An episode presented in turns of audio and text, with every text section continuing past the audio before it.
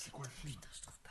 Ferme ta gueule, c'est quoi le film Quelqu'un a pas vu mettre, s'il vous plaît 3, 4.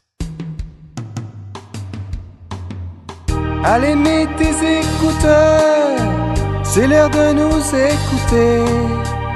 Que tu sois dans les transports ou sur le trône en train de jouer, tu peux noter sur ton carnet les films que l'on va citer. Tu peux vraiment nous faire confiance.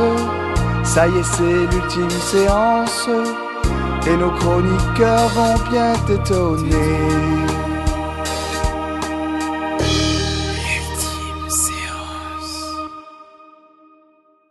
Bienvenue dans cet épisode hors série de l'ultime séance qui sera consacré à notre top film de l'année 2023.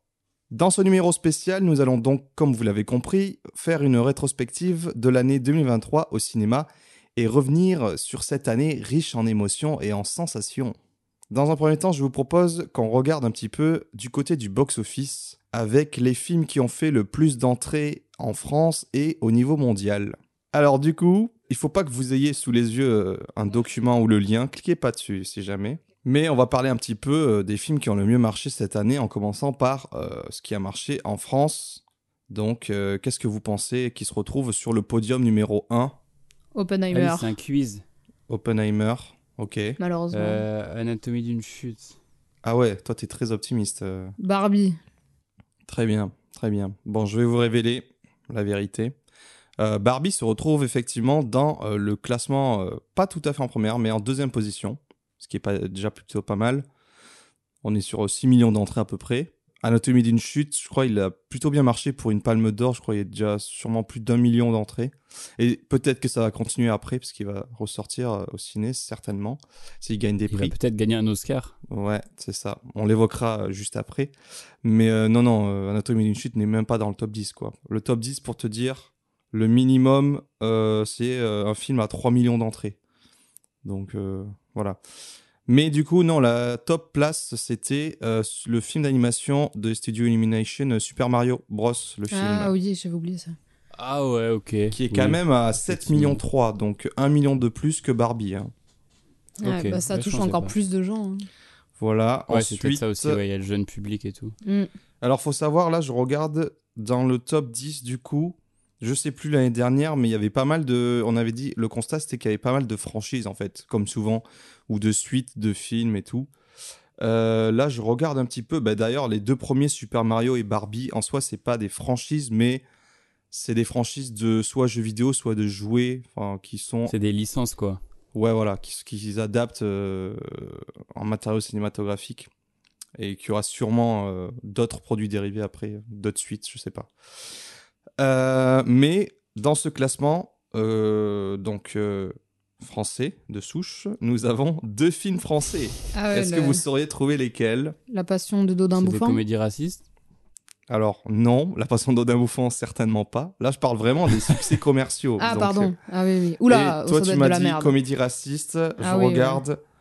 Non, mais on est sur la bonne comédie française, quoi. Enfin, Alibi, bonne, euh, ça reste. euh, Oui, j'ai entendu une bonne réponse. Euh, Alibi.com le 2, 2, donc Ouais. euh, le nouveau Philippe Ah ouais. Lachaud. hein. ouais, bah, façon, dès que. comédie. euh, Astérix. Et Astérix, euh, donc Ah euh, la ouais. merveilleuse comédie de Canet. Ah Astérix ouais. et Obélix qui se trouve à la troisième position avec euh, oh putain, la 4 600 000. Eh ben, mais qui bénéficie certainement ben, de l'effet Astérix et euh, qui avait un petit peu ce- cet engouement quand même, euh, euh, rappelant peut-être. hein. Oui, voilà, c'est ça. ouais. Qui rappelait euh, les bonnes heures de hum, Mission Cléopâtre ou les mauvaises heures, heures sombres plutôt de Astérix aux Jeux Olympiques, parce que ça ressemble plus à ça au final. Mais voilà, c'est troisième position. Et euh, Alibi.com, c'est à la cinquième. Et du coup, à la quatrième, entre Astérix et Alibi.com, il y a un film qui a déjà été évoqué tout à l'heure. Film américain, Oppenheimer. Oppenheimer, Oppenheimer, effectivement. hein, ouais. qui a- C'était le fameux duel avec Barbie, dont on va euh, reparler tout à l'heure vite fait. Mais euh, oui, euh, c'est vrai que je crois que c'est le plus gros succès pour un Nolan. 4 millions, euh, environ 4 millions 500 000 entrées. Assez étonnant quand même, vu euh, à quoi ressemble le film et sa durée euh, de 3 heures. euh, Mais bon, il y a beaucoup de Nolan Zouz, j'ai l'impression, donc euh, voilà. Surtout pour moi, c'est toute la com qu'il y a eu dessus. Ça n'a pas arrêté euh, avec Barbie et tout. Tu sais, c'était les deux films à voir et que tout le monde allait au cinéma. Genre, ceux qui n'ont pas l'habitude, ils vont au cinéma juste pour ça. C'est ça. Alors rapidement, ensuite en sixième position, euh, un film euh, d'un de Disney, enfin sous l'écurie Disney, euh, film super héroïque, le seul qui était bon cette année. Les Gardiens 3. Voilà, Les Gardiens de la Galaxie volume 3, Yes. 3 600 000. Ensuite en septième, ah non, j'ai, c'est encore un troisième film français, donc il y en a eu trois finalement. Ça a été le, le film, bah il y a eu une suite qui est sortie récemment là, en deux parties, le fameux truc historique. euh, Ah, Ah, D'Artagnan. les trois euh, mousquetaires. Ouais, Trois Mousquetaires, D'Artagnan, première partie. Les, les mousquetaires. 3 400 000, voilà. Ensuite, en huitième, euh, bah, c'est un film récent qui est sorti en mois de décembre, euh, début décembre, mi-décembre. Wonka. Ouais, Wonka. Donc, euh, voilà. Une euh, revisite euh, du mythe de Charlie et la chocolaterie, mais enfin, c'est même pas adapté de Charlie et la chocolaterie, c'est vraiment une histoire originale sur le personnage de Wonka. Et c'est une comédie musicale, familiale, très familiale. Donc, à la huitième place, ça continue, c'est encore exploité au cinéma apparemment. Neuvième place, on avait un Pixar. Élémentaire. élémentaire, ouais qui avait du mal à démarrer. euh, C'était un peu un bide apparemment quand il est sorti par rapport au budget euh, euh, dont il avait bénéficié. Et donc à la dixième place, euh, encore un film américain d'une franchise qui Dune est revenu. Ah non. Mais pareil, ça a fait plutôt un bide pour le Mission budget. Impossible.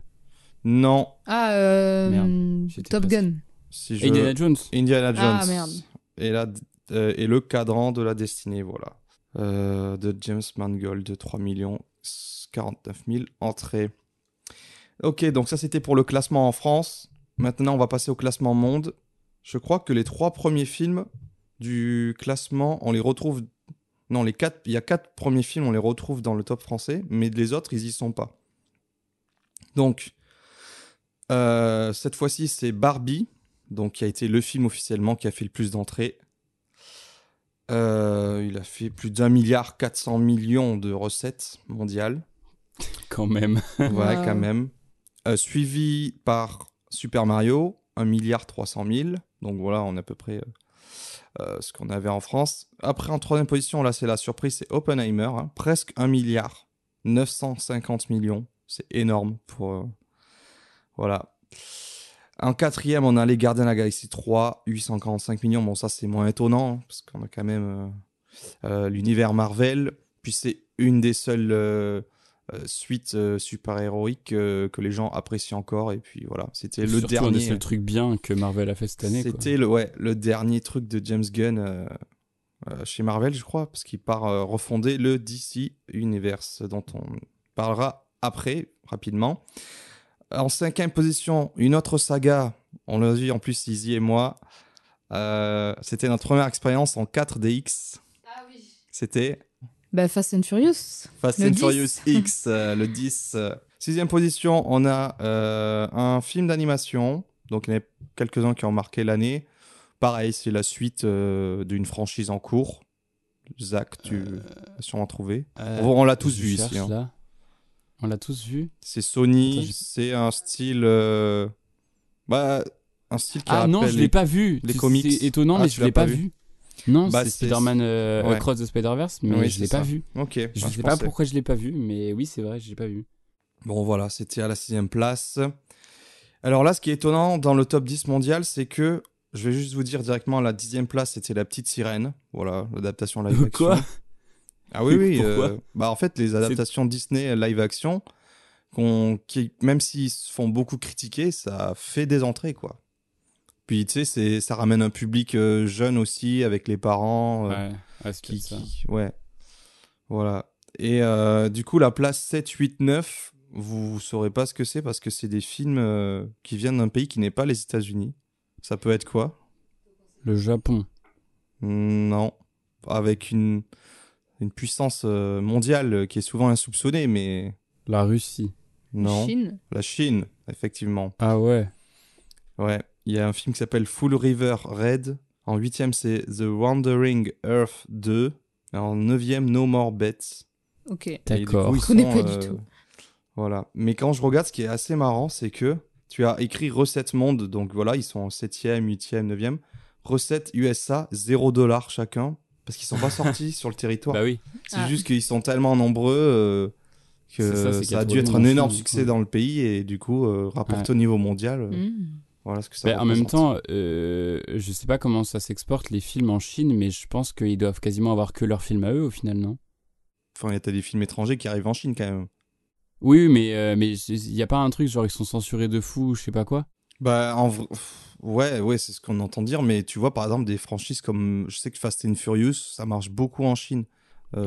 Il y a pas mal de, même les Marvel et tout, tu vois. C'est pour ça qu'après, des fois aussi, ils s'adaptent au public. euh, ils, ils- Peut-être ils subissent des, des petites coupes ou des trucs de censure, mais euh, non, toutes ces grandes franchises américaines, s'ils peuvent aller sur le marché chinois, ça, ça leur permet de rentrer dans leurs frais, c'est tout bénef, quoi.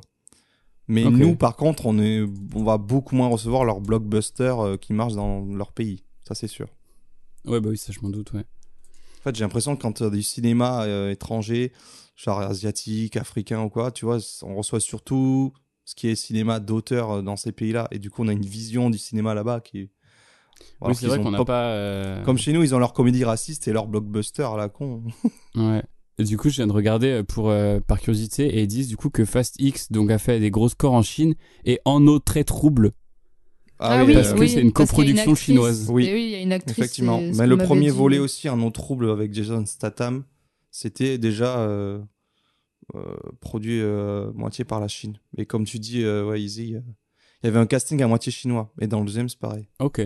Donc, Bah, faudrait, faudrait que je regarde. Je pense que c'est de la merde, mais euh, faudrait que je regarde. Ça a l'air Ça fun. divertit. Hein. Ouais, t'as envie de regarder un pire, truc sans prise de tête. Oui, je ce sera pense. toujours mieux qu'Astérix et Obélix. hein, Ouais, c'est vrai. Ouais. je crois. Ok, alors on a fait un petit peu le tour au niveau des chiffres, c'était peut-être même un peu long. Je vous propose de revenir maintenant sur l'année 2023 avec quelques événements marquants.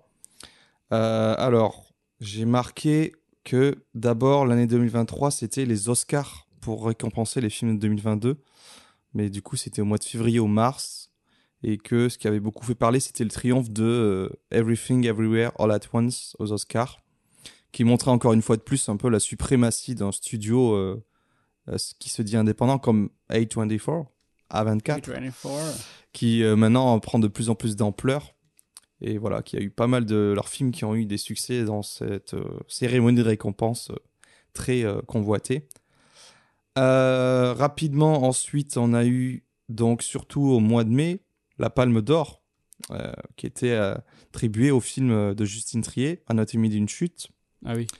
avec euh, donc la réalisatrice qui a euh, fait parler d'elle aussi pour euh, une prise de parole où euh, elle dénonçait euh, tout ce qui était réforme des retraites, euh, un petit peu un brûlot politique envers le gouvernement actuel, qui n'est pas forcément passé euh, bien passé, surtout du côté des droitards, qui ont vu euh, euh, le cinéma français euh, financé euh, par l'État, enfin par les subventions, qui se vient cracher dans la soupe.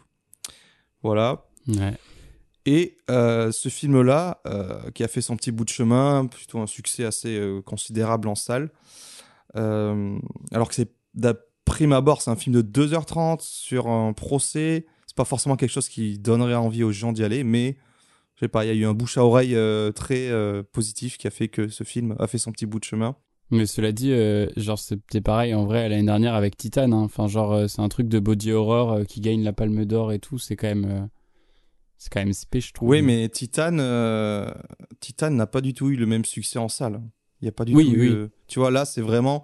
Même des gens de notre entourage qui sont pas forcément cinéphiles ou qui vont pas souvent au cinéma, ils ont eu envie d'y aller. euh, C'était comme un devoir, j'ai l'impression, tu vois. et Ouais. plus de gens qui en parlaient ou quoi. euh. Et puis ça a ouvert pas mal de débats, c'était intéressant, quoi. Et donc, ce que je voulais rajouter, c'est effectivement, bon, là, c'est pas jour mes notes, mais entre-temps, donc au moment où on enregistre, euh, le film euh, a gagné déjà des Golden Globes. Alors, je sais plus dans quelle catégorie, mais c'était un truc assez important. On peut vérifier ça. Euh, en fait, ce qui était assez marrant, c'était que le, film qui a eu donc la Palme d'Or n'a pas été choisi par la France pour la représenter aux Oscars.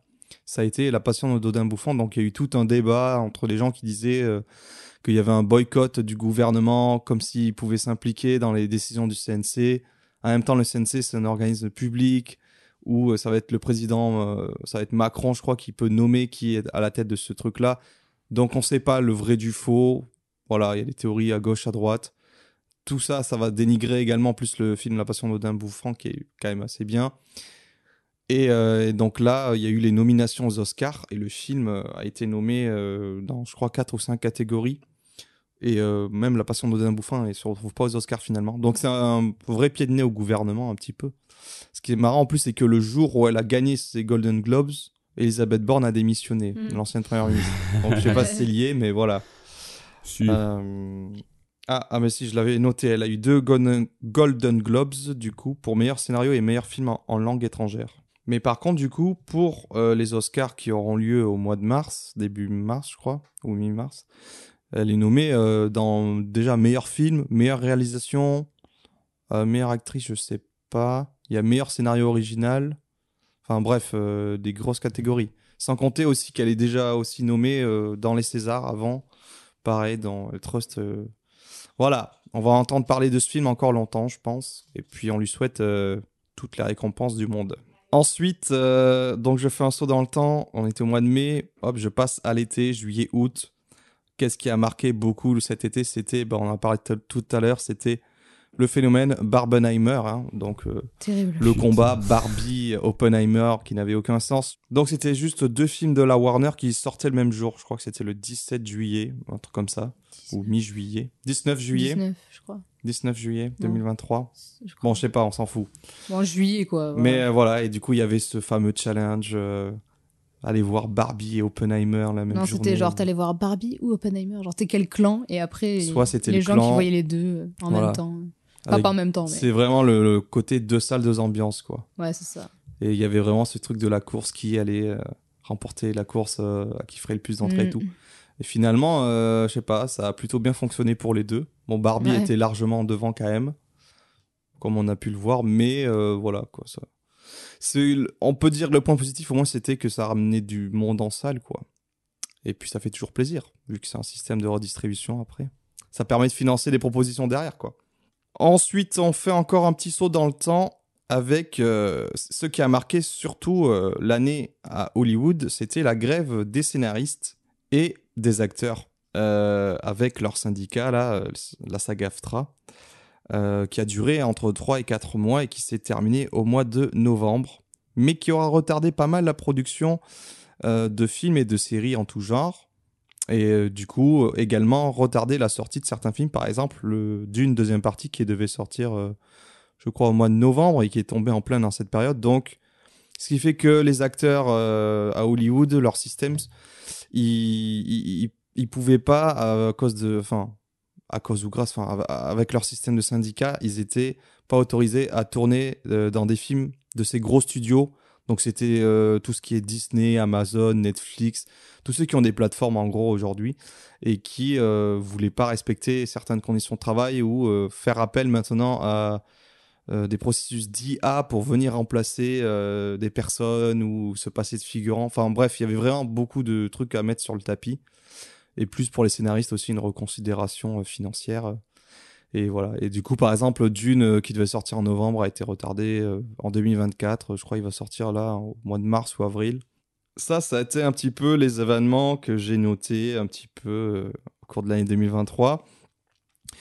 Et euh, j'ai noté d'autres choses qui sont arrivées progressivement. Ce qu'on a pu noter, c'est ce que j'ai appelé une espèce de chute de l'empire des blockbusters américains, qui ont presque vraiment tous floppé au box-office. Alors j'ai quelques exemples en tête là, que j'ai noté. On a eu The Flash, Indiana Jones 5, Mission Impossible 8, Fast X, Shazam 2, le nouveau Transformers. Tous ces films-là, qui sont souvent euh, des suites de franchises, ils ont fait des scores assez décevants, euh, souvent peu rentables, voire pas du tout, au vu du budget euh, dont ils bénéficiaient, sans compter en plus le budget euh, promo, marketing derrière.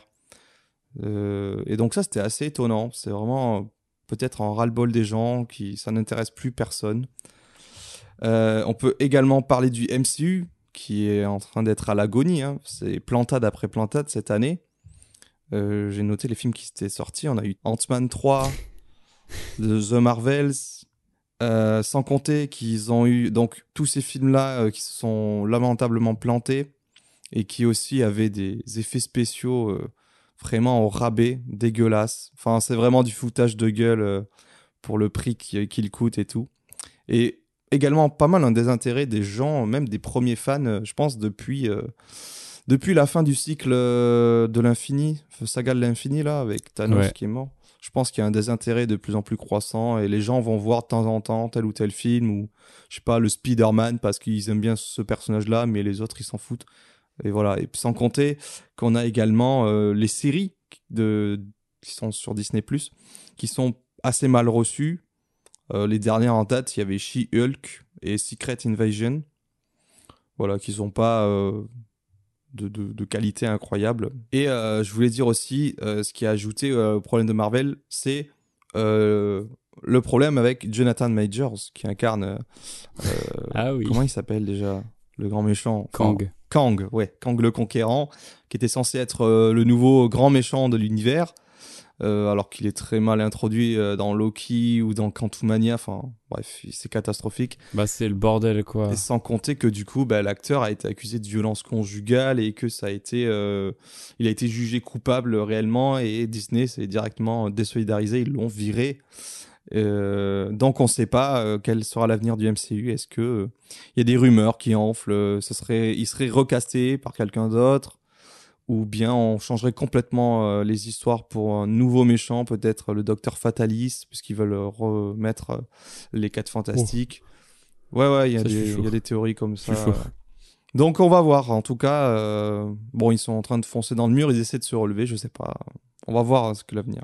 Ce que je voulais dire sinon, c'était que juste il y a les Gardiens de la Galaxie 3 qui est un peu à part, un statut à part, le seul qui a vraiment fonctionné, que les gens ont apprécié, qui était aussi un petit peu le- les adieux de James Gunn euh, à Marvel, puisque il part de son côté refonder le DCU, donc euh, le DC euh, Universe, après euh, également la catastrophe, euh, la chute euh, du DCEU, Extended Bah, Universe. En vrai, lui, il a pas attendu 10 ans pour se casser la gueule. Hein. C'était déjà, c'était déjà fichu dès le Mais début. là, c'était vraiment pire cette année. Il y avait quoi? Il y a Ouais. eu Shazam 2, Blue Beetle, Je sais pas, Aquaman rien 2. vu, J'ai juste vu Aquaman 2 récemment et bon, c'est bon. Ils en ont plus a rien à foutre depuis longtemps. James Wan, il prend le chèque et puis c'est tout. Voilà, après avoir parlé euh, de ces euh, blockbusters qui se cassent la gueule, bah 2023, c'était également, alors j'ai deux petites remarques. Bon voilà, des retours de cinéastes établis, euh, qu'il s'agisse des rookies comme Damien Chazelle ou Ari Aster, ou des anciens comme euh, David Fincher, euh, Martin Scorsese, qui sont qui font partie de mes réalisateurs préférés. Euh, On a également Christopher Nolan.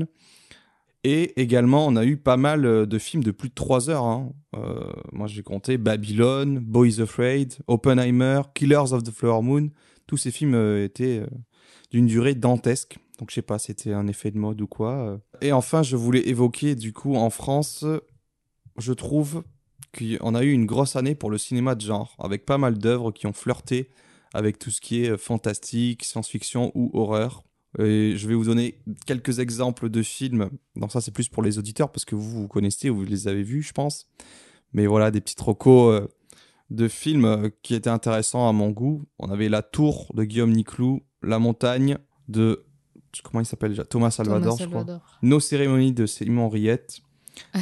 Acide de Juste Philippot. Alors, bon, je l'ai moins aimé celui-là, mais, Mais ça compte. voilà, hein. il compte. Ouais. euh, on a Le règne animal de Thomas Cailly, dont on parlera plus longuement. Vincent doit mourir de Stéphane Castin ou Castin. Euh, Conan de Bertrand Mandico. Tropique, je sais plus, désolé, euh, qui a réalisé, mais Tropique, c'était intéressant aussi. Le Vourdalac. Euh, voilà, je sais plus également. On a En plein feu, j'ai pas forcément apprécié, mais apparemment il y a des Roland de Silent Hill euh, dans ce film. Ah, ok. Ouais. Gueule noire de Mathieu Turi, Mars Express, j'ai plus le réel en tête là, Vermine, La Gravité, Jérémy Perrin. Jérémy Perrin pour Mars Express, voilà. Vermine de Sébastien Vanitschek, La Gravité, que j'ai rattrapé en fin d'année, que j'ai trouvé voilà, sympathique. Ouais, moi aussi. Il est cool. Euh, et Grand Paris, bon, un peu moins euh, niveau genre, mais il y a quand même euh, une fantaisie, une douceur, voilà. C'est une petite comédie sans prétention, que j'ai bien appréciée. Eh bien, on va pouvoir passer maintenant euh, aux récompenses que nous avons attribuées aux différents prix que nous avons décernés aux films qui ont composé cette année 2023 au cinéma. Et nous, nous avons appelé ça les Gérards du cinéma. Alors pourquoi ce nom? Déjà, aucune référence à qui que ce soit en particulier, surtout pas euh, euh, à quelqu'un qui aime les jeunes filles qui font du cheval, surtout pas. Oh Enfin. Personne de particulier, mais si quelqu'un que nous connaissons dans le privé, et donc ça restera euh, privé. Gérard, c'est aussi une certaine idée de la France. Mais C'est surtout... horrible du coup. dit un- comme mais oui, je sais, j'ai écrit le texte avant qu'il y ait Ouais, l'affaire qui éclate, c'est- mais bon. C'est pas lui, hein. c'est pas Oh, lui. le dérapage. Non, en fait, je, je voulais dire, Gérard, c'est aussi une certaine idée de la France, et surtout un prénom avec une terminologie en art qui rappelle évidemment Connard. les Oscars ou les Césars. Mais art. Art, 7 art, cinéma, CQFD. Trop, trop de puissance. Alors du coup, euh, donc là, je prends le petit tableur Excel que je vous ai demandé de compléter chacun et chacune de votre côté. Donc euh, pour faire ce petit euh, classement des films de 2023, euh, on s'est basé évidemment sur ce que nous avons pu voir qui est sorti cette année-là. Et donc, ça sera entièrement subjectif. hein. Pour Zach, c'était une trentaine de films, hein, 35, tu as noté. Easy, 84. Et moi, environ 158. Eh bien, je vous propose de commencer du coup euh, ces Gérard du cinéma par la première catégorie qui est la meilleure affiche de film de 2023. Ouais. Alors, euh, et puis on va d'abord euh, laisser parler en premier Zach, ensuite moi et Easy, tu termineras puisque euh, c'est toi qui vas en parler plus longtemps. Euh, juste dites-moi, euh, donc Zach, euh, je vois que tu as changé, je crois. Avant, tu avais mis quoi comme film? Non, j'avais, en fait, j'avais hésité entre Sick of Myself, parce que je trouvais les deux affiches très très cool, euh, qui elles représentent bien le film, mais comme j'en parle déjà plus tard, je me suis dit que j'allais mettre un autre truc, donc j'ai mis Anatomie d'une chute, parce que j'en parle nulle part d'autre, et que j'ai quand même, euh, moi je l'ai rattrapé très récemment, mais j'ai vraiment beaucoup aimé le film, mais euh, en fait, le truc qui m'a longtemps intrigué, parce que je savais pas du tout de quoi ça parlait, en fait, pendant longtemps, je savais que c'était un film de procès, mais voilà. Et en fait, c'est cette affiche qui est une sorte de photo un peu Polaroid, euh, machin. Et en fait, je sais pas, je la trouvais. Au début, je pensais pas que c'était vraiment l'affiche du film. Je pensais que c'était juste une image qu'ils avaient mis à Cannes pour, euh, un truc pour euh, montrer un truc du film. ouais, un un visuel, quoi. ouais. Hmm. Ouais, c'est ça. Et en fait, quand j'ai vu que c'était l'affiche, j'ai fait, ouais, c'est cool, en vrai, c'est osé et tout. C'est pas le truc que les gens euh, retiennent du film, mais je sais pas, je la trouve assez, assez énigmatique, cette, cette photo, comme ça, assez esthétique. voilà. Ok, parce que j'allais de- te demander justement euh, si c'était euh, parce qu'il y a une autre affiche qui Ouais, est avec la euh, neige et tout, là. Voilà, la neige et le Ouais, mais elle est belle aussi, mais moins originale, quoi, je trouve. Ouais, elle fait ben, elle est plus parlante par rapport au thème du film. Mais c'est vrai que celle-ci, Oui, bon, ouais. c'est pour ça que je la trouvais pas forcément. Moi, c'était plus dans le côté esthétique. Et effectivement, Ouais, ouais. on a ce Polaroid avec un fond rouge hein, et une sauce sriracha Mm, ouais. devant, comme s'ils étaient, ils sont dans un resto thaï ou je sais pas quoi. Ouais. Mais il y a un petit peu ce côté, ouais, euh, souvenir euh, heureux, quoi. Ouais, c'est ça. ouais. Puis en fait, au final, ça, je trouve quoi. ça représente bien le film. C'est ce truc de. C'est le seul truc qu'on peut voir d'eux au final, parce que comme l'autre il meurt, bah, on... on, on les verra jamais vraiment, sauf dans euh, Flashback là. Mais euh, c'est un peu le seul truc heureux qui reste d'eux au final, tu vois. De eux deux, des deux, ces deux personnages heureux. Et même si euh, le film euh, joue sur le truc où on sait jamais euh, qui a vraiment raison, qui a tort, et on le saura jamais. Bah, je trouve ça, je trouve que ça représente quand même pas mal le film. Eh bien, moi, pour ma part, c'est j'ai choisi le film Perfect Days de Wim Wenders. Alors, il y a deux sortes d'affiches qui circulent, qui sont la même chose presque. En gros, la composition de l'affiche, c'est en bas, on a le personnage qui est dans chez lui, qui est couché sur le sol en train de lire un bouquin. Et puis au-dessus euh, de lui, enfin, il y a l'affiche qui est un peu un fondu. Et au-dessus, on a soit une image de la ville de Tokyo avec euh, les immeubles, euh, les tours, les, les gratte-ciel, soit une image de forêt avec de la verdure, des arbres. Moi, je préfère celle justement avec ce, côté verdure. Je sais pas, parce que juste la première fois que je l'ai vu, ça m'a évoqué ce truc de. on a ce personnage qui est assez solitaire et qui. Et il va s'extasier un petit peu des quotidiens, euh, des petits plaisirs de la vie. Et donc, je, mets bien ce truc-là du, du mec qui lit son livre et comme si déjà il s'évadait, qu'au-dessus de lui, du coup, il y avait ce monde de, de verdure. euh, de nature euh, qui, qui, voilà, c'était un petit peu le côté évasion, rêve. mais je trouvais qu'avec la ville, ça marchait un peu moins. C'est pour ça que je préférais voilà, celle avec les arbres. C'est tout con, c'est tout. Et donc toi, Izzy, raconte-nous ton choix. Euh, du coup, moi, c'est euh, l'affiche de Conan, du film de Bertrand Mandico, dont, euh, oui, bah, après, j'ai pas beaucoup, beaucoup de choses à dire, à part que je la trouve euh, déjà très belle de base. Je l'avais déjà vue avant de voir, enfin, je l'avais vue avant de voir le film. Et oui, je sais pas, je trouve que de, des affiches de ce, des films là qui sont sortis, elles se démarquent pas mal. Déjà avec les couleurs, je sais pas, il y a en gros une espèce de, nuage, enfin c'est nuageux et du coup on voit les deux personnages principaux, on va dire, dont l'héroïne tout en haut. Et euh, ben, en gros avec le la forme, ça crée une, une croix euh, religieuse quoi. Donc je sais pas, je trouve ça euh, symbolique. Ça se voit qu'il va avoir euh, pas mal de choses un peu délirantes dans dans l'affiche.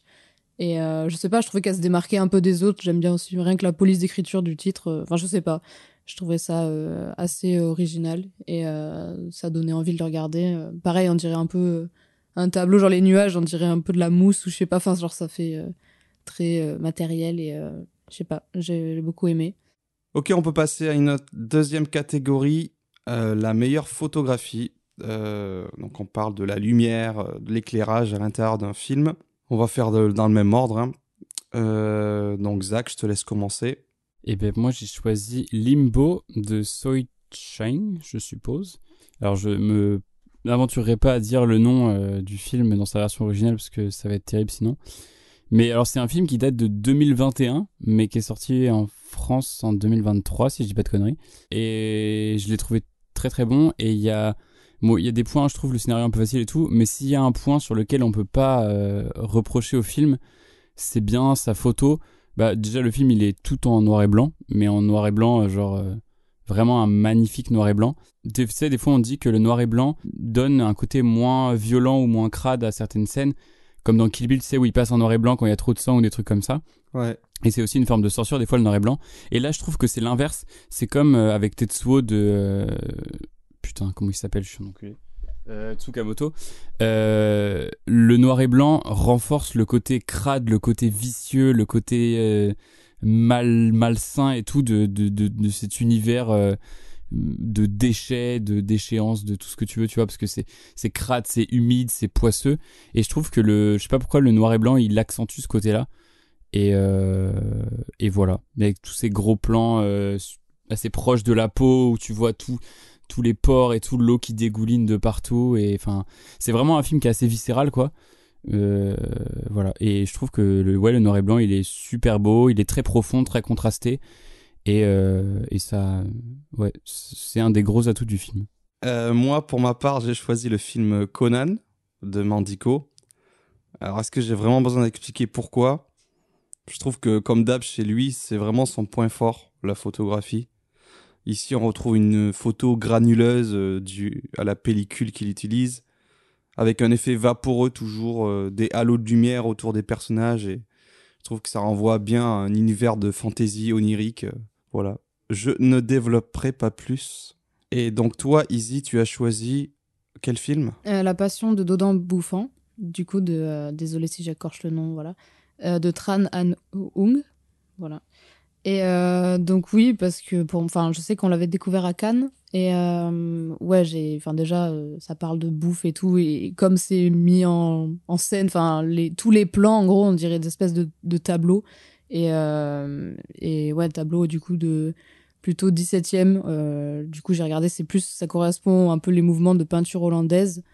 Euh, on peut retrouver genre Rembrandt, Vermeer et tout, enfin ce, ce genre de tableau où on utilise notamment le clair-obscur et euh, une technique qui est, enfin, une de mes techniques préférées en peinture, donc euh, un côté très sombre et un sujet qui va être éclairé avec une source de lumière ou euh, plusieurs sources de lumière légèrement jaune-orangé.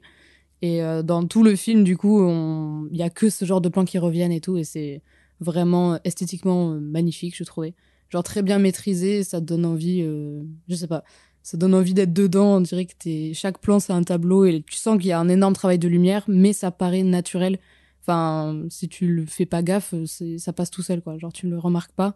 Mais euh, voilà, je trouvais ça très doux, très beau et euh, bah, j'aime beaucoup les tableaux. Donc euh, là, tu le sens vraiment. Donc vraiment très très très belle lumière, je trouvais très très belle photo dans ce film là.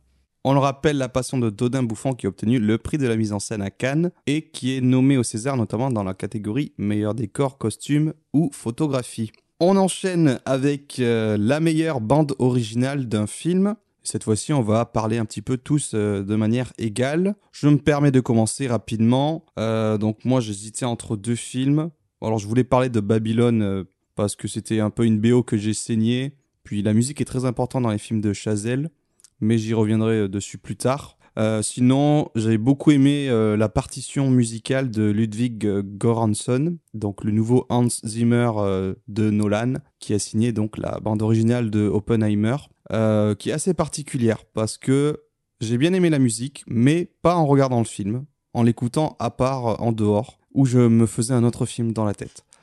Mais euh, voilà, c'est, euh, bah, ça fait penser aux envolées euh, lyriques de Hans Zimmer dans ses grandes heures, qui était un petit peu le compositeur attitré de Nolan. Mais depuis Tenet, donc c'est Ludwig Göransson qui a pris la suite parce que Zimmer était occupé sur la BO de Dune pour le 1 et le 2. Mais je trouve qu'il a bien pris la relève et qu'il se débrouille plutôt bien avec cette musique symphonique orchestrale. voilà, comme j'ai dit, qui part en crescendo, qui évoque euh, l'emportement épique. Alors maintenant, autour de Easy, toi, tu as choisi euh, le film français Le syndrome des amours passés Ouais. de Raphaël Balboni et Anne Siro. Oui. Dis-nous en plus. Euh, bah après, j'ai écouté surtout la BO après avoir vu le film. Enfin, je l'ai pas écouté avant ou quoi, comme euh, je sais que tu avais pu faire avec Oppenheimer. Mais ouais, je l'ai écouté après et je sais pas, c'est une musique un peu synthé. euh, je pense que t'aimerais bien, Zach. Et euh, ouais. Et, euh, et oui, c'est c'est tout. Enfin, il y a ça aussi, ça me rappelle les, certaines scènes dans le film que j'ai. Enfin, le film déjà de base, j'ai beaucoup aimé. Et je sais pas, c'est une musique un peu ouais, synthé, euh, euh, instrumentale. Il y a pas de, y a pas de chant ou quoi. Et euh, ouais, j'ai j'ai beaucoup aimé. C'est prenant euh, à écouter en faisant, en étant occupé ou quoi. C'est très très sympathique. Très bien. Zach, à ton tour, délivre-nous euh, ta masterclass. Alors attends, je vais, essayer, je, je vais essayer de pas faire long. Non, non, mais en gros, moi, il y avait plein de musiques euh, sur lesquelles j'hésitais parce qu'il y a eu globalement, il n'y a pas trop de films cette année où j'ai trouvé que la musique était nulle ou quoi. Mais de toute façon, hésité dans toutes les catégories avec Conan, faut le savoir, parce que j'ai si je m'étais écouté, je l'aurais mis partout. Mais du coup, j'en reparlerai plus tard. Euh, mais j'en ai choisi une, euh, déjà parce que pareil, le film, j'en parle pas ailleurs et que j'avais envie d'en parler. C'est Bonne Conduite de Jonathan Barré, qui est du coup le réalisateur attitré du Palma qui a fait Les Vedettes, tous leurs sketchs et La folle histoire de Max Céléron aussi. Et du coup, la musique, elle est composée par euh, Charles Ludig, qui est le frère de Grégoire, qui a déjà du coup composé les musiques de tous les films d'avant, notamment les magnifiques euh, et entraînantes musiques des vedettes. Et là, du coup, euh, donc pour cette comédie noire, policière, criminelle, thriller, tout ça, qui se passe en Bretagne, donc déjà voilà, c'est juste magnifique. C'est le terroir. Et ah ouais, c'est ça. Et, euh, et du coup, là, on a une musique bah, très, ouais, quasiment synthwave, euh, très, très, très, très, très inspirée de ce qu'a pu faire Carpenter. Euh, Carpenter brut Voilà. Ou non, John Carpenter. Ok. Oui, pardon, je suis con. Ce qu'a pu faire John Carpenter. Car- bla- bla- bla- John Carpenter. Euh, donc ça fait ouais très euh, ce qu'on appelle euh, l'horror scene, donc genre les musiques des musiques de de films d'horreur fauchés des années 70-80 avec les musiques du coup des films de John Carpenter qu'il faisait lui-même et les musiques de des films de Dario Argento composés par le groupe de rock prog italien Gobelin ou Goblin je sais pas mais qui est un, groupe que, que j'adore euh, extrêmement extrêmement euh, puis en vrai, l'affiliation avec le Giallo, elle se retrouve aussi dans le film. Avec, euh, il y a beaucoup de, de coups de néon, de couleurs, euh, violette, rouge, jaune, tout ça, et ce côté maniaque, criminel, voilà, tueur en série, tout ça. Donc c'est vraiment très cool. Et puis voilà, c'est une BO assez minimaliste avec des des basses un peu entraînantes, répétitives, stressantes pour les passages de tension et des gros accords euh, bien jolis au synthé euh, pour le reste. Ça m'a fait penser un peu à ce qu'avait fait euh, Rob pour la BO de Revenge de Coralie Farja, Farget, Farja, je sais pas. Farja, ouais, oui. Farja. Faja. Ça, ça ressemble un peu à ça, euh, voilà. Et les deux films ont un peu des, des points communs, même si, euh, euh, comment dire, Bonne Conduite, c'est vraiment de la pure comédie. Et juste, je voulais passer une mention spéciale à un film que j'ai rattrapé hier, avant-hier, je sais plus, il y a pas longtemps. C'est euh, Donjons et Dragons. Euh, la musique de fin du film m'a vraiment marqué parce qu'elle est composée par euh, Impala, mais pas du tout dans le style qu'il a l'habitude de faire. J'ai vu qu'elle n'avait pas été super bien reçue, alors que moi je la trouve absolument incroyable. C'est genre euh, la batterie euh, chevauchée héroïque avec des grands accords épiques et un refrain entraînant de fou. Et en fait, je sais pas si c'est fait exprès ou pas, mais je pense que Tame Impala l'a dit qu'il s'inspirait de, trucs de rock prog, de fantasy, tout ça. Mais je sais pas si c'est voulu de la part des producteurs et des réalisateurs. Mais du coup, c'est un peu hommage à ce truc-là de, dans, les, années 80. Il y avait toujours euh, cette, la chanson qui représentait le film. Euh, on a David Bowie avec Labyrinthe, euh, Queen avec Highlander. enfin bref, voilà, plein de trucs comme ça. Et du coup, ouais, ça m'a vraiment fait penser à un bel hommage à toute cette scène de hard rock progressif AOR des années 80 euh, qui était complètement abs- euh, obsédé par la fantasy, que ce soit dans les paroles, dans les pochettes d'albums ou dans les, dans les thèmes ou quoi que ce soit. Et voilà. C'était vraiment euh, pour moi un, bel hommage. Et euh, voilà, Tame Impala, je t'aime. C'était très bien. Merci pour, euh, comme toujours, hein, tes précieux éclairements en termes de musique. Je vous propose de passer à la catégorie suivante qui est le meilleur film étranger. Donc, on a décidé de récompenser le cinéma international en parlant d'un film qui n'est ni français ni américain. Et donc là, euh, bah, je vais laisser d'abord euh, Easy parler en premier de Cobweb de Kim Ji-woon. Cobweb, ou en français, c'était Dans la toile, il me semble. Oui, alors euh, c'était du coup oui, Cobweb, comme t'as dit. Et euh, je savais pas trop quoi mettre. Et c'est vrai que j'ai repensé à ce film-là, du coup, de Kim Ji-woon. Et euh, oui, j'ai bien apprécié. C'est une comédie euh, sur un réalisateur euh, qui va galérer à faire son film.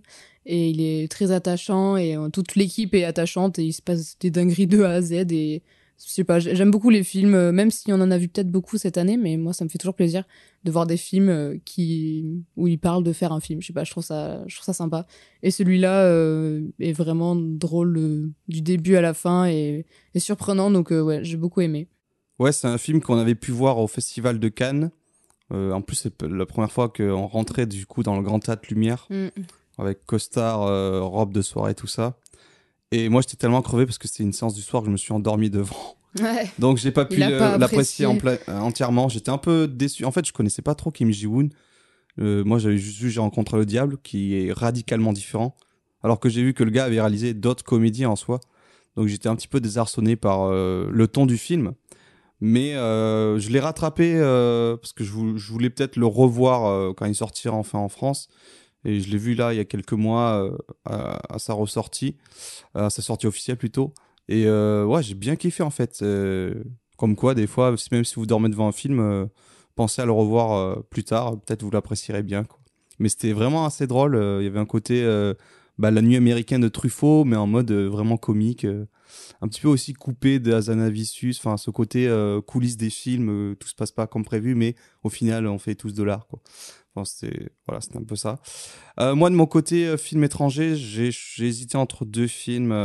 bon, je vais vous en parler du coup rapidement des deux. Donc j'ai auguré, je sais pas si on dit augure ou auguré. Donc c'est un film belge réalisé par Baloji, qui est un artiste euh, musical euh, d'origine congolaise. Euh, on suit du coup un Belge euh, donc d'origine congolaise qui décide de retourner voir sa famille au Congo parce que euh, il y a sa femme euh, blanche euh, à qui il s'est marié qui est enceinte et du coup il veut juste avoir un peu la bénédiction de sa famille, de ses parents pour l'enfant à venir. Euh, sauf que voilà, il va se voir confronté aux traditions familiales et religieuses qui sont en vigueur euh, euh, là-bas. Euh, et puis ça va pas se passer tout comme prévu. Euh, surtout que le mec, euh, il a une espèce de tache de naissance sur la tête et donc depuis son plus jeune âge là-bas, il était considéré comme une espèce d'être maudit ou de sorcier. Et voilà, on a du coup ce- cette espèce de confrontation des cultures, choc des cultures, qui est je sais pas assez intéressant. Le cinéma africain, il, a il parvient pas forcément beaucoup euh, chez nous. Donc euh, voilà, quand il y a des propositions comme ça, c'est assez intéressant. Euh, en plus, là, il y a plusieurs histoires avec plusieurs points de vue. Je crois qu'il y en a trois ou quatre différents qui vont se recouper. Et plastiquement, j'ai trouvé ça vraiment magnifique. On a un côté, c'est un peu un mélange entre Mad Max et La Cité de Dieu, mais qui se passerait au Congo, quoi. Parce qu'on va retrouver des enfants des rues qui sont appelés les Chégués, euh, voilà, qui sont habillés d'une manière assez étrange, qui se confrontent en, en clan, en, en gang. Et voilà, il y a pas mal de, de côtés euh, rituels chamaniques ou un certain imaginaire en folklore euh, qui va vous dépayser totalement euh, si vous n'êtes pas habitué à, cette, cette vision-là d'un monde qui n'est pas du tout occidental, quoi. Et sinon, l'autre film dont je voulais parler rapidement, c'est L'innocence de Kore Eda, Hirokazu Koreeda, ou appelé Monster dans sa version internationale, un film euh, du cinéaste japonais. J'en ai vu deux ou trois de lui, c'est le troisième que je vois de lui, et pour l'instant c'est mon préféré. Je trouvais qu'il y avait vraiment une finesse d'écriture, euh, sachant qu'il a eu le prix du scénario à Cannes, et une certaine délicatesse dans le portrait de ses personnages, euh, sans jugement porté à leur euh, encontre. On suit une histoire de harcèlement scolaire, avec trois points de vue différents qui se complètent, plus qu'ils viennent se, plus qu'ils ne se confrontent. Et c'est un procédé qui rappelle euh, bah, un autre film japonais connu, euh, Rashomon. C'est un petit peu la même euh, trame narrative où on a une histoire, on sait pas vraiment le vrai du faux, et au fur et à mesure du film, on va voir les différents points de vue et comprendre vraiment qu'est-ce qui s'est réellement passé. Pardon. Et euh, le mystère s'éclaircit à chaque du coup chaque nouveau point de vue, avec une complexité du problème qui est assez déchirante. J'ai pleuré, j'ai pleuré sur une scène notamment où des personnages, chacun avec leurs blessures et leurs secrets, vont jouer de la musique pour euh, exprimer et expulser leur mal-être. Et puis ça m'a rappelé également un film belge pour son dernier segment. Je dis pas le nom de ce film belge pour pas spoiler. Mais euh, voilà, ça fait partie de mes coups de cœur euh, de cette année, qui arrivait vraiment à la fin d'année, qui était inattendu pour moi. Voilà, j'ai parlé un peu beaucoup. On va laisser parler maintenant Zach pour son meilleur film étranger, qui est... C'est euh, When Evil Lurks et je suis un gros sac à merde parce que je sais plus comment s'appelle le réel. Je vais vérifier ça tout de suite. Euh, pareil, je vais pas m'atteler à prononcer le nom en VO parce que c'est un peu compliqué. Donc c'est When Evil Lurks de Demian Rounia, un truc comme ça. Demian Rounia, ouais, je lis comme ça, je sais pas si ça se prononce comme ça. C'est un film du coup argentin. Euh, donc un film d'horreur. Je l'ai pas vu beaucoup cette année, mais euh, du coup voilà, un film d'horreur euh, qu'on pourrait classer dans la catégorie des films d'exorcisme, mais particulier puisque on voit aucun exorcisme dedans. C'est un film qui parle de possession et qui joue sur plein de plans différents parce que c'est une possession mais vue d'une manière un peu particulière parce que c'est vu comme une sorte de contamination en fait. Et c'est ouais, c'est une sorte de mix entre de la possession démoniaque et de la contamination zombie. C'est vraiment assez particulier, c'est pour ça que je l'ai mis là parce que c'est c'est un film qui est assez euh, original, je trouve. Euh, ça fait pas peur de fou, je trouve, mais c'est bien crado quand même. Et en fait, c'est assez euh, comment dire C'est assez euh, il y a certaines choses assez immorales, assez qui te glacent bien le sang, tu vois, des trucs un peu où ça touche aux enfants, ça touche aux personnes âgées, ça il y a un peu de y a un peu de trucs comme ça voilà. Mais c'est c'est vraiment euh, très très cool, je vous le conseille euh, voilà. C'est une ouais, c'est une sorte de, de, traitement assez assez nouveau avec euh, tout son univers donc il y a un mode opératoire du démon en plusieurs étapes de comment il va contaminer, qu'est-ce qu'il faut faire quand un démon apparaît à une place. En fait, c'est c'est pas une possession genre Enfin, ça va beaucoup plus loin que, que l'exorcisme, par exemple, en mode. c'est pas juste, genre, elle a des petites marques sur le visage, genre, c'est vraiment. Les gens qui sont possédés, ils pourrissent de l'intérieur. Et en fait, c'est les. C'est une sorte de. L'embryon zéro, tu vois, qu'il faut emmener quelque part pour que ça contamine pas le reste du truc. Enfin, bref. C'est. euh, voilà, c'est assez euh, intéressant et voilà, je voulais en, en parler là. Ok, on peut passer à la catégorie suivante qui est le meilleur documentaire. Alors, Zach.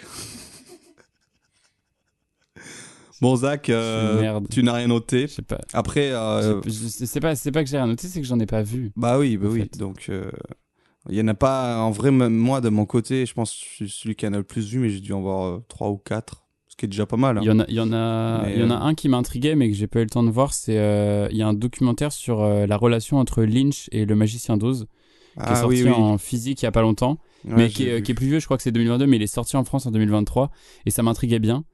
Et euh, et il y a le, le film dont dont Izzy va parler aussi que je voulais voir mais que j'ai pas réussi à, à voir. Voilà. Et bien justement, Izzy, on te laisse parler euh, de ton film qui est Interdit aux chiens et aux Italiens de Alain Huguetto. Alors parle-nous, qu'est-ce que c'est? Je te parle. Alors, euh, ouais. Parle-nous après- vraiment là, parle-nous. Après, euh, pareil, hein, Zach, c'est comme toi. Moi, j'ai dû voir trois documentaires cette année, donc euh, c'est pas. Enfin, voilà quoi. J'ai un peu trié, donc euh, je pense que si j'en avais vu d'autres, ça aurait été peut-être pas lui le meilleur, mais bon, là, euh, de, de trois que j'ai vus, c'était celui-là. Et euh, donc, en fait, c'est un film d'animation franco-italien-suisse. Et déjà, juste un film d'animation en mode docu, je trouvais ça stylé. C'est en mode un stop motion. Enfin, c'est original, quoi. J'aime bien, c'est amusant. Je sais pas, ça, ça, change de voir des docus un peu plus classiques ou quoi. Et donc oui, c'est du coup l'histoire du, des grands-parents du réalisateur, qui sont des agriculteurs euh, pied, du Piémont, là, en Italie. On voit leur vie euh, de, du début à, à la fin, quoi, euh, pendant euh, le début du 19e siècle. Euh, pardon, la fin du 19e siècle. Et euh, du coup, voilà, c'est intéressant. Et puis le fait que ça soit en stop motion, ça m'a beaucoup plu. Et je sais pas, les mises en scène ou quoi, c'était sympa. Après, j'ai voilà, je m'en souviens plus trop. On l'avait vu, je sais plus où on l'avait vu. On l'avait vu à Cannes. Non, on l'a vu au cinéma. Non, on l'avait crois. vu au cinéma, ouais. Ben voilà. Après, je me souviens surtout du, procédé technique quoi, d'animation et euh, vite fait de leur histoire. Mais franchement, il est bien, quoi. Je recommande. euh, pour un docu, ça fait plus fiction, je trouve, que vraiment docu. Il y a quand même une voix off et tout qui est derrière, mais euh, mais il, est, très sympa, quoi. Ok, bah du coup, moi je vais vous parler de Little Girl Blue de Mona euh, qui était un film que j'avais pas forcément envie de voir parce que moi je joue beaucoup sur l'affiche d'un film déjà. Est-ce que ça me parle, euh, voilà. Et là, euh, l'affiche était assez trompeuse parce qu'on voyait en gros plan le visage de Marion Cotillard, donc je me pensais que c'était une fiction. Et pff, je sais pas, ça me donnait pas envie. Et puis après, je crois, j'ai vu une bande annonce et là, là, ça m'a intéressé. Je me suis dit, ah ok, ok, je vais peut-être aller voir ça. Alors pour vous expliquer le pitch, en fait, euh, donc la réalisatrice Mona Achash, elle va faire un docu sur sa mère, Carole Achash, qui était une écrivaine qui s'est suicidée en 2016. Et donc, euh, en faisant ce film, elle va essayer de comprendre un petit peu le geste de sa mère. Et pour ça, elle va faire rejouer des scènes de vie de sa mère à Marion Cotillard avec des enregistrements de la voix euh, de euh, cette dernière. Je sais pas si c'est bien clair.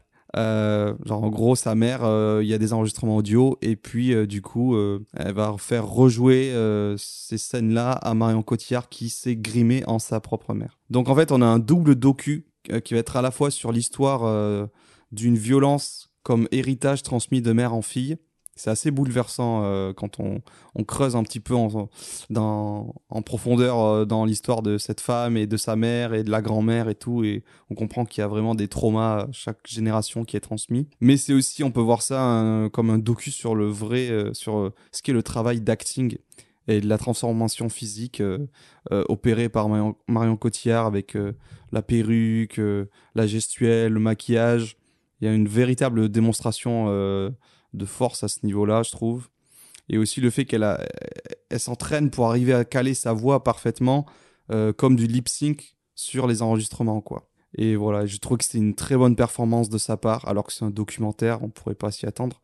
Mais vraiment, euh, j'étais bluffé. Je me suis dit, putain, en fait, c'est vraiment une des meilleures actrices de sa génération, on s'en rend pas compte. Mais je pense qu'elle a pas aussi bien joué depuis euh, quand elle avait gagné l'Oscar avec La Mom, quoi. Et d'ailleurs, je suis très content que le film soit nommé au César, là, cette année, euh, en tant que meilleure docu, je crois, et aussi meilleure actrice, ce qui est assez peu commun. Voilà. Donc, c'est ça qui m'a surtout plu, c'était le sur côté de la forme. on est loin de ce truc d'interview, de voix off, tout ça. Il y a beaucoup de voix off, mais voilà, il y a un petit côté euh, docu-fiction. On va mélanger un peu ces couches de réalité pour créer quelque chose. C'était ça qui est intéressant. Du coup, on enchaîne avec euh, la catégorie du meilleur film d'animation. Euh, donc, Easy, tu veux commencer? Alors euh, moi c'était Mad God de euh, Phil Tippett qui est euh, du coup euh, un film d'animation. Non, pardon. Non. Jure. Non, qui est euh, du coup de base trois courts métrages et euh, qui ont été du coup euh, mis entremêlés ensemble pour que ça fasse euh, un ensemble quoi, un film complet. Et euh, c'est un univers euh, unique, euh, très sombre, très unique. Enfin ça ferait, enfin je l'imagine en BD, ce serait vraiment incroyable.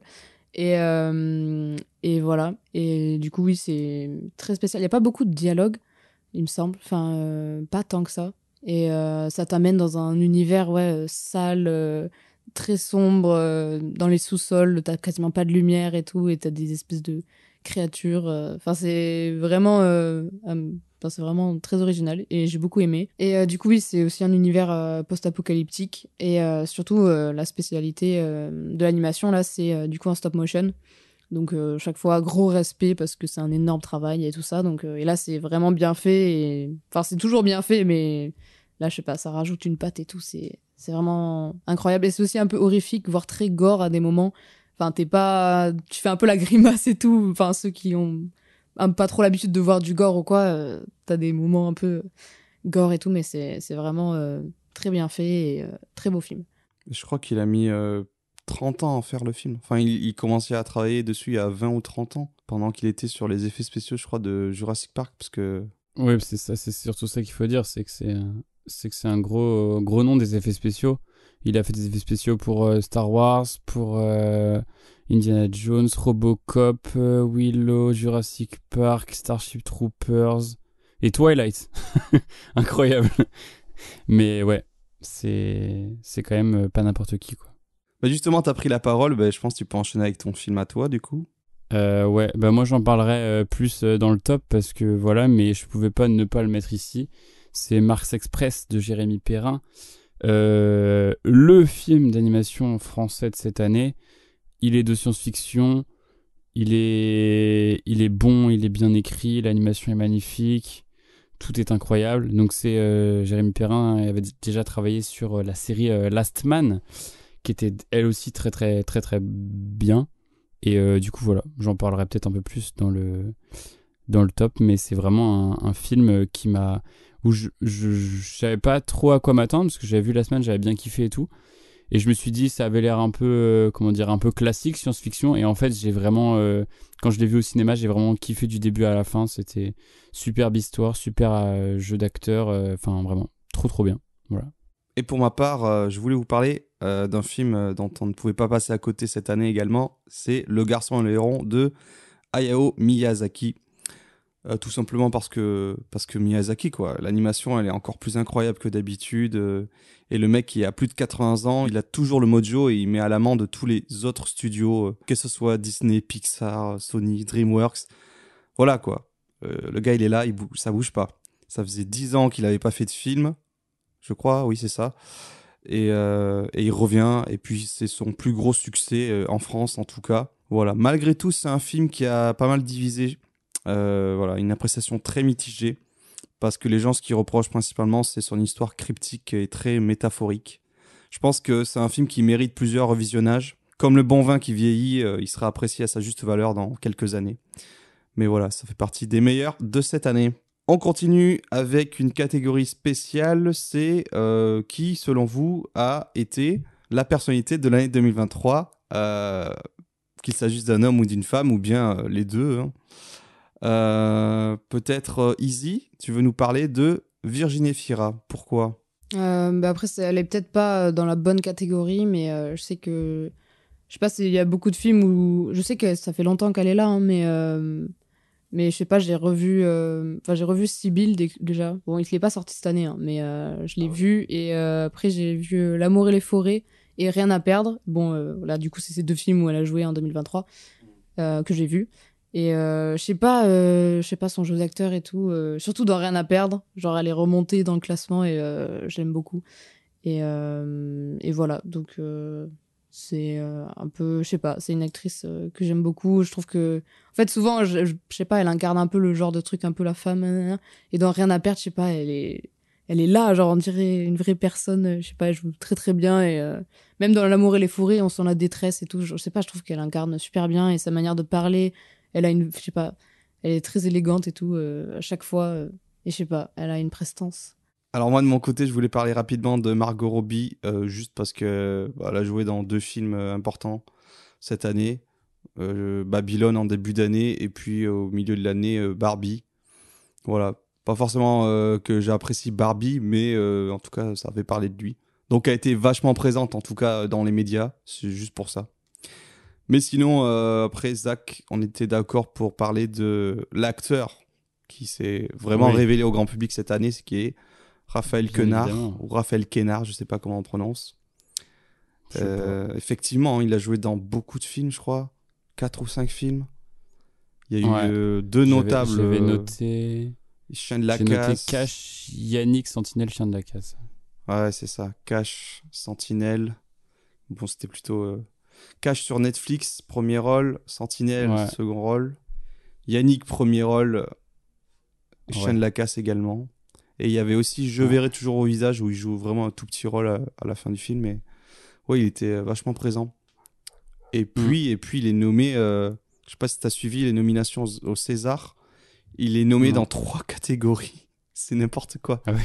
En tant que meilleur euh, acteur pour Yannick, euh, meilleure révélation masculine pour le ch- euh, chien de la casse et meilleur acteur dans un court métrage documentaire pour euh, un docu qu'il a fait qui s'appelle L'acteur.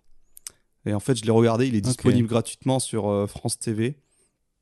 En fait, c'est un espèce de. C'est même pas un vrai documentaire. Ça dure 20 minutes et en fait, c'est un peu un- ce qu'on appelle les documentaires là ou documentaires. Genre, en gros, c'est sur le tournage de Chien de la Cache. et- Chien de la Cache, qu'est-ce que. Sur le, ah oui, j'ai sur le entendu tournage de oui. de la Casse, euh, comme s'il y avait une caméra qu'il avait suivi euh, dans son quotidien d'acteur incompris par tout le monde. Un peu chelou, un peu weirdo. Euh, comme, en mode making-of un peu, sauf que tu regardes le truc, t'es en mode putain, ça a l'air d'être un connard et tout. Et après, au bout d'un moment, t'es en mode euh, bon, en fait, je- enfin, je sais pas, tu sens que c'est fake, que c'est écrit et tout. euh. Tu sais, c'est filmé avec un iPhone un peu tremblant, on dirait des séries sitcom comme The Office ou quoi. Donc je suis en mode ouais, non, c'est pas du tout un docu, c'est genre, euh, c'est une fiction qui se fait passer pour un docu. euh, mais c'est ouais, c'est un peu marrant quoi. Après, moi, je, c'est un peu comme Jonathan Cohen, genre, euh, je crois que je l'ai un peu trop vu, donc euh, voilà quoi. T'as mieux Ouais, pour lui, hein, mais- on va en avoir marre, ouais. Allez, on peut passer maintenant aux émotions de 2023. Les films qui nous ont fait vibrer, avec le film qui nous a fait le plus peur, le plus rire, le plus pleurer, notre meilleure découverte et notre pire déception. On commence avec le film qui nous a fait le plus peur. Euh, qui veut se lancer? Allez, Zach. Alors moi, j'ai choisi, euh, comme c'est surprenant pour les gens qui me connaissent, mais Evil Dead Rise euh, de Lee Cronin, le retour de la saga, de ma saga horrifique préférée. Donc comme je dis, j'ai pas eu beaucoup de films d'horreur, mais celui-là, je pouvais pas passer à côté. Bah c'est ouais, c'est le retour de, la saga Evil Dead, donc pas avec le personnage de Ash qu'on connaît, mais avec des nouveaux personnages qui sont plutôt très cool. Je trouvais qu'il y avait, c'était un bon ratio entre référencé aux anciens, assez original. La photo était vraiment cool. Il y a des bons effets bien dégueulasses et euh, un sujet plutôt original sur la maternité, tout ça, euh, des bonnes thématiques, euh, des bonnes idées de mise en scène, des scènes vraiment très très cool, genre toute une scène qui se passe où il regarde à l'œilleton de la porte et il voit tous les trucs qui se passent dans le couloir. Enfin, il y a vraiment pas mal de scènes vraiment très cool. Et puis euh, mon petit plaisir de fan, euh, ce film permet un peu de relier euh, le remake et les autres films de la saga et la série et ce nouveau film dans une sorte de d'univers un peu enfin il y a un petit truc qui, crée des connexions entre les films. Donc voilà ça, sert à rien mais moi j'étais content. Voilà. Bref j'ai trouvé ce film bah vraiment très cool et et à la hauteur on va dire de des autres films. Bon pas aussi bien mais sur le même pied que, que le remake à peu près mais je vais peut-être même plus préférer celui-là que celui de Fede Alvarez Du coup, le... moi, j'ai pas vu beaucoup de films d'horreur euh, cette année, donc euh... ouais, quasiment pas en fait. Enfin, vraiment très peu. C'est pas après un genre que t'aimes particulièrement. Oui, voilà, c'est pas trop le genre que j'aime bien. Souvent, c'est euh, Boris qui me force à regarder des films d'horreur. Et euh, soit ça passe, soit ça va. Mais là, du coup, Puis en plus, au pas tant cinéma, que ça. c'est différent. Ah, au cinéma, c'est pire. Hein. pas en- Vous êtes pareil un peu tous les deux à ce niveau-là, je crois. Ouais, mais ouais moi, moi, je... je, moi, je, ouais, je sais pas. moi, je vais pas aller voir au cinéma les films d'horreur j'ai Mm. trop Ouais, peur je, je l'ai fait une fois, j'ai crié dans Mais la salle. hein. J'ai vraiment fait Oh putain Genre, voilà. je rigole même pas. Oui, en plus, oui, Oh, vraiment, il est sorti, euh, il est sorti Ouais. comme ça, hein, vraiment. C'était. Bah voilà, du coup, j'ai pas vu grand chose. Et en fin d'année, là, est sorti euh, Vermine de Sébastien Vanicek. On dit comment son nom Vanicek. Vanicek, pardon. Et euh, donc voilà, il est sorti fin d'année, la fin, fin décembre. Et euh, donc voilà, c'est un film en mode euh, dans une cité où euh, du coup des araignées euh, prennent euh, le, le contrôle sur la cité et tout. Et c'est pas que ça fait forcément peur, mais tu sais, tout le temps, t'es pas bien. Genre, tu sais, les araignées, euh, même je suis pas, enfin, j'ai pas peur des araignées, mais c'est pas, si je peux m'en passer, ça va, tu vois. Donc euh, ouais, c'était sympathique et très bien fait. Et en plus, c'est français et tout, c'est stylé. Donc, euh, donc voilà, je dirais que c'était celui-là. Ouais, une très bonne série B qui a pas à rougir. euh, Je dirais que c'est un des. Bah, en termes de films d'horreur cette année, je sais pas ce qui est. J'ai pas de trucs en tête, mais c'est le Il seul film ouais. d'horreur valable cette année en France. euh. Puis même, il y a pas que ça. Enfin, je sais pas, il est vraiment vraiment cool, Oui, il y a un discours social derrière euh, qui est intéressant. engagé. un En fait, peu. c'est un peu du John Carpenter à la française. hein. Dans le côté. euh, yes Voilà, série Pardon. B, mais Ouais, faut que tu le vois, Zach. qui, euh, qui a un message politique, social Ouais, je sais. derrière quand on creuse. De mon côté, je vais vous parler du film La Main, réalisé par les frères Michael et Danny Philippou, ou en anglais c'était euh, Take. Non, c'était quoi déjà? Ta- Talk to Me. Talk, to me, talk Oui. to Voilà. me. Ok. Et donc en anglais, la euh, le titre original c'était Talk ça a to Me. rien à voir d'ailleurs Euh, Talk to me et la main ouais, mais je vais vous expliquer. Parce que, bon, voilà. Et donc en fait, ces deux réalisateurs-là, en fait, à la base, c'était des youtubeurs qui ont une chaîne YouTube où ils faisaient des petits sketchs ou des courts-métrages un peu horrifiques. Et euh, voilà, ils sont... on leur a proposé un budget, euh, ils ont réalisé leur premier film. C'est vraiment pas C'est mal. Squeezie? Non, c'est pas, c'est pas Squeezie. Merci Internet? Euh, donc c'est un film qui a été euh, qui est australien et qui est distribué par A24. C'est pas produit mais distribué seulement. Et euh, voilà, de toute façon toujours les films A24 c'est un peu un vent de fraîcheur. En plus là il y a de nouvelles têtes qu'on n'a jamais vues avant et ça ça se passe en Australie, ça change des- États-Unis donc c'est cool. Donc c'est un petit movie avec des soirées où les gens se retrouvent et ils ont une espèce de main, une main embaumée d'un ancien sorcier euh, qui leur permet de communiquer avec le monde des morts quoi. Euh, c'est pour ça, la formule, c'est à chaque fois qu'ils serrent cette main, ils doivent dire Talk to me, parle-moi, comme s'ils parlaient aux esprits. Et juste en français, du coup, c'était plus simple de l'appeler la main. Parle-moi. Et euh, c'est un film aussi, euh, en, en dehors de son euh, côté horrifique, pour moi, qui va parler du deuil et de l'addiction, notamment, faire une espèce de métaphore avec les drogues, parce que les personnages deviennent accros à ce jeu-là, quoi. On a même un moment un personnage qui va vivre un peu l'équivalent d'un bad trip, mais voilà, j'en dis pas plus, mais je vous le conseille fortement. Et même toi, Zach, par exemple, que je sais assez Mais ça m'intrigue beaucoup ce film. En vrai, euh, moi aussi, en soi, j'ai mis euh, film qui me fait le plus peur. euh, j'ai pas euh, énormément peur. Euh, quand je suis devant le film, ça va. C'est toujours avant, j'ai toujours une appréhension ou quoi. Je, je flippe Ouais, quand même un peu. Et en fait, ce qui me fait peur dans les films d'horreur, souvent, c'est le côté surnaturel et ne pas voir la créature tant qu'on la voit pas, ça. Je, je flippe. Après, dès qu'on la voit, que je l'ai identifiée, ça va beaucoup mieux. Je suis en mode, ok, j'ai plus peur, j'ai identifié le mal. Et là, du coup, en vrai, ce film, euh, il, il fait pas si peur que ça. hein. Il y a pas, déjà, il y a pas de jumpscare, jumpscare. non Non, il y a Ah pas ouais. de jumpscare. Parce que la bande-annonce. Il y a des peur. Ouais, la bande-annonce euh, faisait flipper, mais Ouais. en vrai, le film, il est très abordable, euh, franchement. Euh, Je trouve il est moins effrayant qu'en Hérédité, par exemple. Hérédité. Et on reste quand même dans le, le truc Elevated Horror. c'est assez cool, quoi. En fait, il y a quelques apparitions de, de, de morts au début qui sont un peu dégueulasses. En fait, c'est plus, ouais, plus gore. Il y a une ou deux scènes notamment qui sont un peu choc. Mais sinon, ça va, franchement, ça se regarde. Voilà, voilà. Après l'émotion du sursaut, place à l'émotion du rire. Donc, le film qui nous a fait le plus rire en 2023, Zach. Alors moi j'ai deux choix. Euh, Il y en a un pour la blague et un c'est vrai, mais c'est effectivement euh, Boris me disait mais c'est bizarre pourquoi t'as mis ça? Mais moi ça m'a fait beaucoup rire. Euh, donc pour la blague j'ai mis Rebel Moon de Zack Snyder, la Vartine, parce que c'est tellement con que ça m'a fait trop rire. Et euh, j'étais un peu en manque de, de science-fiction euh, fantasy euh, du turfu euh, cette année et du coup je me suis rué dessus. Et euh, bah, c'est pas bien, mais euh, j'ai trouvé ça très en fait, c'est tellement le bordel, c'est tellement, euh, c'est tellement Zack Snyder, quoi. C'est tellement trop, genre avec les ralentis partout, les trucs, nanana. Et le scénario, il est con comme la mort. Du coup, c'est super drôle. C'est un peu un plagiat de plein de trucs en même temps. Il y a beaucoup de Star Wars, euh, mais en fait, je crois que c'est un scénario abandonné de Star Wars. Du coup, t'as l'impression que c'est une parodie de Star Wars, mais qui se prend beaucoup trop au sérieux. Mais il y a des décors qui sont cool, l'univers est sympa. Euh, mais ouais, le scénario il pue la merde, les dialogues pareil. Euh, Il y a des refs à, Warhammer 40 000 aussi. Enfin, c'est vraiment un bordel, mais moi j'aime bien. C'était mon petit nanar de l'année, quoi. C'était, enfin mon petit nanar bien produit, quoi. Donc euh, en vrai j'ai bien kiffé, ça m'a beaucoup fait rire. Mais bon, c'est pas vraiment, voilà, je voulais juste le placer. Et sinon, le truc qui m'a vraiment fait rire, c'est les feuilles mortes de Aki Kaurismäki, qui est un film finlandais. Et en fait, c'est pas si drôle que ça. Mais c'est juste que c'est super cynique comme film en fait. Donc c'est une sorte de, de comédie romantique. euh, euh, alors j'avais vu un mec sur euh, Letterboxd, il disait Before Sunrise for the Working Class. Ça m'a fait beaucoup rire. Ou Lala Finlande aussi. Voilà, mais je, je pique les blagues des gens sur Letterboxd. Mais en gros, ouais, c'est des c'est deux gens de, qui sont pauvres en vrai, qui ont des boulots de merde, qui voilà et, qui n'ont pas une vie de fou et qui se rencontrent un jour dans un karaoké et puis après ils vont se ramener à se recroiser tout ça. Mais en fait, il y a que des c'est que des blagues de situations un peu absurdes, un peu euh, ouais, je sais pas, c'est un humour très très particulier. Euh, C'est ça euh, très drôle. Humour nordique, on peut dire. Ouais, c'est ça, c'est très, c'est très froid, c'est très. Alors que le film est pas mal. euh, Il y a beaucoup de couleurs dans le film, dans la, dans la photo et tout. C'est très théâtral comme truc aussi. L'éclairage est assez euh, théâtral, je trouve. Et voilà, c'est très, très drôle. Une, une scène où ils sortent du cinéma, où ils sont allés voir The Dead Don't Die de Jarmusch. Ah ouais. Et il y a deux vieux qui sortent. Et il y en a un, il dit Hum, Ça m'a fait penser à du Bresson. Hum. Et l'autre, il dit Hum, On dirait Bondapart de Godard, alors que ça a aucun rapport. Et juste, je sais pas, cette blague de merde m'a fait beaucoup rire.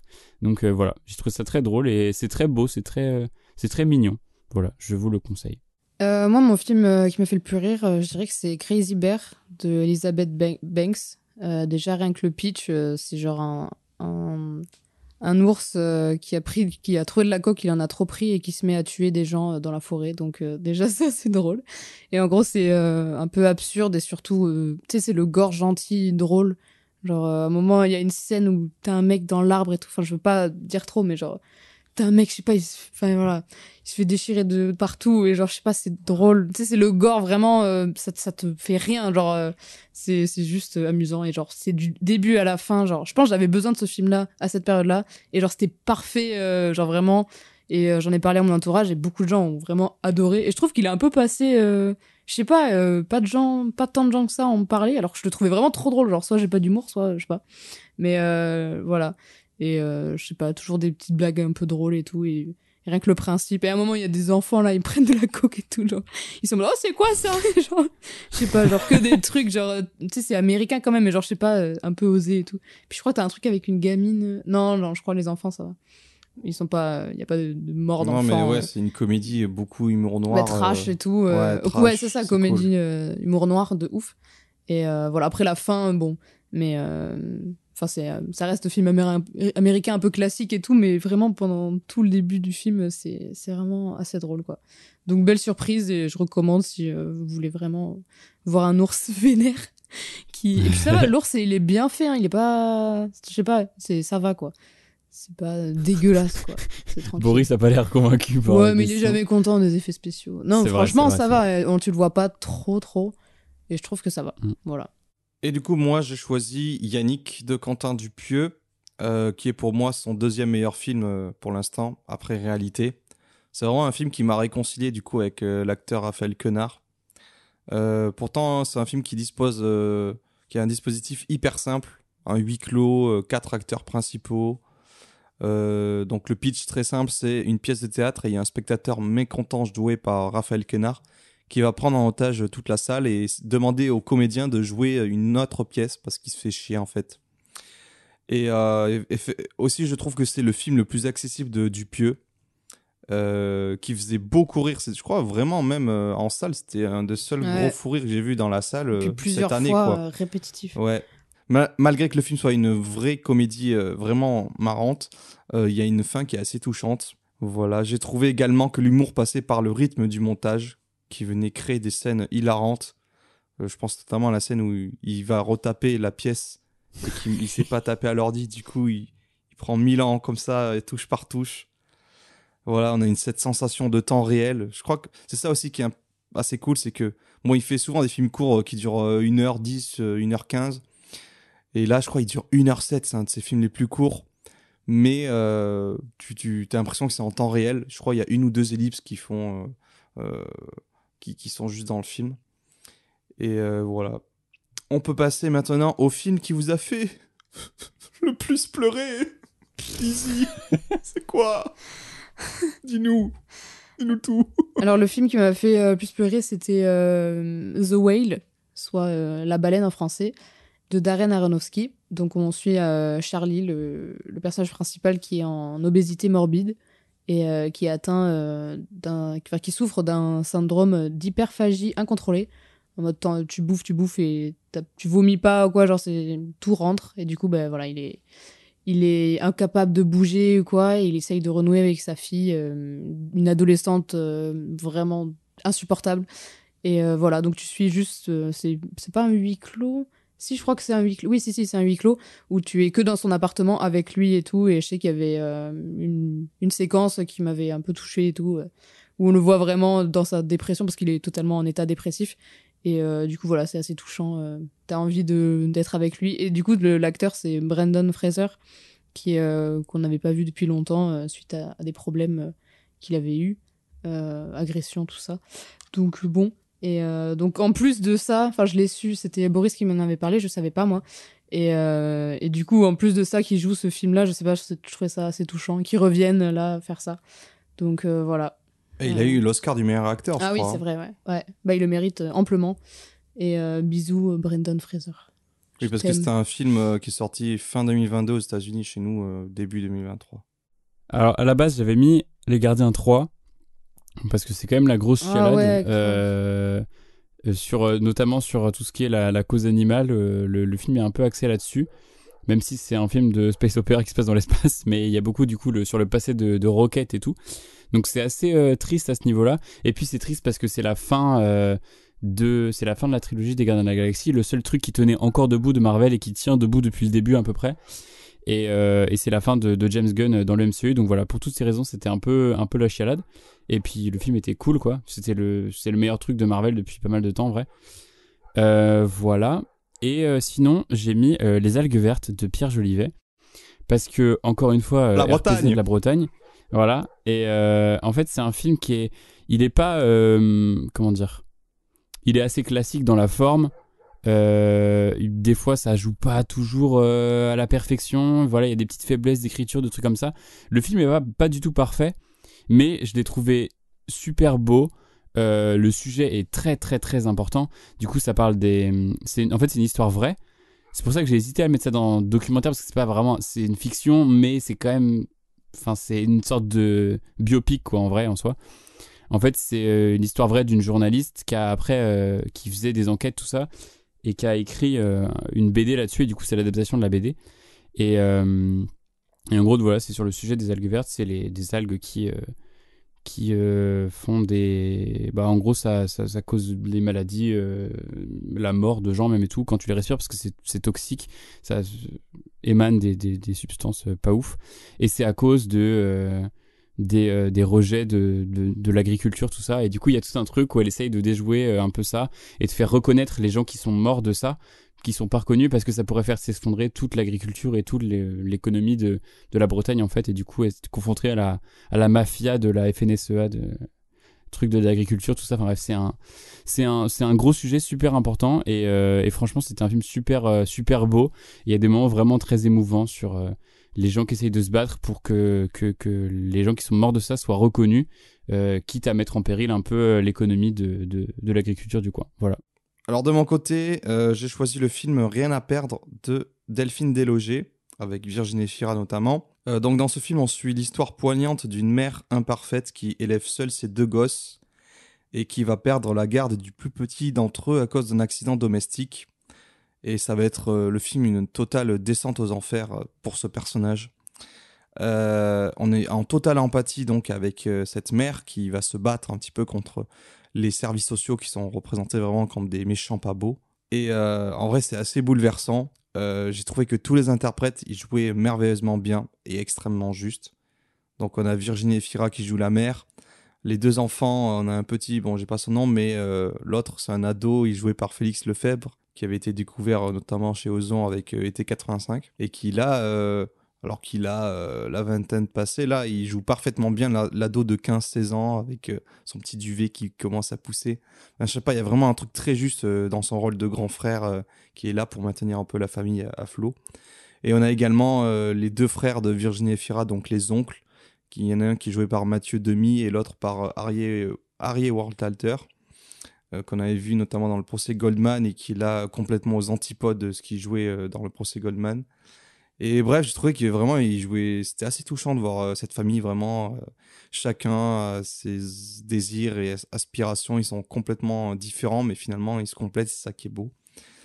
Voilà, je- voilà, c'est ce que j'ai mis. Beau film, c'est un beau film sur la famille qui est jamais parfaite, mais l'amour est quand même présent. On enchaîne avec la meilleure découverte, notre meilleure découverte de 2023. Donc, il s'agissait euh, d'un film qu'on n'attendait pas particulièrement, mais qu'on a apprécié euh, en le découvrant. Euh, je vais commencer pour changer. Euh, je voulais vous parler euh, de deux films, enfin surtout un parce que malheureusement, je pense que c'est impossible de le voir ailleurs. Moi, je l'ai découvert en festival. Alors, c'était à l'étrange festival euh, de 2023. Euh, Il y avait ce film qui s'appelait The Orgy of the Damned, The- l'orgie des damnés, avec un- une suite de chiffres derrière, je, je me souviens plus. En gros, c'est une espèce de bizarrerie euh, de film expérimental en noir et blanc. C'est en noir et blanc et aussi également avec des touches de couleur, un peu comme les anciens films muets qui des fois étaient, euh, certaines scènes étaient euh, en jaune ou en rose, voilà, avec cette teinte-là. Et c'est également un film sans dialogue. Alors pas sans bruit ni sans musique, mais sans dialogue. Euh, on a le personnage principal qui a un aspect simien, genre il a une tête de singe quoi, et euh, il va rechercher une fille euh, tout en descendant dans ce qui s'apparente aux enfers. voilà, c'est un peu une relecture moderne du Jardin des délices de Jérôme Bosch. Donc ce tableau qui présente à la fois l'enfer, le paradis, le purgatoire. Une vraie relecture, genre pour trouver des points communs, c'est un peu difficile quoi. Euh, à part que juste euh, il va aller de d'étage en étage et découvrir euh, des pièces où il y a des créatures vraiment bizarres, hybrides dans tous les sens. Tellement chelou. le film il possède beaucoup d'images hallucinantes. Il y a un côté aussi fait main qui est très satisfaisant à mes yeux. Et je pense qu'aujourd'hui on pourrait le comparer à ce qui était à l'époque des Midnight Movies les films de minuit, tout ça, tous ces films étranges, bizarres.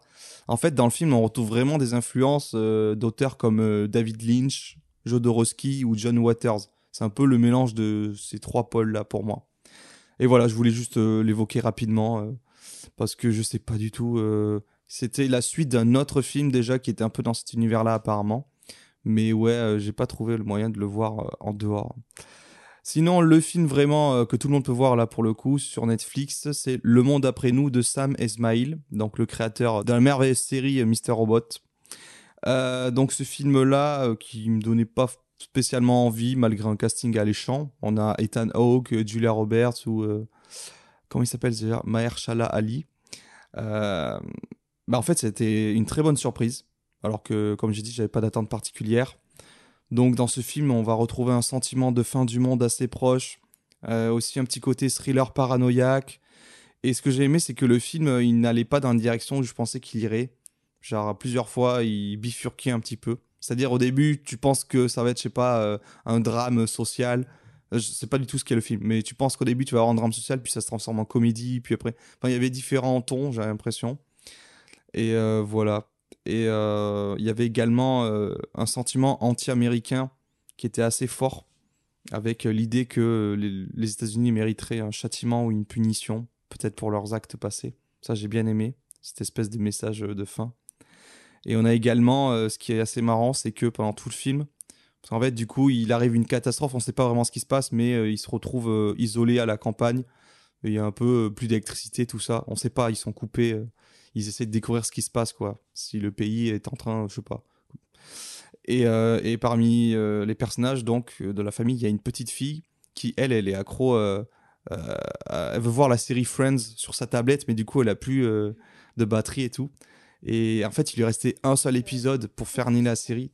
Et finalement, elle va trouver, en se baladant, rentrer chez des gens, elle va trouver les DVD de Friends et c'est comme ça qu'elle va le lancer et tout.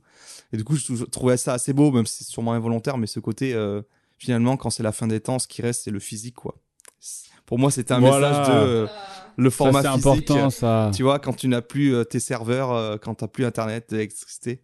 Enfin, si, du coup, il y a l'électricité, mais bon, bref. Mais en tout cas, le DVD ou le Blu-ray, il est là pour sauver vos films. du coup, moi, c'était grâce à Boris, encore une fois. Euh, parce que j'avais pas du tout vu, ce film passer. Donc c'est euh, La Montagne de Thomas Salvador. Mais je vais pas trop en parler là parce qu'il est dans mon top. Et euh, donc c'est juste Boris qui l'avait vu et il m'avait parlé de ce film. Et pourtant je l'ai pas du tout vu. Pourtant les films, rien que le titre, bon c'est bon le titre est pas ouf, mais bon c'est pas grave. Et moi j'aime bien les montagnes. Du coup je, je suis un peu dégoûtée de pas avoir vu ce film passer, mais du coup j'ai pu le découvrir et vraiment grosse pépite euh, voilà, très beau film. Tu t'y attends pas du tout. Et le conseil pour ceux qui veulent le regarder, vraiment, ne lisez rien dessus, ne regardez pas de bande-annonce. Juste trouvez-le et regardez-le, genre. Et euh, moi, du coup, euh, je savais pas trop comment dans Meilleure Découverte parce que la plupart des films que j'ai vus, je les ai vus parce que, comment dire, je savais qu'ils allaient sortir et soit c'était un film d'un réalisateur que j'aimais bien, soit nanana, soit nanana. Donc celui-là, c'est découvert dans le sens où je, je savais pas que ça allait être bien parce que donc c'est le film Donjons et Dragons, l'honneur des voleurs de John Francis Daley et Jonathan Goldstein. Euh, donc c'est le quatrième film live action sur euh, l'univers Donjons et Dragons. Les trois premiers sont éclatés au sol. C'est vraiment tout est pété. Et euh, celui-là, bah, il est vraiment très très cool. Donc ceux qui me connaissent savent que je suis un énorme fan de fantasy, donc je pouvais pas passer à côté de ça. Et en fait, quand il a été annoncé, je me suis dit putain, quoi encore cette merde. La première bande annonce est sortie. Et je suis en mode, ah, ça a l'air sympa en fait. Genre, euh, ça me faisait un peu chier. Je suis en mode, ah, mais en fait, ça a l'air bien. Et du coup, euh, bah, en fait, c'est vachement bien. C'est super rythmé, super bien géré. euh, les personnages sont trop attachants. Ils sont bien dosés sans être clichés. Après, ça reste assez classique dans la forme et tout, mais c'est vraiment très très cool. Il y a certaines scènes qui sont vraiment ultra bien rythmées, ultra bien montées, ultra intéressantes en termes de, de mise en scène, de cadrage, tout ça. Genre notamment, je pense à la scène où introduisent le, le tableau là dans la diligence, euh, qui est, enfin dans la diligence, dans la carrosse là ou je sais pas quoi. Je trouvais c'était super cool parce qu'il y a des trucs de en haut, en bas, tout ça. Enfin, il y a vraiment plein d'idées super cool. Euh, c'est super bien rythmé sans être trop cliché. Euh, et puis du coup, pour les gens qui font du jeu de rôle, c'est super. On a vraiment l'impression de voir une partie de jeu de rôle se dérouler devant tes yeux avec les. En fait, là, l'humour à la Marvel un peu débile marche pas mal parce que c'est tout le temps ça dans les jeux de rôle. T'essayes d'être roleplay à mort, mais t'as toujours euh, un des gars qui va faire une blague sur un truc. Et t'as ce truc du magicien qui est tout nul mais qui devient fort une fois qu'il prend confiance. Enfin, il y a plein de trucs comme ça qui sont vraiment euh, super cool dans ce film. Et euh, puis l'émotion marche pas mal. Il y a certains effets qui sont vraiment moches, mais sinon dans l'ensemble ça passe plutôt bien. C'est c'est équivalent à ce qui se fait actuellement. C'est plus joli que Marvel, mais ouais il y y a certains moments quand même où j'ai trouvé ça un peu un peu lisse. Et ouais ça fait un peu euh, médiéval fantastique, un peu propre, un peu trop propre, tu vois, euh, et un peu trop euh, comment dire, un peu trop parfait. Moi j'aime bien quand c'est un peu un peu crade ou un peu sale, tu vois. Mais mais il y a des y a des bonnes idées de design dans les dans les dans les décors, dans les costumes, dans tout ça. Donc voilà, c'était c'était très très cool. Et puis il y a quand même pas mal de décors un peu un peu réels, notamment la nature. Donc c'est vraiment un, film très très cool. Je vous le recommande. Très bon divertissement. Voilà. On enchaîne avec euh, la dernière catégorie des émotions de 2023, le film qui a été notre pire déception de l'année. Alors je vais commencer. Moi, ça a été Oppenheimer de Christopher Nolan. Et oui, la surprise. Euh, moi, j'ai pas compris tout l'engouement qu'il y avait au- autour de ce film. Euh, le principal reproche que j'avais à faire, c'était que euh, il y avait pendant. Alors le film dure trois heures, hein, et euh, pendant vraiment, je dirais, la, une heure et demie euh, jusqu'à la moitié du film, le montage particulier du film était hyper cut. Euh, T'avais pas le temps de te poser pour apprécier une scène. C'était vraiment des plans qui s'enchaînaient, qui duraient une seconde, deux secondes, insupportable. Et une musique omniprésente qui me cassait les oreilles et qui donnait, en fait, qui donnait vraiment l'impression à cette première partie de film d'être une bande-annonce qui voulait pas s'arrêter. Vous savez, ce truc en bande-annonce, t'as un montage rapide, t'as une musique épique, parce que justement, tu... Et là, c'était trop bizarre. Et je pense qu'Izzy aussi avait ressenti ça. Voilà, c'est du coup c'était vraiment une déception. Euh, j'ai pas réussi à rentrer dans le film en fait. Et surtout, on avait payé euh, notre place pour le voir en IMAX première fois euh, quand on voulait expérimenter ça. Et là encore, autre chose, euh, ce qui est dé- décevant, c'est que le gars va utiliser en format IMAX, se targuer euh, de faire aussi des scènes en noir et blanc en IMAX qui ont jamais été fait avant. Tout ça pour filmer des mecs en costard qui parlent dans des bureaux pendant trois heures. C'est, en fait, il y avait un aspect pas mal de, un aspect de film de procès assez chiant. C'est pas toujours euh, mon fort les films de procès. Et euh, alors qu'Anatomie une chute m'a prouvé le contraire parce que c'était pas que du procès. Mais là c'est le cas et puis en fait c'est un biopic mais vraiment sauce Nolan. Il peut pas faire les choses comme tout le monde. euh, il faut qu'il fasse forcément des trucs euh, où la chronologie est, est mélangée. Du coup t'as des scènes en noir et blanc en couleur. T'es là tu comprends pas. T'es en mode quel intérêt parce que tu revois la même scène en noir et blanc et en couleur. Et en fait, euh, bon, t'es toujours obligé d'aller lire des analyses derrière pour comprendre juste que c'est suivant le point de vue de un ou deux personnages, euh, que c'est en noir et blanc ou en couleur. Ok, super. Je veux dire, à partir du moment où t'as besoin d'un manuel pour comprendre euh, un film qui semble simple, euh, c'est pas normal. Mais voilà, j'ai trouvé que le gars, il savait pas raconter une histoire, poser des bases, mettre du contexte, sans en faire un truc toujours épique pour rien, en fait. Et que pour moi, c'était vraiment de l'amateurisme à ce niveau-là. Le seul intérêt du film pour moi, c'est à partir vraiment du projet Manhattan, c'est-à-dire quand ils vont dans le désert pour créer cette bombe atomique euh, pour mettre fin à la guerre.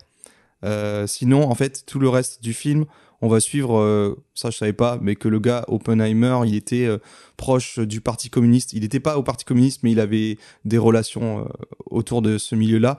Et c'est-à-dire qu'après la guerre, il y a eu la chasse aux sorcières, le macartisme, où on allait faire tomber les têtes des gens qui étaient liés de près ou de loin au communisme, puisque le nouvel ennemi c'était l'URSS, quoi. Voilà, l'explosion de la bombe en elle-même aussi, elle est très décevante. Et euh, il y a des scènes de sexe dans le film qui sont très malaisantes. Mhm. Euh, la caractérisation des persos féminins est horrible. Euh, soit ça va être la folle hystérique qui, qui, qui baise, qui est tout le temps à poil. Florence Pugh, la pauvre, qu'est-ce qu'il lui a fait?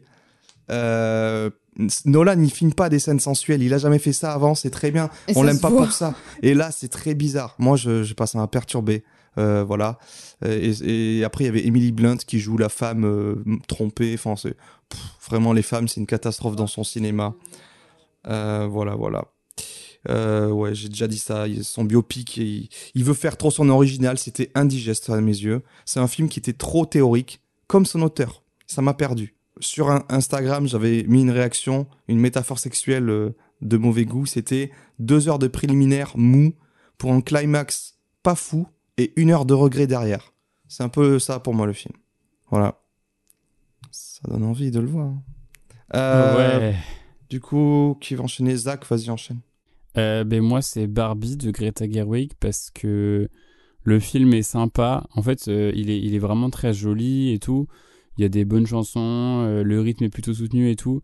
Mais euh, pour un film euh, qui, je sais pas, moi je m'attendais vraiment à un truc un peu euh, un peu critique tout ça. Et c'est un peu Mattel qui fait son autocritique, mais en suçant un peu aussi sur les bords. Euh, puis la fin, elle est mièvre as fuck. C'est c'est niais de fou. Et puis c'est vraiment du. En fait, pour les gens qui savent pas du tout ce que c'est le féminisme ou quoi que ce soit, euh, ça peut être une bonne porte d'entrée. Mais en soi, genre, c'est vraiment du féminisme en plastique, sans vouloir faire un jeu de mots de merde. mais euh, mais c'est vraiment euh, le niveau zéro, quoi. C'est genre, oulala, le patriarcat, c'est pas bien, sans déconner, on savait pas. Genre, tu vois, c'est. Mais voilà, c'est. En fait, c'est ça. Pour les gens qui sont pas du tout au courant de ça, oui, ça peut être pas mal, mais voilà, je trouve que le, le, ouais, le message final est un peu, est un peu niais au final. Et puis, euh, puis voilà. J'en attendais un peu plus en fait de, de, de Greta Gerwig parce que c'est quelqu'un que j'aime bien. Et je crois que c'est c'est coécrit avec euh, Noah Baumbach, non Si je dis pas de conneries. Ouais, son mari, Et, ouais. euh, et du coup, voilà. ah, c'est son mari, je savais pas. Je savais juste qu'ils étaient proches, mais je savais pas si c'était son mari ou pas. Non, Ok. non, c'est- ouais. Du coup, voilà. Euh, ben, moi, ma pire déception, c'était Acide de Just Filippo. Euh, donc, qui est de base d'ailleurs un court métrage. Et euh, Just Filippo, il avait fait La Nuée, euh, que j'avais adoré, genre euh, pépite française, euh, encore une fois. En mode, euh, ça, ça part euh, en délire euh, film de genre. ouais, film de genre. Et ouais, et là, du coup, j'avais un peu une attente parce que La Nuée, j'avais vraiment beaucoup aimé. Et là, grosse déception. Enfin. Enfin, je l'attendais, quoi. Du coup, j'étais vraiment déçue. Genre, le jeu d'acteur, là, ça va pas du tout. Mais les effets spéciaux, l'histoire, enfin, je sais pas. Vraiment nul. Donc, super déçu. On l'avait vu à Cannes. Après, c'est vrai qu'on avait enchaîné sur pas mal de films et tout. Mais celui-là, malheureusement, du coup, je m'en souviens. J'aurais bien aimé dormir de- devant parce que vraiment. euh, pff. Et ouais, c'est c'est moche, c'est nul. euh, voilà. Pourtant, j'aime bien les films un peu catastrophes. Et là, c'est totalement ça. En gros, c'est une pluie d'acide. Et, euh, et par contre, le court-métrage dessus est vachement bien. Et franchement, une idée, genre faire un film à partir d'un court métrage, ça peut être une bonne idée, mais là, c'est c'est juste, ça fait du mal euh, pour tout le monde, quoi. Genre, je sais pas, je sais pas ce qui lui est arrivé. Ça fait vraiment, euh, bah, ça fait aussi américain un peu, genre, euh, je sais pas, vraiment, j'ai pas du tout aimé, pas du tout aimé, donc assez déçu, quoi. Voilà. Alors, on arrive dans la dernière partie de ce numéro avec le top film 2023. Donc, on a décidé cette année de faire un top 5 personnel et avant de faire des mentions honorables avec 5 autres titres pour élargir un espèce de top 10. On va commencer avec les mentions honorables. Donc, ça va être 5 films qu'on a appréciés. Euh, pas de classement en particulier, juste euh, ils pouvaient pas être dans le top 5. Je vais commencer de mon côté.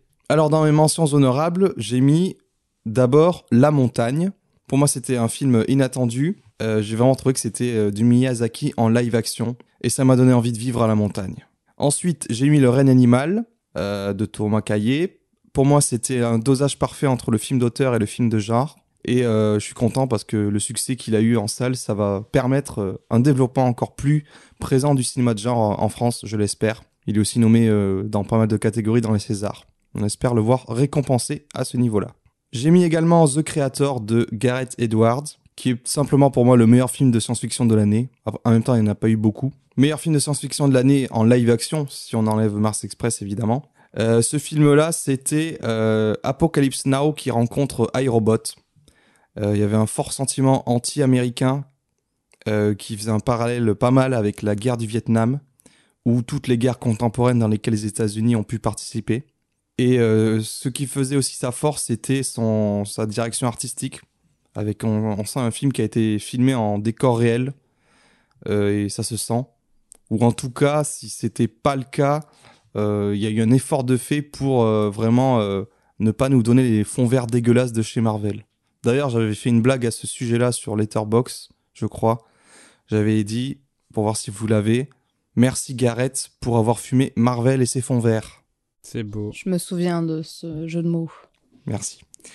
Il y a une référence particulière? Non, c'est juste euh, merci Gareth, ça fait cigarette. Cigarette. Et j'ai dit derrière pour avoir Ah. fumé. Ah, ah. Ah, Ah, j'avais pas compris. C'est drôle, j'aime bien, j'aime bien, j'aime bien. Ensuite, j'ai mis Simple comme Sylvain euh, de... Putain, j'ai perdu son nom. Euh, Monia Choukri. Voilà, merci. Monia Chokri. Euh, donc une comédie québécoise originale et très juste à mes yeux sur les rapports de couple et triste à la fois euh, sur l'impossible mélange des classes sociales. Et pour terminer, Killers of the Flower Moon, le dernier Martin Scorsese, un film fleuve qui prend son temps mais termine l'ère des westerns pour plonger dans la brutalité du crime organisé. Dans ce film, il y a un renversement des positions de force avec les blancs qui sont au service des Amérindiens, des natifs. On a également DiCaprio et sa boule dans la bouche. Le mec, il joue vraiment comme s'il avait une boule de, de, billard dans la bouche en permanence. Ça rappelait un petit peu le parrain de Marlon Brando, mais lui, c'était un peu plus ridicule. Euh, Il y a d'autres scènes qui ont marqué euh, la scène de la fessée. Toi, t'as pas vu le film, Zach, donc j'en dis pas plus. Non. Voilà, on a un De Niro pernicieux à souhait, vraiment impitoyable. Et ce film raconte ou met en lumière en fait des crimes qui ont forgé l'histoire de la nation.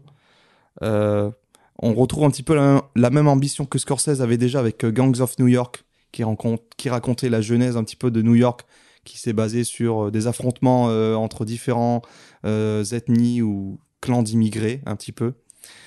Et là, ce qui est assez ambigu dans le film quand même, c'est que il est, on est placé du point de vue des oppresseurs, quoi.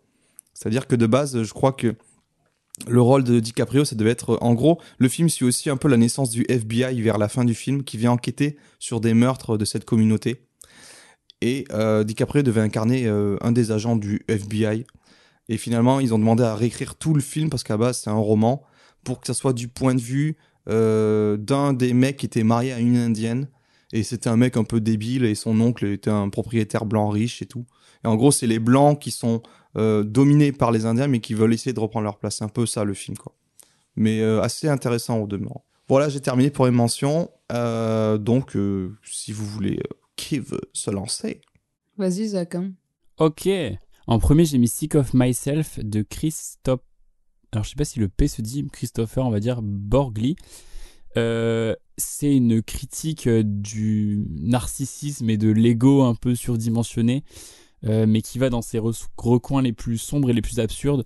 En gros, va suivre un couple qui est un couple mais le plus toxique euh, du monde et qui veulent tous les deux attirer l'attention et qui font des trucs à la con genre euh, c'est pas genre la meuf a un dîner où c'est son, son mec qui est artiste, mais en fait c'est un artiste où il vole des trucs dans les, dans les magasins de déco et après il les fout à l'envers et, du coup il fait des œuvres d'art avec. Et, euh, en gros, euh, euh, sa meuf elle simule une allergie euh, pour faire son intéressante pendant le dîner. Enfin, ouais, c'est que des trucs comme ça. Et ça va de plus en plus loin. Et elle se met à prendre un médicament pour avoir les effets secondaires et que tout le monde la plaigne et qu'elle devienne connue pour ça. Enfin bref, il y a un super montage, un humour noir, absurde, très très cool, une super écriture, une super mise en scène. Donc c'était vraiment euh, très très cool. Euh, et du coup, euh, petit mot aussi sur, euh, c'est dérive, mais c'est lui aussi du coup qui a fait Dream Scenario, qui est sorti aussi cette année avec Nicolas Cage, donc qui est un film qui parle du rêve et tout, qui est très cool aussi, que je vous invite à voir, mais du coup je vais pas en parler trop parce que ça ferait trop, mais mais voilà, Dream Scenario très cool aussi, donc le le gars a fait, en fait, Sick of Myself, c'est un plus un film de 2022 que de 2023, mais on l'a découvert qu'en 2023 nous, mais voilà. Euh, ensuite, j'ai mis Yannick de, de Dupieux, donc bah, euh, t'en as déjà parlé pas mal, Boris, mais euh, c'est tout le savoir-faire de Dupieux encore, il prouve encore ça. Son, son génie, je sais pas, c'est cynique, c'est absurde, en même temps ça critique un peu la société, c'est un dispositif simple, et en fait moi je trouve, et ça révèle aussi Raphaël Quenard, et en fait je trouve que le point fort de Dupieux c'est d'avoir des idées ultra originales, et qui euh, et en fait il a pas ce problème de faire des films de 1 heure et demie pour faire des films de 1 heure et demie il a son idée il sait que son idée elle va pas tenir sur une heure et demie du coup il fait des films de 1h15 et, et pour moi ça c'est une de ses forces aussi il cherche pas à, remplir ses films avec euh, avec du vide ou à étirer ses idées à la mort et c'est toujours euh, c'est toujours juste quoi Ensuite, j'ai mis Boys Afraid. Donc là, pour le coup, en termes de durée, on n'est pas du tout sur la même chose. Donc le nouveau film de Harry Aster avec euh, Joaquin Phoenix. Euh, je sais toujours pas si j'ai vraiment aimé ou pas, mais en tout cas ça m'a marqué. C'est un film super long euh, qui parle de plein de trucs à la fois, mais en gros c'est un gars qui doit aller euh, voir sa mère. En gros c'est ça l'histoire, on est d'accord? Et Ouais. t'en, parleras plus Boris, je pense. Oui. Mais voilà, donc très différent de ces autres. Pareil, très surréaliste. Euh, on n'arrive pas trop à savoir euh, si c'est complètement surréaliste, s'il y a un peu de réalité ou pas, ou si c'est juste le personnage qui a une vision de la réalité qui est déformée. Et voilà, mais euh, la mise en scène est super bien. Il y a plusieurs parties dans le film. Une partie, je sais pas si on peut parler, mais ma partie préférée, c'est celle qui est du coup une sorte d'animation un peu particulière. Je t'en parlerai peut-être, Boris, mais ça, c'est vraiment ma partie préférée du film. Et du coup, voilà, c'est qu'en fait, t'as l'impression qu'il y a plusieurs films dans le film. Et voilà, et grosse perf de Denis Ménochet aussi, acteur euh, incroyable, qui a un rôle euh, très très très très stylé dedans. Ensuite, euh, retour d'un réalisateur aussi qui n'avait pas fait de film depuis pas mal de temps, Michel Gondry, avec le livre des solutions, qui est une sorte de d'autobiographie, si je dis pas de conneries, de lui sur le tournage de je sais plus quel film où il a été horrible et où il a découvert ses, euh, il est bipolaire, quelque chose comme ça. C'est des, un des syndromes qu'il euh, avait. l'écume des jours, je crois. Ouais, c'est ça, voilà, et où il devenait euh, enfin horrible avec tout le monde et tout. Et du coup, voilà, c'est un peu aussi, euh, bah, comme tous ces films, une ode euh, au DIY, au cinéma un peu fait maison, euh, tout ça. Et il y a des scènes de fou. Les acteurs sont super cool. C'est c'est un film qui est très beau, très touchant, très drôle. Enfin voilà, c'est pour moi un retour ultra réussi pour Gondry.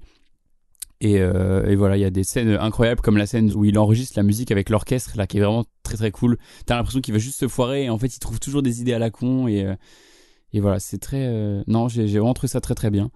Et ensuite, bah, le retour de Miyazaki avec le garçon et le héron. Ouais, très, comme tu disais, très cryptique, très mystique, très plein de symboles, mais plus que d'habitude parce que là, l'histoire est simple en soi, mais on comprend pas tout ce qui se passe et tout. Et j'ai été étonné parce que quand j'ai été le voir, il y avait beaucoup beaucoup d'enfants dans la salle, mais ils ont dû rien comprendre quoi. Euh, Faut pas amener des enfants voir Miyazaki. hein. Enfin, voir du Bah Miyazaki. si, mais euh. Non, Totoro, moi, ça, quoi, m'a- tu vois, ça, ou- tra- ça trauma. Hein. Totoro ouais, ou Pogno ouais, sur Totoro, la. Pogno, Ouais, c'est ok. ça. Mais Pour là, c'est vraiment cryptique. euh, Enfin, il y a, il y a le feu au début et tout. Il y a des, enfin, le héron, c'est quand même un bouc qui sort dans héron et tout. Là, ouais, c'est, c'est vraiment bizarre, mais vraiment très très cool. Puis j'ai grave aimé ce délire euh, mystique de fou, un peu limite théologique en fait, avec euh, plein de références de partout et ces univers euh, fantastiques. Et ouais, enfin, les gosses quand il y a tu sais, la scène où ils, où ils, où ils où ils font de la pêche là et genre il y a un moment il ouvre un poisson et il, il appuie trop fort et du coup genre il y a toutes les entrailles du Ouais, poisson qui oui, giclent la oui, gueule oui, du gosse et tout en mode, mais les enfants ils doivent être trauma à vie tu vois. mais bon voilà très bon retour pour Miyazaki c'est pas mon préféré de sa filmographie mais euh, très bon retour et, euh, un film euh, très très très stylé qui m'a beaucoup parlé bah alors moi mes tops, il y a pas mal de films qu'on a déjà cités, donc je vais faire encore plus court quoi. Donc moi on retrouve Simple comme Sylvain, dont a parlé un peu Boris. Et oui, donc très bonne comédie. Je m'attendais à rien, clairement. J'avais juste accompagné Boris pour aller le voir et au final on était euh, allé avec un ami aussi à nous qui, enfin voilà. Et du coup, euh, nous deux, je sais qu'on connaissait rien. On était là, bon, vas-y. En fait, on a beaucoup aimé, euh, enfin, beaucoup ri et tout. Je sais pas, j'étais très surprise. Et, euh, et voilà, c'est très agréable et tout. euh, très bien mise en scène et tout. Le montage au début. Enfin, il y a un vrai travail aussi de montage, je trouve, euh, assez intéressant. Et au début, un peu pénible, mais tu sais, c'est. Genre, t'as plein de conversations de partout. Et je trouve que c'est. elle- Enfin, dans le film, on, enfin, c'est très bien représenté comme est la vraie vie. Un peu, des fois, il y a plein de gens qui parlent de partout et t'as pas du mal à. Enfin, t'as du mal à suivre et tout. Et là, c'est ils en parlent un peu au début. Donc, c'est sympa. Et euh, après, il y a Boys Afraid. Euh, pareil, comme toi, Zach, je sais pas si j'ai encore aimé ou pas, mais euh, je sais que rien que parce que c'était une expérience, un peu le film très long aussi. Et euh, moi perso, le mon passage préféré, c'est vraiment le, le début, quoi. Et euh, je sais que ça a plu à pas mal de personnes. Et euh, après, je me suis un peu perdue, donc c'est pour. Après, je sais plus trop si j'aime ou j'aime pas, mais en tout cas, ça m'a fait quelque chose, donc euh, c'est pour ça qu'il est dans Stop. Et euh, donc après, il y a L'amour et les forêts de Valérie Donzelli qu'on a pu voir à Cannes et euh, où il y a Virginie Efira dedans et je sais plus le nom du gars qui jouait dans la série là. Euh, Melville Poupeau. Voilà, ouais, Melville. euh, Oh, bébé. Poupeau, ouais. ouais, voilà. Du coup, bah, lui, il joue euh, le rôle euh, du mec toxique, mais au possible, et euh, qui va enfermer euh, bah, le, le personnage féminin qu'interprète Virginia Fira. Et euh, c'est horrible, quoi. C'est crescendo, et euh, je trouve que c'est très bien mis en scène et tout. c'est très malsain et tout ça, donc c'est vraiment intéressant. Et euh, après, pareil, j'ai mis Yannick de Quentin Dupieux. Et je, Quentin Dupieux, je le méprisais un peu. euh, je sais pas, ses derniers films qu'il avait fait, j'aimais pas trop. Enfin, chaque fois, le, le délire, l'histoire, j'aime bien, mais comme il le met, j'ai pas, pas trop kiffé. Et là, pour le coup, bah, j'ai, j'ai ri et tout, je sais pas, je trouvais, c'était tout simple, mais ça marche, et c'est ça qui est bien. Pourtant, la bande-annonce, par contre, est passée dans beaucoup trop de cinéma, et il y a genre trois fois la bande-annonce qui passe, genre trois bandes-annonces différentes. Et ça, ça me rendait fou, donc euh, j'avais hâte de voir le film pour plus voir euh, cette bande-annonce. Genre, il forçait la bande-annonce, là, ouais, c'est chiant. Et euh, après, j'ai mis Copweb, donc euh, dans la toile de Kim Ji-woon, dont j'en ai parlé euh, tout à l'heure. Et pareil pour une comédie surprenante, enfin pas surprenante, mais une comédie bien bien amenée. Et pareil sur le tournage des films et tout, donc je trouvais ça amusant. Et, et voilà, ce sera à peu près tout, oui, c'est ça. Alors maintenant, on a terminé avec les mentions honorables. On peut passer à notre top 5 euh, personnel à chacun. Et on commence avec euh, la cinquième position. Bah, je vais te laisser continuer aussi, Easy. Du coup, moi, c'était euh, Rien à perdre de Delphine Desloger. Euh, et c'était surtout pour le personnage de la mère et son évolution et les, les enfants. Enfin, en fait, toute la famille, que ce soit aussi les frères de l'héroïne. Et comme c'est. Enfin, je sais pas, je trouvais ça très fort, très humain. Et on s'identifie très, très rapidement. Et on a l'impression de faire partie de cette famille. Et elle est pas parfaite, mais c'est pas grave, quoi. Et euh, le personnage de Virginie Fira aussi. euh, on a envie d'être son amie quoi parce qu'elle est euh, elle est pas du tout parfaite non plus loin de là mais elle est vraie et honnête et elle aime ses enfants plus que tout au monde et, elle fait tout pour les sauver et que eux ils soient heureux donc c'est vraiment très touchant et je sais pas j'ai beaucoup aimé Alors pour ma part, à la cinquième position, j'ai placé le film Nos cérémonies de Simon Riette. C'est un film de genre passé inaperçu, qui est assez solaire. Il se passe à Royan, euh, dans le sud-ouest, en Charente-Maritime, qui est un endroit que je connais un petit peu. J'étais allé aux eaux de la Palmyre, euh, pas loin. Voilà. On s'en bat les couilles. Euh, l'histoire rapidement, ça parle de deux frères qui reviennent passer des vacances d'été là où ils ont grandi, euh, donc à Royan parce que leur père est décédé. Enfin, ils, ils vivaient avec leur mère et leur père vient de décéder, ils doivent venir l'enterrer et ils vont en profiter pour passer l'été et retrouver euh, sur des amours ou des amis d'enfance. En fait, il y a un lien très particulier qui unit ces deux frères et euh, le film vira un petit peu euh, dans un truc fantastique. J'en dirai pas plus, Euh, mais moi, je, vraiment, je l'ai trouvé excellent. Il y avait aussi la photo, euh, un espèce de grain pellicule magnifique et des couleurs très chatoyantes, euh, saturées, euh, comme je dis, qui donnent un côté très solaire. Avec aussi, ce qui fait plaisir, moi j'aime bien voir des films où je connais pas forcément les interprètes parce que c'est leur premier film où ils sont un peu amateurs ou quoi. Et là, c'est totalement le cas, quoi. Parce que les deux frères euh, dans le film sont vraiment frères dans la vraie vie. Et c'est des mecs euh, qui faisaient des arts martiaux, euh, qu'ils ont été repérés en casting comme ça. Et il y a une meuf qui joue avec eux aussi, qui elle est pas du tout. je crois que c'est une artiste peintre belge. Voilà. Et donc ça fait plaisir de voir des visages nouveaux et différents. Et ce que j'aimais aussi dans le film, c'est qu'il y a peu de dialogue, mais il y en a vraiment pas besoin pour exprimer les choses avec les personnages. Il y a beaucoup de moments calmes, pas envie de dire contemplatifs, mais euh, euh, apaisés quoi. Ça prend le temps de poser les choses. Euh, Il y a des moments suspendus dans le temps comme ça. Et euh, ouais, non, vraiment très très beau. Bah, j'ai eu l'occasion en plus de le faire découvrir à Easy euh, récemment. Et je crois que t'avais bien aimé aussi. ouais totalement ouais très bonne découverte Je te laisse la parole, Zach. Ok. Alors moi, euh, en cinquième position, j'ai mis Goutte d'or. Euh, le, est-ce que je vais dire retour? Allez, retour de Clément Cogitore. Euh, réalisateur que j'avais découvert euh, ben, en cours, on l'avait découvert un peu tous ensemble. Enfin, tu l'avais peut-être vu avant, Boris, toi? Ouais, ni le ciel ni la Ni le terre. Voilà. Et j'avais vu, j'avais, j'avais, on l'avait vu un peu par hasard parce qu'on devait le voir pour les cours. Et euh, je m'attendais à rien et j'avais trop kiffé ce mélange euh, entre un contexte super réaliste et actuel et un truc un peu euh, spirituel, euh, fantastique, mais on sait pas trop s'il y a du fantastique ou pas. Et après, on avait vu également en cours euh, Braguino, qui est un documentaire qu'il a fait sur euh, des familles qui vivent en autarcie en Sibérie, je crois, un truc comme ça. Enfin, c'est pas en Sibérie, mais euh, si, c'est ça. Je sais plus. Oui, c'est ça, taïga sibérienne, voilà. Mais on, il, était très cool aussi, mais du coup, c'était différent. Et du coup, là, il revient cette année avec Goutte d'or. Et non pas Good d'or, comme les gens comprennent quand je le dis, parce que je dois mâcher les mots. Qui, du coup, euh, parle de, de- d'un gars joué par euh, Karim Leclou, qui est un acteur que je trouve exceptionnel et qui euh, monte de plus en plus aussi. Et, euh, et voilà, je trouve que c'est un très très bon acteur. Euh, qui se passe du coup dans le quartier, c'est un quartier à Paris, c'est ça, la Goutte d'or? Ouais. Ouais. Dans le 18e arrondissement, près de Port de la Chapelle, pour être précis. Et c'est un quartier euh, à, à forte euh, concentration euh, d'immigration africaine. Ils sont reconnus comme ça. Ok. Et du coup, on suit donc ce gars et ses associés qui en fait euh, font de la des magouilles sur de sur de la voyance et tout. Et ils font un peu leur thune en arnaquant les gens et tout. Et on se rend compte qu'il y a une sorte de de réseau un peu d'arnaqueurs euh, spirituels euh, que ce soit de la voyance, de la des médiums ou des trucs comme ça. Et enfin non, oui là ils sont médiums, c'est ça, ils parlent avec les esprits et tout, enfin ils font font semblant du coup. Il y a des petits dispositifs de d'œillets cachés derrière la fenêtre et l'autre il vérifie les informations avec le portable des gens, tout ça.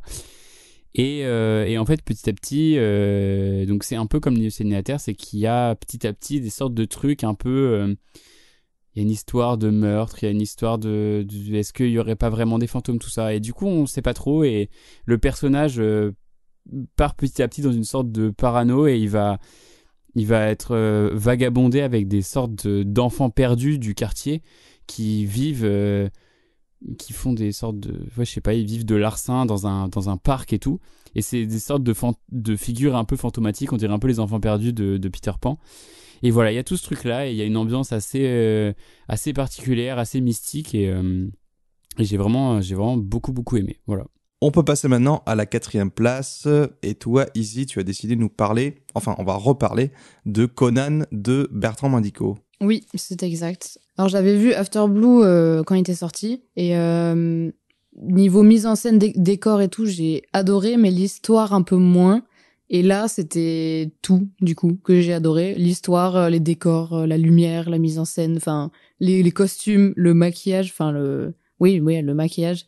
Et euh, très surpris. Et pareil, enfin c'est le genre de film tu sais, tu peux pas, enfin, si, tu peux ne pas aimer, mais euh, je sais pas, il y a tellement de travail derrière, ça se sent, et c'est un univers à part entière, et genre vraiment son style, il se démarque de beaucoup de choses que j'ai pu voir, et il est, à chaque fois, il est fidèle à son style, et ça que j'aime bien aussi. Et en fait, j'aimerais trop euh, être dans un de ses films, hein. même je fais un poteau, il y a pas de souci, mais genre, euh, je sais pas, il a l'air super, j'ai envie de même le rencontrer, parce que son univers et tout, comment, en fait, même un making-of et tout, enfin, faudrait que j'en regarde, euh, parce que je trouve ça super intéressant. C'est, je sais pas, ça fait un côté vieillot dans le sens où euh, ça se voit que tout est à l'ancienne, un peu tout est fait. Et désolé, mais des fois on le retrouve moins euh, ben, dans certains films euh, de maintenant. euh, tu vas plus utiliser, des effets spéciaux ou quoi, et là c'est tout est vrai quoi, et c'est c'est magnifique. Et même l'histoire du coup, pour le coup, là il y a l'histoire aussi qui est très intéressante. Donc euh, ouais, grand chef-d'œuvre. Euh, je sais pas, j'ai beaucoup aimé. Genre après, quand je suis sortie de la salle, j'étais un peu perplexe en mode oula, c'était quoi? Mais en y repensant, non, c'est vraiment euh, incroyable. Et, euh, et voilà, donc euh, belle découverte aussi. Mais je me savais que ça allait être euh, perché et incroyable. Mais euh, celui-là, pour le coup, j'ai beaucoup aimé dû à, l'histoire, quoi. Moi, de mon côté, je vous parler rapidement de Boys Afraid. Euh, pourquoi? Bah déjà, Ari Aster, évidemment. Euh, c'est un des auteurs, euh, j'aime bien dire auteur, un des cinéastes contemporains euh, préférés, que j'adore. Euh, pour moi, il a fait un sans faute jusqu'à présent, entre Hérédité, Midsommar et puis maintenant euh, Boys Afraid. Même si je comprends qu'il ait divisé plus son public habituel ou ceux qui le connaissent pas. En tout cas, ça a ramené un nouveau public aussi parce que, bah, pour la première fois, il y avait quand même une tête d'affiche importante, à savoir Joaquin Phoenix, qui joue donc le rôle de ce phobique social Bo Wasserman, euh, qui, comme tu l'avais précisé, Zach, euh, en fait, l'histoire, c'est. euh, en gros, pour résumer, il cherche à retrouver sa maman, sa maman même. Et, euh, mais il va vivre un parcours qui peut être digne du Seigneur des Anneaux, sur le côté des obstacles dans tous les sens. Et vraiment, le film est divisé presque en trois ou quatre grands chapitres, je crois, je sais plus exactement. Mais tu as vraiment des parties différentes identifiées dans le film. Et tout le monde s'accorde à dire quand même que la première partie, souvent euh, la plus réussie, où c'est qu'on a vraiment ce, ce truc de film anxiogène au possible. Euh, je crois que c'est la première fois que je ressentais vraiment ce, le, ce côté euh, être avoir la phobie sociale, quoi, la phobie du monde et tout. Euh, une scène notamment incroyable où il doit juste aller chercher une bouteille d'eau parce qu'il a plus d'eau chez lui. Ouais. Et il doit traverser la rue et, et il voit, il y a le chaos dehors. En fait, au début, tu es complètement perdu. Tu te dis, mais qu'est-ce que c'est que ce monde étrange Incroyable. où il y a des SDF qui se trimballent à poil et qui poignardent les gens dans la rue. Tu te dis, mais quoi Et après que, que- il arrive à sortir de chez lui, il tremble de- dans tous les côtés, il doit courir et tout, il s'enferme dans la boutique et il voit les gens qui pénètrent dans son immeuble et qui vont squatter sa, son appart et foutre le bordel pendant que lui il dort sur le palier dehors. C'est n'importe quoi. C'est vraiment l'audace qu'il fallait pour faire ce film et l'imposer pour qu'il dure euh, trois heures. Vraiment, je sais pas, euh, des financiers qui se disent, Euh, vas-y, euh, parce que le gars, quand même, ouais, il a eu un certain succès avec ses deux précédents films. Là, il sort un petit peu du registre horrifique tout en y restant parce que il parle de comédie noire, il y a un humour très particulier. On peut même parler, ouais, de comédie horrifique par instant. Et ouais, il y, a- tellement de scènes qui te restent en tête. Aussi, enfin, La valise aussi, tu sais, quand il veut sortir de chez lui. euh, ouais, le fait, Et bah genre, oui, ça c'est tout le début, quoi. ouais, c'est oui, le côté. euh, début, ouais. Euh, parce qu'au départ, il doit juste rejoindre sa mère, donc prendre l'avion, et en fait, c'est toute une épreuve pour lui. Rien que il s'absente, et puis après, euh, sa valise aurait subitement disparu. Du coup, il peut pas partir. Du coup, il rate son avion. Ah du coup, il reste chez lui. Et moi, je me souviens, j'avais des. En fait, j'avais un sentiment de malaise de euh, qu'est-ce qui va se passer? J'attendais vraiment quand même plus un côté horrifique. Il n'est pas venu. Mais je sais que j'étais pas bien pendant tout le début. euh, il se dort chez lui, puis d'un seul coup, il y a les murs qui tremblent parce qu'il y a de la musique Oui, hyper forte. Avec les mots et Ouais, Et il y a les mots qui glissent sous la porte. Et un génial. qu'est-ce qui se passe? Et ouais, il y a vraiment ce sentiment. euh. Et voilà, qu'est-ce qu'il y avait comme autre scène qui m'ont marqué? La scène où il connaît un orgasme pour la première fois. Euh, avec une femme et voilà ça se termine pas très bien Et le grenier aussi. et le grenier mais qu'est-ce que c'est que cette scène là? On bascule dans un grotesque absolu et, et à la fois j'ai rigolé j'étais en mode putain en fait ça te fait hyper peur t'es en mode waouh qu'est-ce qui se passe et tout c'est dans le noir tu il y a un monstre il y a un truc dans le placard tu sais pas et en fait quand tu, tu vois la chose tu éclates aussi de rire en mode mais what the fuck? Vraiment Mais quelle euh, idée il a eu ce con. Ouais. Et puis j'ai senti arriver la fin euh, parce qu'il y a ce passage. euh, Il y a aussi des acteurs secondaires à, à saluer. Bah t'as noté euh, ouais Denis Ménochet qui fait un espèce de mec, euh, c'est quoi perte, un, un vétéran de, de la guerre. guerre. voilà traumatisé de la guerre, PTSD qui qui est complètement taré et qui le poursuit pendant tout le film pour essayer de le buter. Enfin c'est fou, c'est fou. Et, et, et puis à un moment, ce moment-là, avant l'épisode de la peinture, qui est assez terrible, Ouais.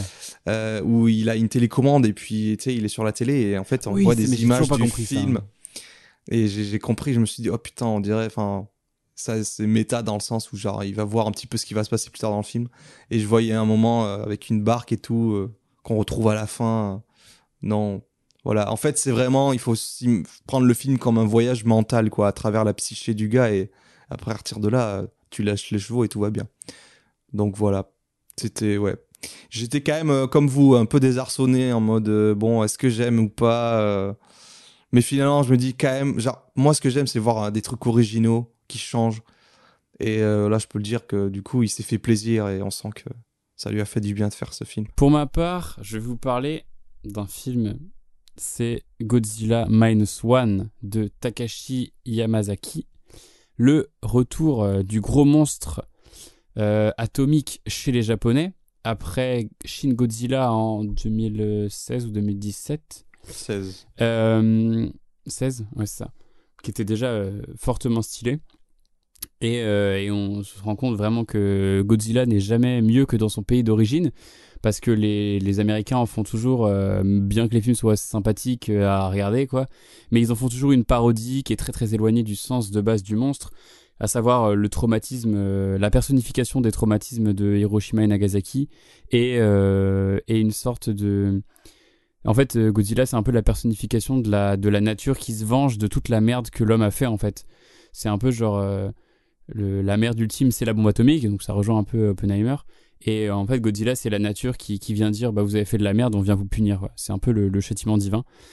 Et, euh, et donc voilà. Et là, du coup, celui-là, il revient euh, aux sources en fait du premier film qui se passait du coup en 54 et qui est un peu donc ouais le, le deuxième traumatisme après Nagasaki Hiroshima. Et là, en fait, ce film-là, il revient aux sources et il se passe, mais genre juste après la Seconde Guerre mondiale, vraiment juste après.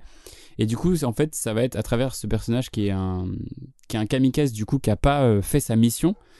Qui, est- donc, les kamikazes qui sont censés se suicider en larguant leur avion qui est armé d'une bombe pour euh, faire une explosion. Donc, rôle durant la guerre qui est beaucoup critiqué dans le film parce que c'est complètement con. Et du Mais coup, il lui, il même pas, la bombe, de- hein. de- Il se crache directement oui, avec oui, l'avion. hein. oui, c'est Ouais. ça, ouais, oui. Euh, Et en fait, lui, il a pas, il a déserté en fait, et, euh, et il a atterri sur une île sur laquelle il a découvert euh, Godzilla. Et en fait, bah, il va être hanté par ce, par le fait qu'il n'ait pas eu- servi son pays pendant la guerre et que euh, sur l'île, il a fait un truc qui a causé la mort de plein de gens. Et du coup, en fait, ce personnage, ça va être un peu la personnification du Japon qui essaye de se reconstruire après la guerre parce que bah, ils ont perdu la guerre, ils sont rentrés un peu la queue entre les jambes, euh, ils ont perdu beaucoup de flottes, ils ont perdu beaucoup de gens à cause des explosions atomiques, tout ça. Donc c'est un peu c'est ça, c'est un- ce, personnage, c'est la personnification du Japon qui se reconstruit après la Seconde Guerre mondiale et qui va euh, terminer sa guerre en vainquant euh, Godzilla quoi. Et du coup, c'est un, vraiment un super film, des effets spéciaux de fou furieux qui sont exceptionnels. Genre vraiment Marvel, qu'est-ce que vous branlez? Parce que le film, il n'a pas un budget de ouf, mais les effets sont incroyables, le son design est magnifique, euh, les personnages sont ultra attachants. Dès la première scène où tu les vois, tu sais que tu vas t'attacher à eux. Et voilà. Et c'est vraiment génial. Euh, Peut-être un peu mièvre par euh, moment, mais c'est super beau. Il y a vraiment ce côté japonais, très mélodrame, très, très puissant, quoi. Et, et voilà. Et en fait, ça rejoint un peu ça, c'est que bah, la saga Godzilla, mon seul rapport avec elle, c'était du coup bah, Shin Godzilla et euh, les Godzilla américains.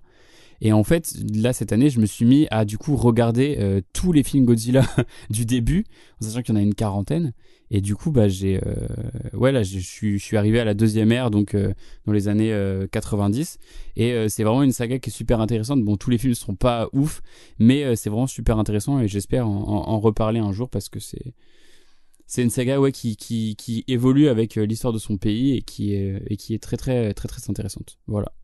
On peut passer maintenant au top 3. Et c'est moi qui vais commencer avec Mars Express de Jérémy Perrin. Alors Mars Express, euh, Zach, tu en as déjà parlé en tant que meilleur film d'animation de l'année. Et je suis à peu près d'accord avec toi, même si j'avais parlé du Garçon et du Rond pour euh, quand même évoquer cet autre film qui a marqué l'année. Mais Mars Express, ça a été euh, aussi un des coups de cœur euh, 2023 pour moi. Et à côté de The Creator, c'est pour moi aussi le meilleur film de SF français, voire mondial de l'année. Hein. C'est juste que du coup, euh, je les ai séparés en mode live action, euh, animation, parce que l'ambition n'est pas la même. Bref, euh, dans ce film, qu'est-ce que j'ai aimé? C'était surtout que on retrouvait mille idées de SF à la seconde, jamais vues auparavant pour moi. Euh, C'était à chaque nouvelle scène, on découvrait cet univers et on se disait putain, mais pourquoi j'ai pourquoi j'ai pas pourquoi on n'a pas pensé à ça avant dans tel ou tel film et tout. Mais ouais, également que en fait il y avait euh, plein de références qui étaient brassées à l'intérieur et qui étaient bien euh, pas du du comment dire pas du clin d'œil putassier en mode eh t'as vu j'ai fait ça et tout en fait c'est plein d'idées sûrement déjà vues dans le cinéma de science-fiction euh, des années 80 90 voilà auquel on a été biberonné euh, tout ça mais euh, qui sont bien euh, revisités ou bien réutilisés et sans pour autant que ça soit trop appuyé d'un truc par exemple tu parlais tout à l'heure de Rebel Moon de Zack Snyder bon ben lui il a rien compris quoi lui il a fait tout l'inverse il a pris les rêves de gauche et de droite. Enfin, d'abord, il a fait un remake de, des Sept Samouraïs, et puis auquel il a rajouté une apparence de Star Wars cheap turc. Et puis voilà, quoi. Alors que là, bon, c'est l'animation, le défi est différent. Et puis en plus, moi, j'étais pas premier abord. euh, Bon, j'avais vu l'affiche, c'était là, bon, ok. euh. Et puis la bande-annonce me donnait pas particulièrement plus envie que ça. J'étais en mode, ouais, c'est du un truc cyberpunk, une enquête, euh, j'ai déjà vu ça. Et, comme t'as dit, c'est ceux qui ont fait Last Man que j'ai bien aimé, mais je veux dire au niveau du, du dessin, je trouve assez simple quoi. Et ouais, ce côté un peu euh, simpliste, euh, réaliste. Mais je sais pas pourquoi. euh, Enfin, ça m'a quand même énormément plu. Euh, on a une utilisation de l'intelligence artificielle au quotidien dans ce film qui est vraiment bien pensé. Euh, parmi les idées que j'ai bien aimées, il y avait aussi le, juste c'est tout con, mais comment ils communiquent entre eux avec une espèce de puce où c'est par télépathie. Bon, c'est pas non plus hyper novateur, mais je sais pas la manière dont c'est fait et tout, euh, c'est assez intelligent. Mais voilà, il y, avait aussi rien qu'au début la première scène où ils arrivent chez quelqu'un et et t'as ce truc de, euh, il y a pas de Judas euh, pour voir à travers la porte qui c'est, mais la porte en fait, elle, elle se, elle devient transparente, mais de l'autre côté, il voit pas comme un verre fumé. Et je suis en mode, mais, mais oui, en fait, pourquoi on fait pas ça, tu vois? J'ai l'impression que ce film-là, il donnait des idées pour euh, des inventions qui arriveront dans 20, 30, 50 ans, quoi. Bref, euh, la seule frustration, c'était que c'était tellement fou qu'on voulait en voir plus. euh, limite, une série d'animations euh, dans cet univers-là, ça aurait été super pour explorer tout ce qu'il avait à donner. Parce que ce que j'ai trouvé dommage, juste, c'était le, comme souvent des fois dans les films, le- l'enjeu, les enjeux qui deviennent mondiaux à la fin ou internationaux alors qu'on aurait pu s'en tenir à un truc plus euh, local à l'échelle d'une ville ou quoi. Voilà, pour ceux qui ont vu le film, ils comprendront. Mais maintenant, c'est à vous de me parler de votre top 3 commun, puisqu'il s'agit du règne animal de Thomas Caillé. Thomas Caillé, il avait fait un film avant qui s'appelait Les Combattants avec Adèle Haenel qui était très très cool, que j'avais beaucoup ouais. aimé. Et, euh, et après, il a. Alors, parce que Les Combattants, c'est vieux, ça date de 2014. Et après, il a rien réalisé entre temps jusqu'à 2023. Mais, donc, euh, Le règne animal, c'est de la science-fiction, on est d'accord. Et en fait, il a fait une série que je voulais voir, mais que j'ai toujours pas vue, qui s'appelle Ad Vitam, qui est une série euh, de science-fiction française. Et en fait, c'est lui qui a créé ça. Et du coup, voilà, là, il revient avec un truc assez. euh, C'est un film, c'est pas de la science-fiction de fou, c'est juste une anticipation en mode si. C'est quoi C'est une maladie? Je sais même plus d'ailleurs. C'est non, c'est les gènes juste, c'est génétique. Ah oui, c'est juste mutation. l'humain euh, Comme dirait mute, euh, Adèle, ouais, c'est une mutation. s'adapte, euh, c'est genre euh, ouais. L'humain s'adapte, genre il faut plus d'humains, du coup on se transforme en créature. Mais en fait, c'est jamais expliqué vraiment. Ouais, c'est ça que j'aime bien, euh, ouais. C'est juste dit que c'est comme ça. oui. C'est, Oui, euh, on sait pas normale, si c'est une évolution, si c'est héréditaire, Si si. c'est une maladie, Ouais, c'est ça. sait pas. Mais oui, Ouais. c'est un peu les humains du futur presque. Ouais, c'est ça. Ouais. Et, euh, et voilà, les effets sont exceptionnels. Genre euh, les effets spéciaux, il y a un mix de de- d'images de, synthèse et surtout beaucoup de prothèses réelles. Et du coup, c'est cette espèce de. En fait, ce que j'ai bien aimé aussi dans le film, surtout, c'est que c'est pas genre des humains qui se transforment en animaux, c'est des humains qui acquièrent les attraits physiques d'animaux. Et du coup, genre, euh, bah, ils, ils- ils sont sont, encore modifiés, humains, mais c'est vrai. Ouais, mais c'est vraiment un mix entre C'est les deux. des quoi. hybrides, ouais. hybride. Après, c'est C'est que ça, et- éphémère. Enfin, à la fin, ils vont finir 100% animal. Mais du coup, tu le vois qu'au début euh, où ils sont. Et je, je suis pas sûr, hein. Ah ouais? Parce que tu vois, la- la- pour, pour, pour moi, la daronne, elle est complètement transformée. Mais Ah on, oui. dirait, on dirait, on Ouais. dirait un mix. C'est censé être un ours, je crois. Mais on dirait plus un paresseux. Non, c'est Enfin, un paresseux, mix hein, entre je plein- crois. Moi, il me semble que c'est un On sait ours. pas, hein. on sait pas ce que c'est. C'est jamais vraiment C'est dit. ça, mais c'est- c'est ça. qui est C'est marrant. C'est- que c'est des mixtes entre des trucs et c'est pareil le, le morse là il ressemble à un humain mais avec une gueule de morse tu vois on dirait un personnage de Star Wars un peu tu vois. Ouais. enfin c'est vraiment euh, c'est ça puis c'est le monde qui apprend à vivre avec. Euh, et puis bah euh, voilà qu'est-ce que je peux dire d'autre? T'as eu des scènes préférées, par exemple? Ou pas? Euh, Non, je vois. en vrai si, si la scène où il, où il, où il aide l'autre à voler j'ai trouvé ça cool. Ah oui, ouais. Ouais. Mais en fait, vraiment, c'est globalement le film, je le trouve super beau. Euh, les acteurs sont très très cool. Romain Duris, euh, bon moi c'est un acteur que je trouve très très fort. J'ai envie que ça soit Euh, mon Paul papa. Il, il me casse un peu les couilles, mais là il, ça va, il est bien. Il est, enfin, je trouve que c'est un peu genre le. Ah, Après, c'est un peu, c'est juste que j'en ai marre de tous ces enfants d'acteurs qui deviennent acteurs et qui nanana et tout. C'est un peu le la, la, la mafia du cinéma français, mais bon c'est pas grave. Mais en vrai, en vrai, il fait, il fait le taf. Oui, lui et son frère cette année, ils ont été dans des films. Ouais. Bon, son frère un peu Et moins, mais lui, euh, il commence à percer. Hein. Moi, je Ouais, l'avais ouais. découvert par hasard dans une comédie où il jouait un collégien, ça s'appelait Comment Pécho, ou un truc comme ça. Oula. Ok. Bon, euh, je l'avais oublié, et après, je l'ai revu dans un film de Christophe Honoré en 2022, qui s'appelait Le Oui. Lycéen, où il Ah, avait le rôle principal, il était insupportable. Et en fait, c'est un, c'est un peu comme Raphaël Quenard, il a une manière euh, de jouer très particulière, très à lui. Mais là, j'ai trouvé que pour le règne animal, ça collait parfaitement Non, bien. mais Ça il- fait le l'ado est typique, un peu en- euh, comme ça, je sais pas. Ouais. non, mais là, Un peu là ça va, il était, il était quand même euh, plutôt convaincant. Et je trouve que surtout la relation entre les deux marche bien, en fait. C'est surtout ça. Ouais. On a vraiment l'impression d'une sorte de relation père-fils euh, qui sont un peu désespérés et tout. Si, ben la scène, oui, où ils sont dans la voiture et ils gueulent dans la forêt, là. Oui, Elle est- pour elle est le trop nom bien, de la, pour la mer, là Retrouver la mer Ouais, c'est ça. Ouais. Ouais, moi, je sais pas, j'ai voilà, trop aimé tout- le mélange de. Avec la musique de Pierre Bachelet derrière. Ouais. Ouais. Et même. euh, Enfin, tu sais, c'est joyeux. Enfin, tu sais, ça finit bien. Ouais. Enfin, tu sais, c'est un bon film. Et je sais pas, même le début aussi, j'ai beaucoup aimé la scène du début avec. euh, le, bah, la créature qui sort de l'ambulance Oui. et tout, en mode what the fuck, c'est quoi ce truc? Genre direct, ça Ouais. commence. Et en vrai, Mm. on va pas se le cacher. Moi, je trouve que c'est bien aussi les films qui commencent direct dans l'action. Ouais, Et, euh, une scène aussi qui m'avait euh, que j'avais trop aimé. Il y a deux scènes particulièrement. Une, euh, ils sont dans une espèce de champ, il y a la- c'est la course poursuite, tu sais, il y a la fête là Oui. où euh, Ah oui, t'as oui, les personnes, euh, comment on appelle ça, tu sais, en hauteur là, euh, Les, avec sur les, les échasses, là. les échasses là. Et Ouais. après, il, il marche dans le champ Oui, et tout oui. pendant que lui il est en train de courser parce qu'il vient d'être opéré en tant que bête quoi. Et euh, cette scène, je sais pas, je la trouvais trop forte, émouvante et tout. Et aussi la scène euh, où ils sont dans la jungle où tu vois toutes les créatures, le une personne humaine euh, serpent et tu vois l'enfant, tu enfin tu vois plein de créatures et t'as envie d'en voir d'autres. Et aussi ce que j'aime genre c'est qu'ils font tu vois genre c'est très bien fait mais ils vont pas le forcer non plus, tu vois genre la scène de l'orque là qui attaque, on le voit beaucoup mais c'est en obscurité et tout parce que Oui, oui. si tu fais mets trop de lumière, tu verras peut-être que bon, voilà, tu vas voir comment c'est fait. Et justement, ils arrivent à jouer là-dessus en mode sans trop en dévoiler. Genre, genre, je sais pas, ils sont vraiment forts. Et le message, euh, enfin, pour moi, il y a un message un peu pas écologique, mais euh, un bon message derrière en mode l'humain peut survivre uniquement si euh, retour à la nature, quoi.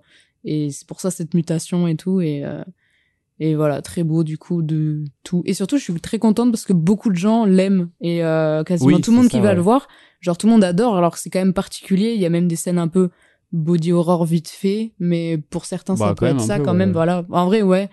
Et euh, même de voir des corps humains, euh, enfin animal un peu, ça peut euh, en répugner quel- quelques certains. Et donc euh, ouais, le fait que autant de gens l'aiment aussi, je trouve ça super cool parce que ça le met en avant et je sais pas, incroyable ce film quoi.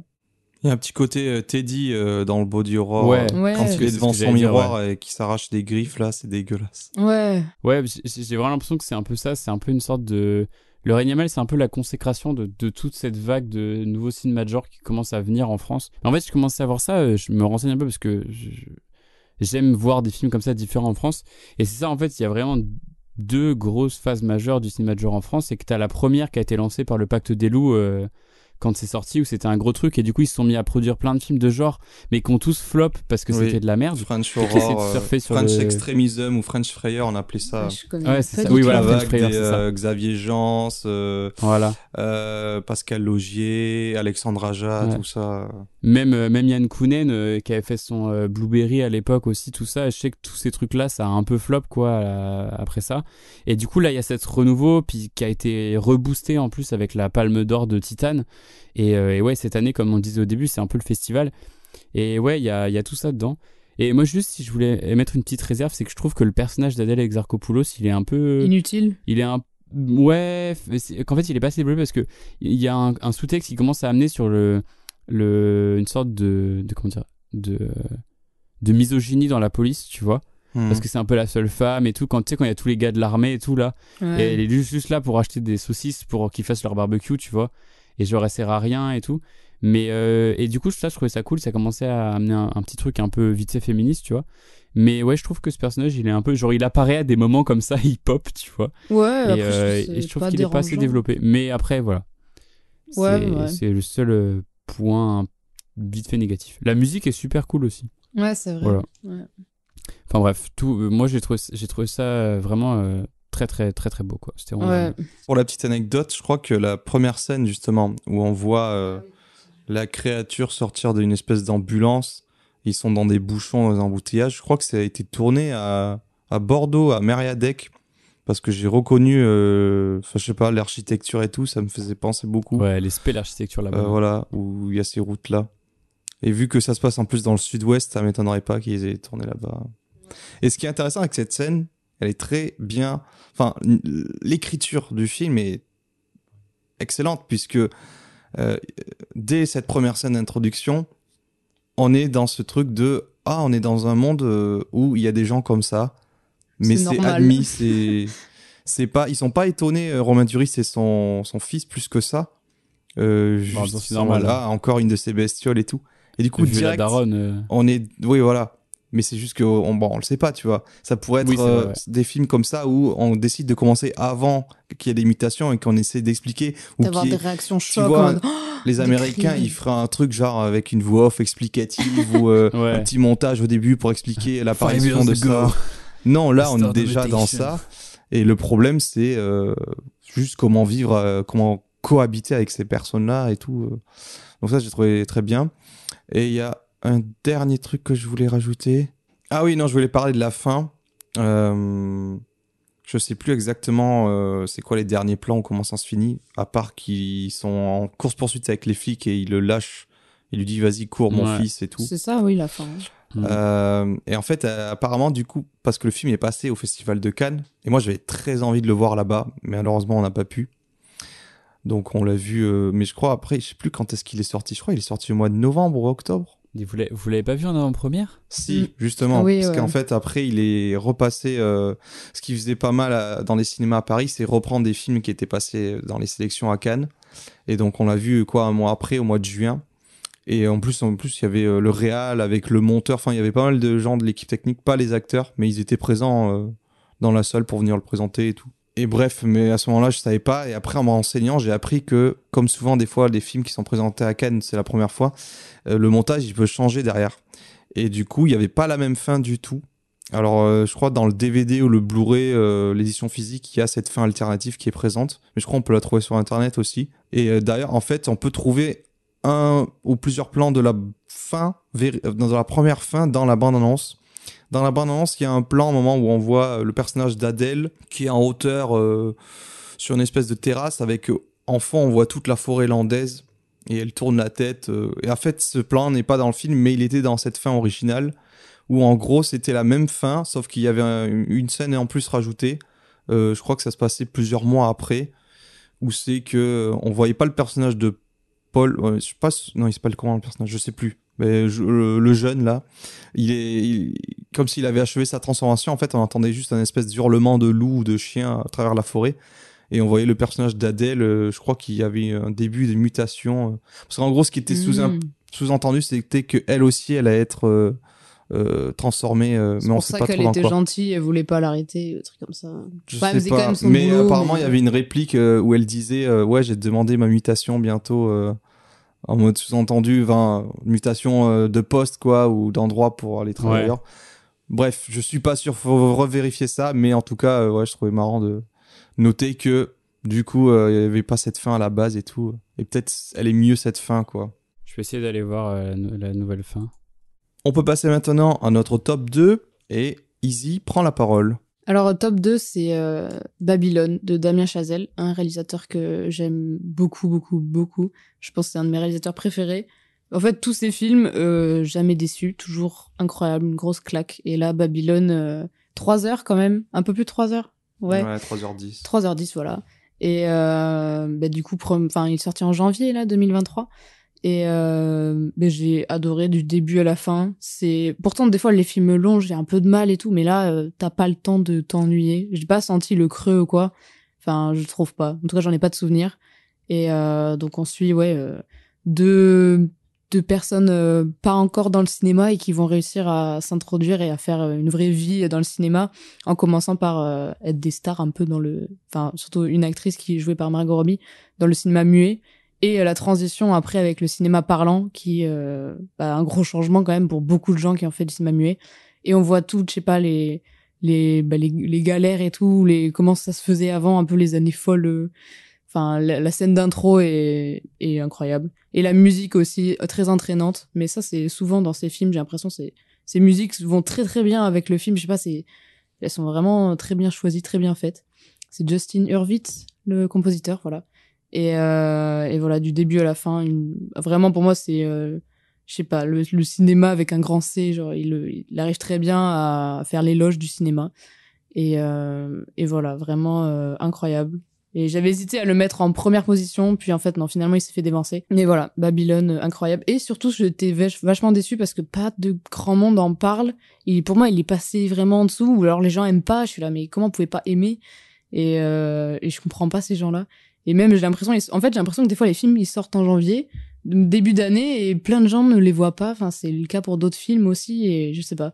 Je sais pas pourquoi, mais celui-là, il est quand même, c'est pas n'importe qui, le réalisateur. Il y a quand même des, il y a Brad Pitt, il y a Margot Robbie, enfin, il y a des grands acteurs quand même, et euh, je sais pas. C'est du coup, c'est même pas la longueur le problème, parce qu'Oppenheimer, tout le monde allait le voir, et Babylone, euh, non. Ouais, bah après ce film, il a été un énorme échec euh, aux États-Unis. Je crois qu'il a Ouais. coûté dans les 60 millions. Il en a rapporté que 10 ou 15 sur son territoire. Et euh, il est sorti pourtant fin 2022, en pleine période des Oscars. Je crois qu'ils ont eu la meilleure musique quand même euh, parmi les Oscars, mais pas beaucoup plus de récompenses. Alors que et Margot Robbie, même moi, je donnerais euh, un prix pour euh, sa performance, tu vois. Mais en France, il a pas mal marché par rapport. Enfin, il a fait plus d'un million. Il est resté longtemps à l'affiche et tout. Donc euh, voilà, il était content quand même que ça marche sur ce territoire. Bah heureusement qu'on est là. Hein. Mais je sais pas, c'est dommage. Et je crois que aussi euh, le mois de janvier, quand tu analyses euh, les périodes de fréquentation des salles euh, à l'année, le janvier, janvier c'est jamais hyper bon. Ce qui marche souvent, c'est quand il y a les périodes de fête, l'été. C'est pour ça qu'il y a tous les aussi. blockbusters et décembre parce que c'est la période où tout le monde. Surtout, il fait plus froid, tu vois, plus. non, mais tu sais, t'as les vacances de Enfin, Noël ouais. et t'as les sorties et tout le monde en famille. Mm. C'est là que ça marche beaucoup. Voilà, il y a les, je sais que les, les périodes de creux, c'est début d'année, t'as le mois de septembre. euh, euh, voilà, ces trucs-là. Ouais, bah, c'est dommage parce que beaucoup de gens ont raté une pépite. Du coup, moi, en deuxième position, je vais vous parler encore une fois de Conan. Je crois que c'est le seul film qu'on a tous les trois cité. À croire que c'est notre top 1 ou quoi? Eh. Euh, Rapidement, hein, parce que beaucoup de choses ont été dites et vont encore être dites. Mais euh, c'est un film qui m'a réconcilié avec Mandico après la déception qu'avait été After Blue pour moi. Parce que moi, je l'avais découvert avec Les Garçons Sauvages que j'avais adoré. Et je sais pas, After Blue. Après, j'avais vu aussi quelques courts métrages ou longs métrages, euh, son projet collectif Ultra Pulp là, déjà qui m'avait un petit peu gonflé. Mais After Blue, j'étais en mode bon, euh, ok mec, euh, l'esthétique elle est là, euh, le reste c'est le vide quoi. C'est vraiment une position d'artiste, euh, le film arty par excellence que que tu qui insupporte au possible. Zach, Zach, il est pas content. Là. Ou alors peut-être qu'il faudrait que je le revoie parce que j'étais passé complètement à côté Ah. malheureusement. Mais là du coup euh, j'étais déjà plus pris par le projet euh, qui m'a surpris parce que je pensais juste voir une espèce de remake euh, de Conan le barbare euh, mais au féminin. Et en fait c'est plus que ça euh, parce que c'est un espèce de récit mythologique qui va mélanger les époques et être tout en symbolique euh, voilà avec une idée que j'aime beaucoup c'est la vieillesse qui tue la jeunesse et une passation d'époque avec différentes actrices voilà je veux pas en dire trop mais c'était complètement fou ce projet. Vraiment ouais je crois que c'est quand je l'ai vu je me suis dit ok c'est un des seuls gars en France qui est capable de m'amener avec lui entièrement dans un univers de me faire évader de raconter une fable et d'avoir vraiment un, un univers, une direction artistique, des décors qui me rattachent à rien de ce que je connais du quotidien. Et euh, ouais, vraiment euh, très très cool quoi. Comme je disais, euh, j'aime bien ce truc de ce terme de dream fantasy, fantasy onirique quoi. Mais je laisserai Zach en parler plus longtemps après. En attendant, Zach, parle-nous de ton top 2. Ouais, le Mars Express. Bah du coup on en a déjà bien parlé, euh, je pense. Mais euh, ouais, France. Bientôt la suite. bien. C'est vrai. Le Twix Express.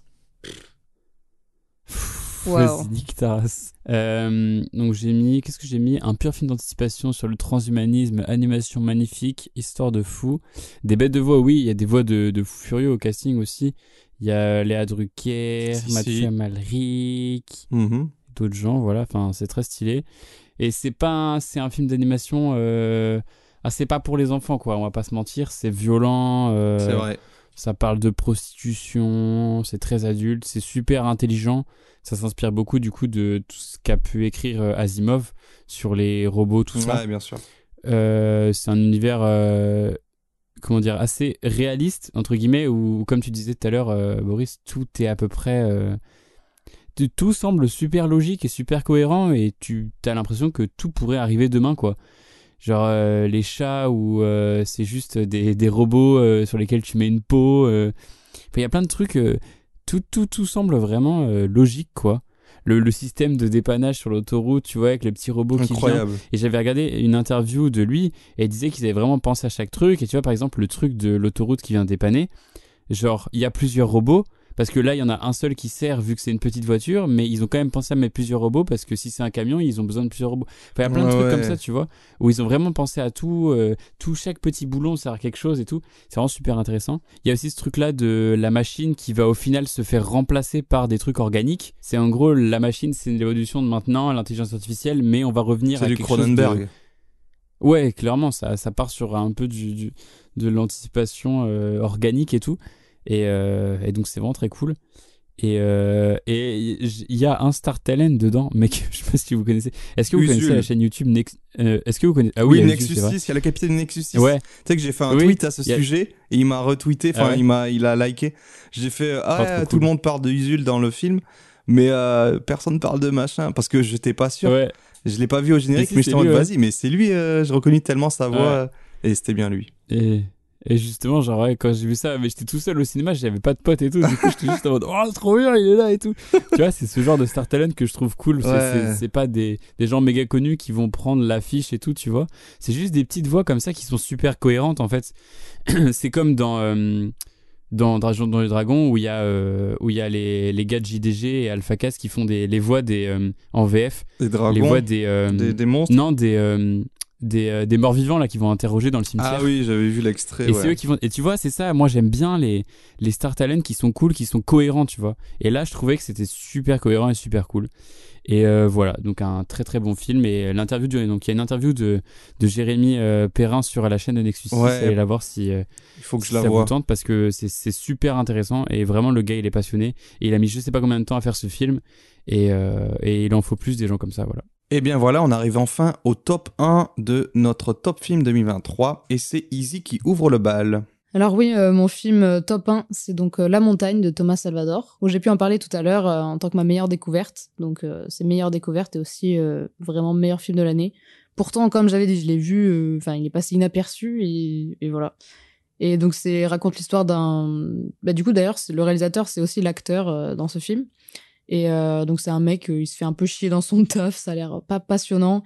Et à un moment, il a une réunion euh, dans les Alpes. Je sais plus si c'est en Suisse ou encore en France, mais c'est dans les Alpes en tout cas. Et il a une réunion à faire là-bas. Et après, il doit revenir, quoi. C'est juste le temps d'un week-end.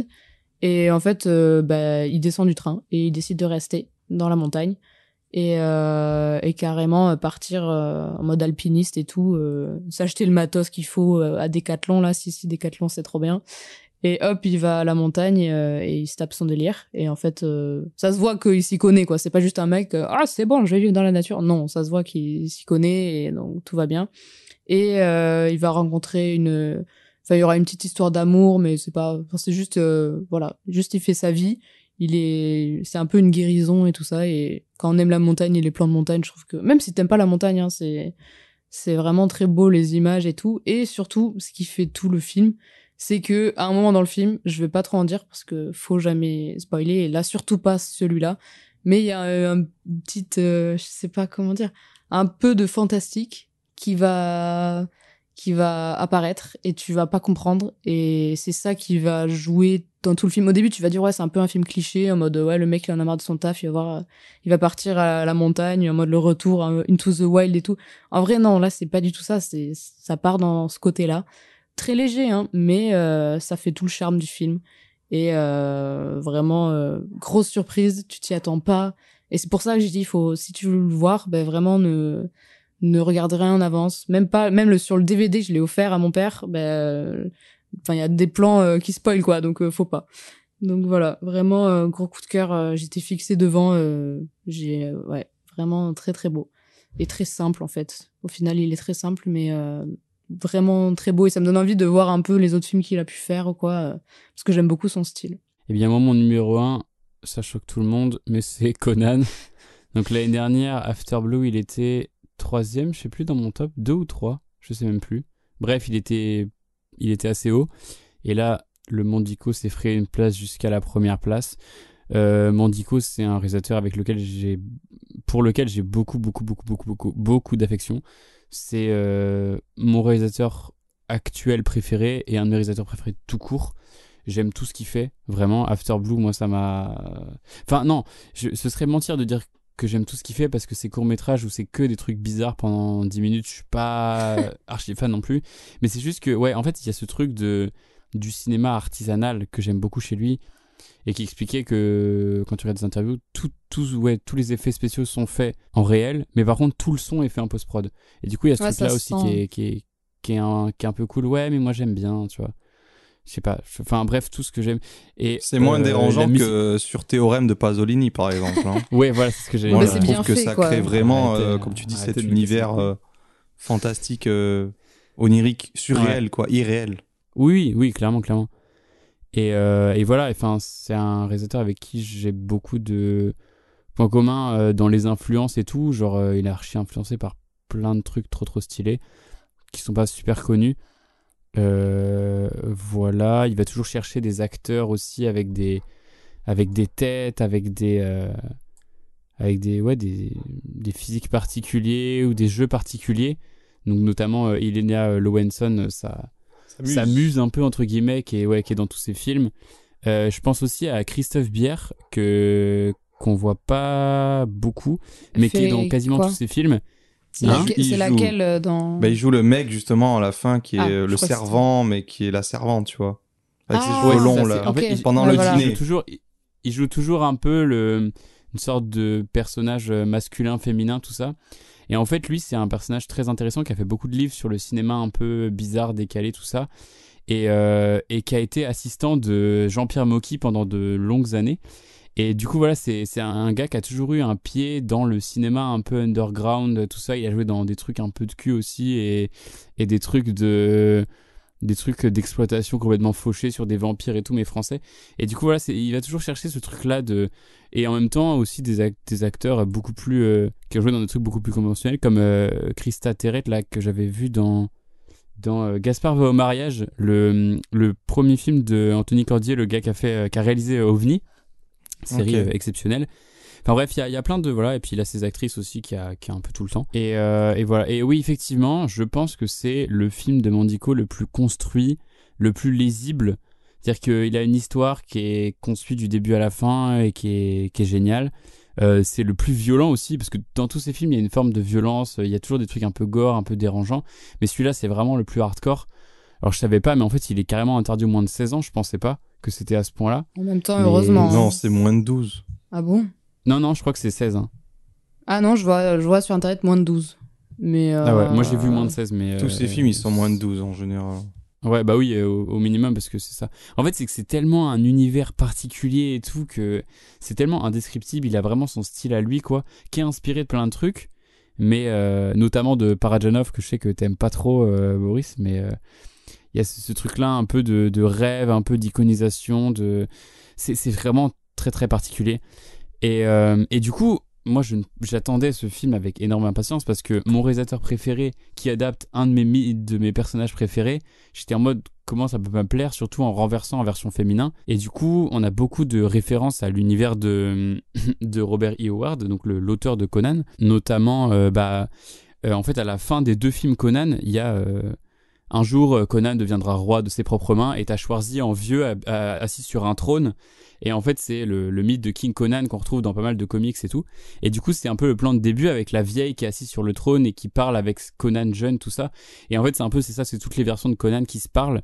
Et, euh, et du coup, il y a ça, en fait, c'est aussi ça, ça amène à ce truc de Conan, il a plein de noms. Donc il y a Conan le barbare, Conan l'aventurier, Conan le destructeur, Conan le conquérant. euh, Ouais, enfin, c'est à peu près tout. Enfin, il y a, y a, il a plein de noms comme ça qu'on retrouve euh, au fil de ces différentes euh, interprétations, dont, dans les comics notamment. Et du coup, il va jouer avec ça, avec ce fait que Conan, il a plein de vies différentes, qu'il n'est pas toujours dessiné par les mêmes gens, qu'il n'est pas toujours écrit par les mêmes gens. Et du coup, c'est tout ça, ces actrices qui changent au fur et à mesure. Euh, Il y a aussi une ref, euh, par exemple, il y, a, la meilleure pote de, Conan qui s'appelle Sonja. C'est une référence au personnage de Red Sonia, qui est un peu la version féminine de, Conan que Robert E. Howard avait inventé dans, les, nouvelles à l'époque. Enfin, il y a plein de, références comme ça un peu partout dans le film et qui sont super cool. Et en fait, moi, je m'attendais à ce que ce soit un truc de fantasy parce que je me suis dit, après euh, ce- cette espèce de western science-fiction qu'a été After Blue, il va nous sortir un film de fantasy. Et en fait, ça démarre sur de la fantasy, mais même pas tant que ça. En fait, après, ça part sur, euh, sur une sorte, ouais, c'est vraiment euh, te proposer un voyage extrême, violent, viscéral, euh, sur la barbarie à travers le temps. Ça finit, il y a même un moment où tu pars d'un coup. En fait, il y a une transition où genre ça part sur du rap et t'es dans les quartiers de Boston ou je sais pas quoi. Genre ça n'a aucun Bronx rapport. à New York, ouais. Ouais, le Bronx, pardon, ouais. Et, et c'est et c'est vraiment génial. T'as un moment, ça part sur le sur les nazis et tout, genre en uniforme. Ça finit sur des performances artistiques bizarres. Enfin bref, c'est vraiment incroyable. La la musique est toujours confiée à Pierre Desprats qui fait toujours euh, des musiques euh, ultra stylées pour ses films. C'est lui, c'est lui qui a fait la- les musiques de tous de ces trois films jusque là. Et son univers colle parfaitement, un peu synthétique, un peu, euh, un peu lyrique et tout. Enfin, c'est vraiment, c'est vraiment super beau.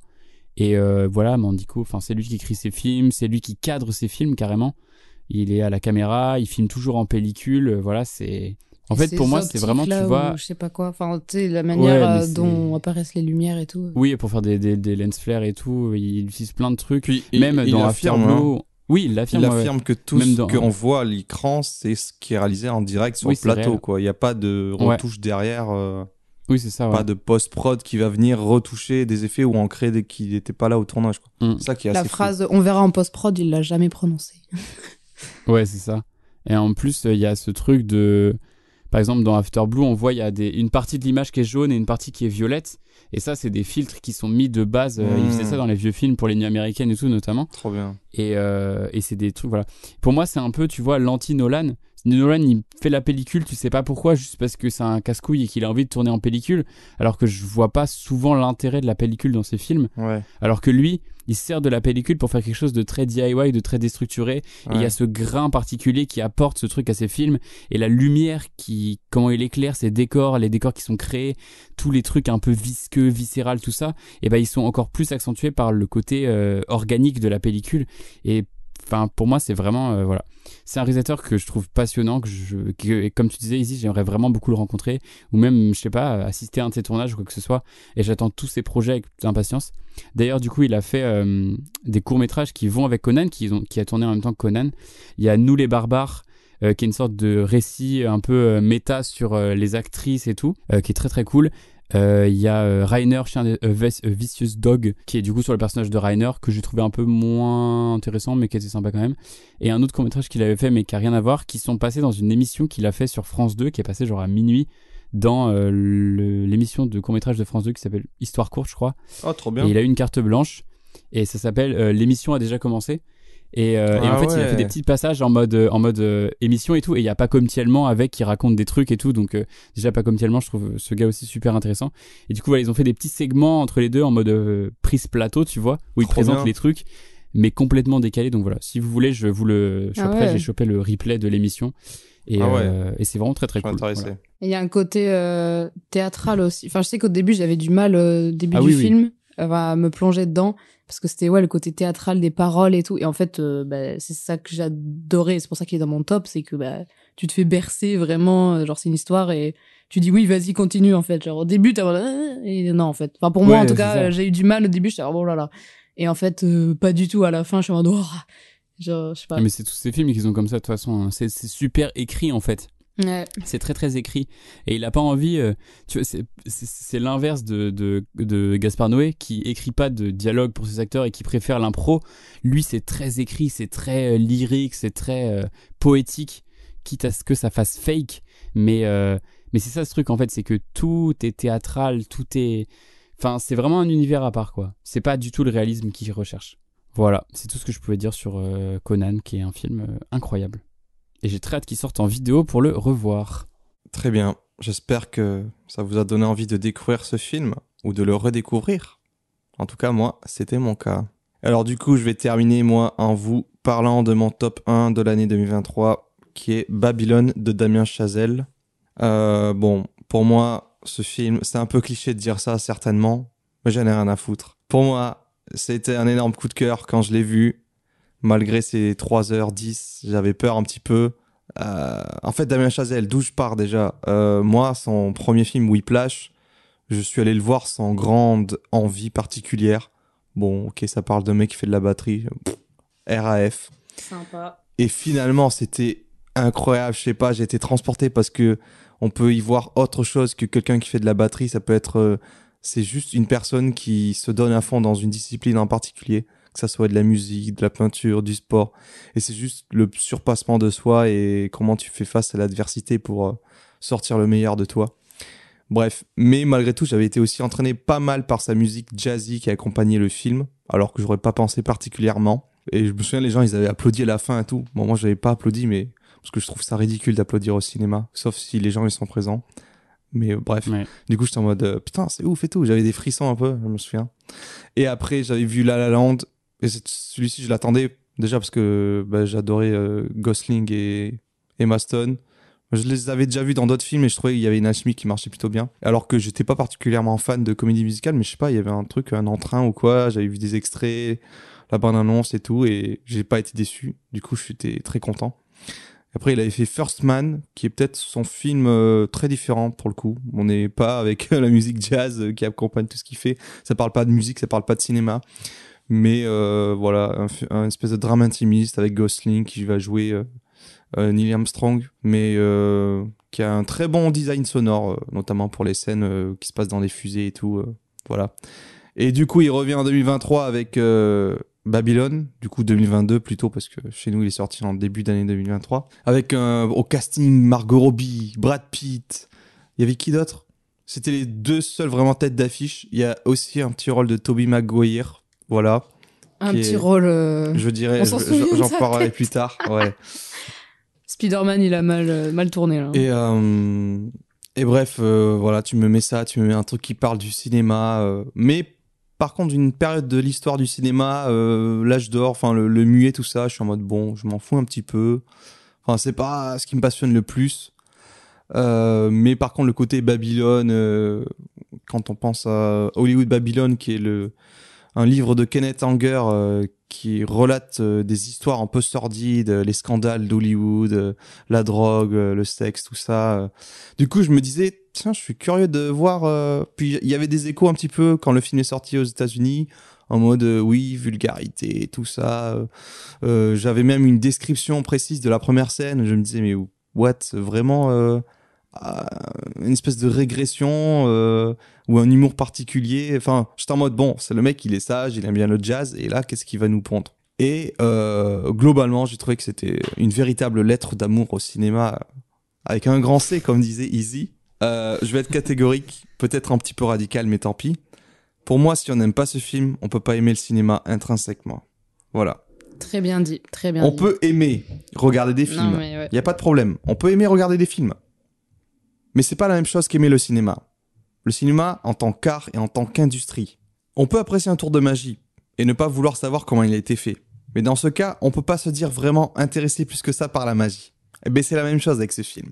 En fait, quand je parle du cinéma ici, je parle de son histoire, de sa conception. Le paradoxe du cinéma, qui est à la fois un art, le septième, le septième art, ou l'art total selon Ricciotto Canudo, mais également en tant qu'industrie.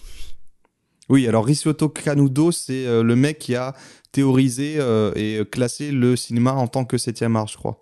Alors soit c'est ça, soit c'est ça, soit c'est euh, il parlait d'art total. Euh, Si je me souviens bien de mes cours, l'art total dans le sens où c'était un art, une forme d'art qui regroupait plein d'autres arts, quoi. Tu vois, à la fois de la musique, Je du théâtre, euh, etc. La peinture, pour les décors, machin.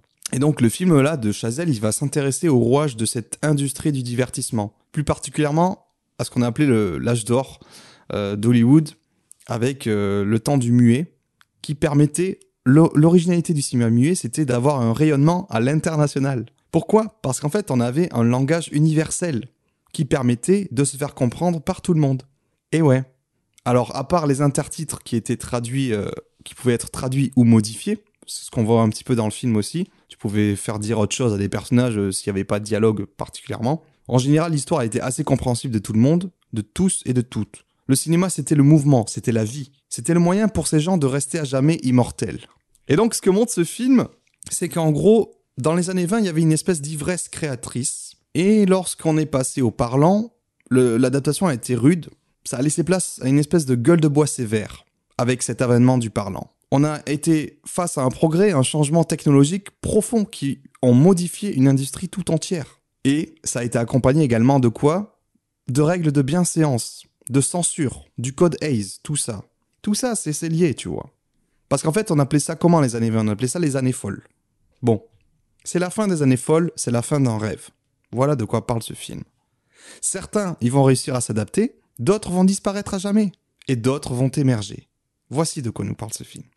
Ce qui est intéressant, si on fait un parallèle avec l'industrie du cinéma, c'est que le cinéma, c'est, je sais plus qui avait dit ça, mais c'est intéressant, c'est un, un art qui va euh, avoir plusieurs cycles de vie et de mort, qui va avoir plusieurs morts et plusieurs renaissances. Et bien là, la première mort renaissance, c'est on passe du muet au parlant. Après, on passe du noir et blanc à la couleur. On passe du cinéma à la télé. On dit, ah ben la télé à Paris, c'est bon, le cinéma, c'est fini. Eh ben non Parce qu'on invente quoi? Le cinémascope. Eh oui, nouvelle expérience en salle. On peut voir ça aussi avec la pellicule. Le passage au numérique, c'est plus pareil qu'avant. Eh ben non, on invente de nouvelles formes. On démocratise cet art. N'importe qui peut faire un film chez lui maintenant. On peut voir ça également avec les effets spéciaux. On passe des effets pratiques aux effets visuels. Est-ce qu'aujourd'hui un film Marvel composé entièrement sur fond vert ou fond bleu peut être considéré comme un vrai film ou bien un film d'animation? Telle est la question. Et aujourd'hui, nous faisons face à de nouvelles crises. Les plateformes de streaming, qui viennent apporter un renouveau et en même temps, ça fait peur. Il y a eu quoi cet été? Il y a eu des grèves qui ont duré des mois. Il y a eu la crise de Covid qui a remis en question tout notre système, qui a fait exploser les plateformes et qui a fait que on considérait que le 7 art n'était pas quelque chose d'essentiel à la population. Le cinéma était mort. Le cinéma n'est pas mort. Le cinéma renaît. Renaît de ses cendres. Certes, la fréquentation des salles n'est pas aussi en hausse que pré-Covid, mais elle repart de plus belle. Il faut faire confiance. Aujourd'hui, de nouveaux progrès, de nouveaux défis s'offrent à nous. L'utilisation de l'intelligence artificielle au sein du processus créatif. Voilà, tout ça. Tout ça, on peut... Bon, tout ça, là, je me suis un petit peu éloigné du film. hein. non, jure la vie de ta mère. Ah bon C'est pour ça que tu voulais qu'on fasse court. Hein, Je vais tout ça revenir, pour je vais que revenir. puisse Parler. Non, ça. je, je voulais faire un petit truc. Il nous dit ouais, poétique. speedez, hein, Bon, je vais revenir que au- film euh, parler. plus, plus, plus directement avec, euh, en parlant de quelques scènes ou de, de trucs. En fait, si pour résumer, euh, le film, c'est un petit peu pour moi un mélange du Loup de Wall Street, mais dans le Hollywood des années 20. C'est un peu ça. C'est-à-dire que par rapport à ces autres films, comme j'ai précisé avant, c'est vraiment surprenant. Euh, euh, on est dans la décadence, la vulgarité, l'outrance, l'excès. C'est assez surprenant. Et encore, c'est pas non plus aussi vulgaire qu'un Loup de Wall Street. Moi, je m'attendais quand même à plus de scènes de sexe ou de trucs frontales.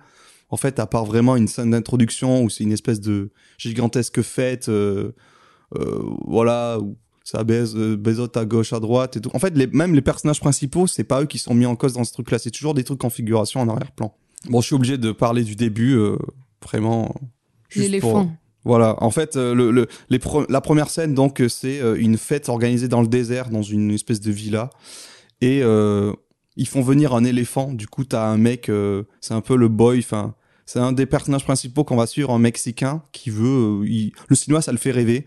Et il veut essayer d'intégrer l'industrie. Mais du coup, en attendant, il travaille à gauche, à droite pour des mecs, des distributeurs, des producteurs. C'est l'homme à tout faire, quoi. Et du coup, là, il doit faire venir un éléphant juste pour. euh, parce que, voilà, parce qu'ils le peuvent. Ils veulent juste un éléphant qui passe dans la soirée. euh. Et du coup, il y a un plan où l'éléphant, la caméra, elle filme son trou du cul, il nous chie à la gueule, littéralement. Vraiment. Et du coup, t'es, choqué, tu ris, t'es en mode, mais what the fuck euh, Le mec, il a fait la La Land avant, euh, fait ça Mais quoi Qu'est-ce qui se passe? J'ai l'impression, le gars, il avait, eh, euh, j'ai 14 ans, hein, du caca. bon, c'est pas tout le film comme ça, mais il y a quelques scènes comme ça, vraiment, euh, ça y va, niveau fluide corporel, quoi. Du vomi, du caca, du pipi. Après, t'arrives dans cette fête euh, où euh, t'as vraiment... euh, ouais, c'est une grosse fête orgiaque où plein d'excès sont montrés. Ça baisse à gauche, à droite. Il y a eu un mec qui se fait pisser dessus par une meuf en mode « Oh, je suis excité par ça et tout. » Après, il y a une petite, elle meurt d'une overdose dans son coin. Limite, on va jeter le cadavre et continuer la fête. Ouais, c'est... Voilà. C'est vraiment, t'es en mode « Ah oui, c'est...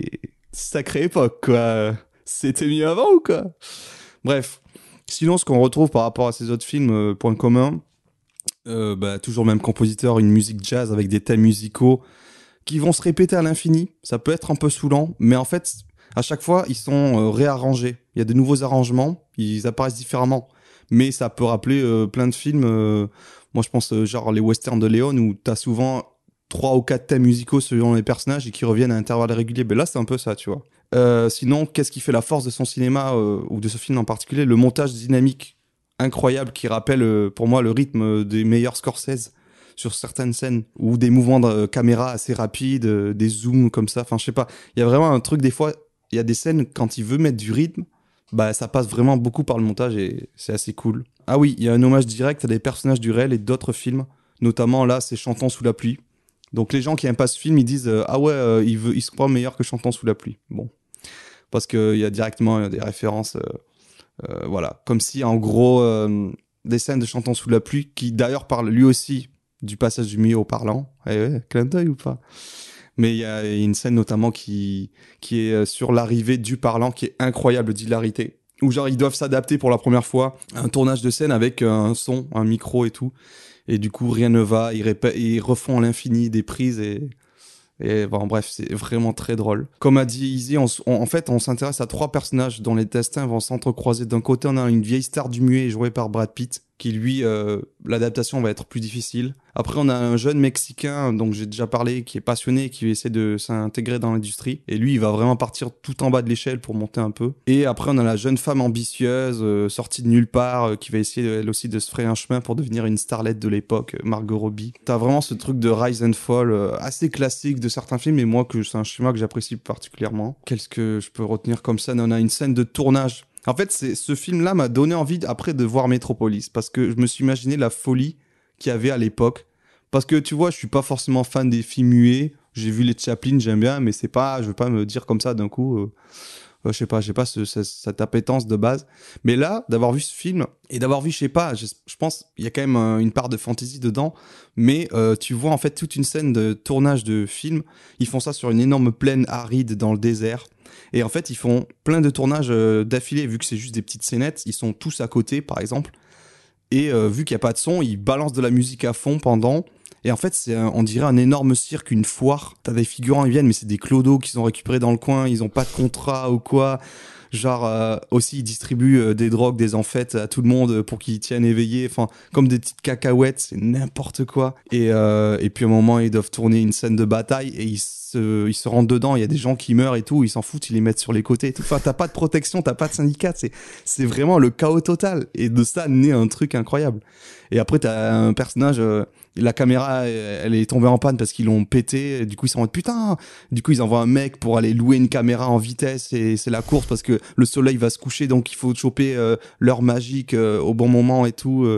Non, c'est assez cool. Et du coup, aussi, il y a une scène hallucinante où le film part dans une direction inattendue. J'ai pas compris.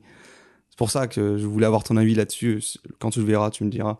Avec Toby Maguire qui, qui, a le teint tout blanc émacié avec des grosses cernes euh, on dirait un vampire moderne tu sais pas trop. C'est un mec qu'ils vont voir euh, lors d'une soirée puis après il les amène euh, dans les tréfonds de Los Angeles dans une espèce de caverne où se passent des choses vraiment très cheloues. Euh, j'étais en mode mais what the fuck? L'impression on partait dans Under the Silver Lake je comprenais plus rien Euh, c'est un moment très lunaire dans le film et tout euh, presque gratuit tu te dis mais c'est quoi ça? Ça dure, en vrai, ça dure 10-15 minutes, tu vois, mais t'es en mode, ok, euh, ça, ça te sort un peu du film, tu comprends pas. Et sinon, une de mes scènes préférées, c'est la scène de fin, mais qui est très décriée par le milieu cinéphile, apparemment. Et vu que tu as pas vu le film, je préfère pas te dire ce qui se passe, mais c'était, il se passe un truc assez inattendu, qui à la fois te sort du film et après t'y replonges dedans limite expérimental. Et là, j'étais, j'étais en mode, quand le personnage principal presque il pleure devant un écran de cinéma, je suis en mode, ah, le cinéma! Bref, j'ai été un peu long là. Mais c'était mon cœur qui vous parlait. Ouais, bah on a, on a bien compris. J'ai fait de la propagande un peu, mais euh, Je voulais placer un truc. Regardez du Kenneth Anger.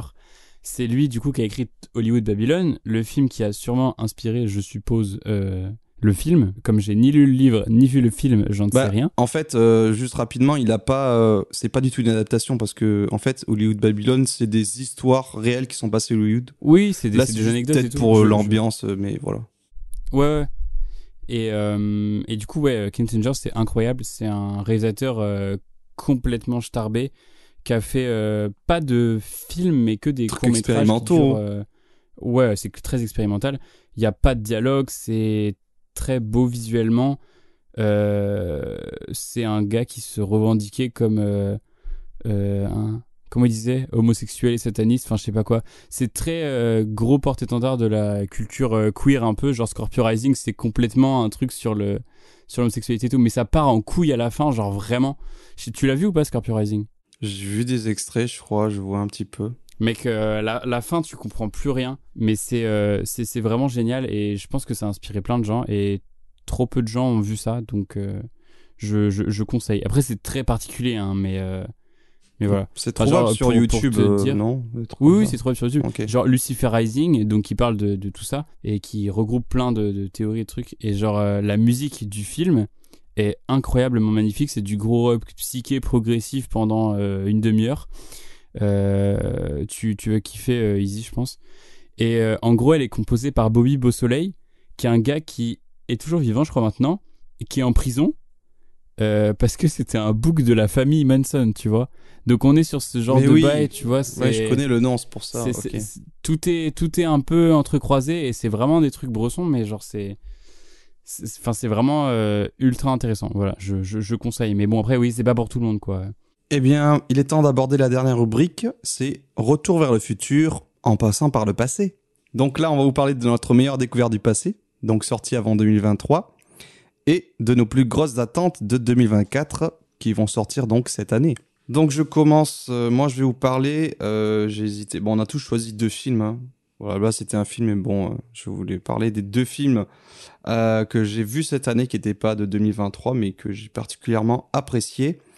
Je commence par Punch Drunk Love, sorti en 2003.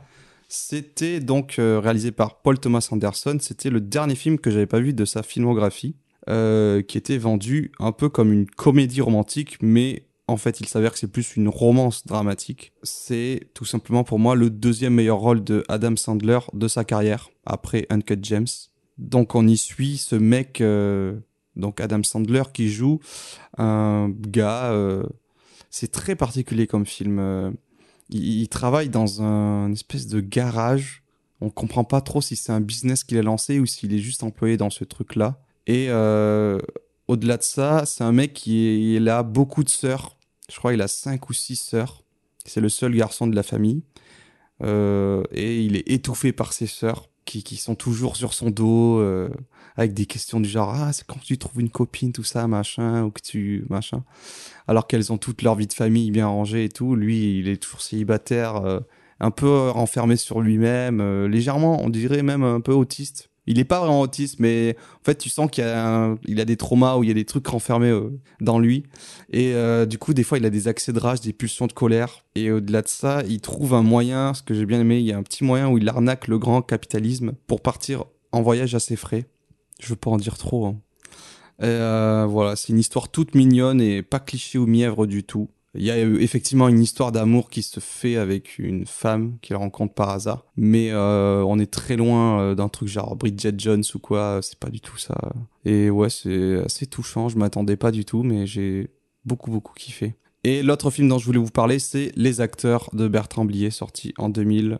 Bertrand Blier, qui est un cinéaste euh, que j'aime particulièrement, qui a réalisé notamment genre euh, Buffet froid, Les valseuses, Tenue de soirée, qui est un, un cinéaste. euh, bon, aujourd'hui, son cinéma est certainement vu comme euh, très misogyne, euh, voilà, problématique. Enfin, c'est pas possible de, faire des films qu'il ferait, euh, qu'il a fait aujourd'hui. Mais la chose que j'apprécie sinon vraiment bien dans son cinéma, c'est la qualité des dialogues et d'écriture des dialogues et les interprètes qu'il choisit pour les délivrer. Il y a vraiment un truc comme ça de de, répliques, de punchline, euh, et aussi euh, ce qu'on sait pas forcément de son cinéma, parce que quand on voit les valseuses, euh, c'est bon, c'est un mec qui aime bien être dans la provoque ou voilà un petit peu bousculer les mœurs des gens, mais aussi il aime beaucoup le surréalisme. au sens propre avec le cinéma de Buñuel ou bien ce qu'ont fait les surréalistes en peinture et tout.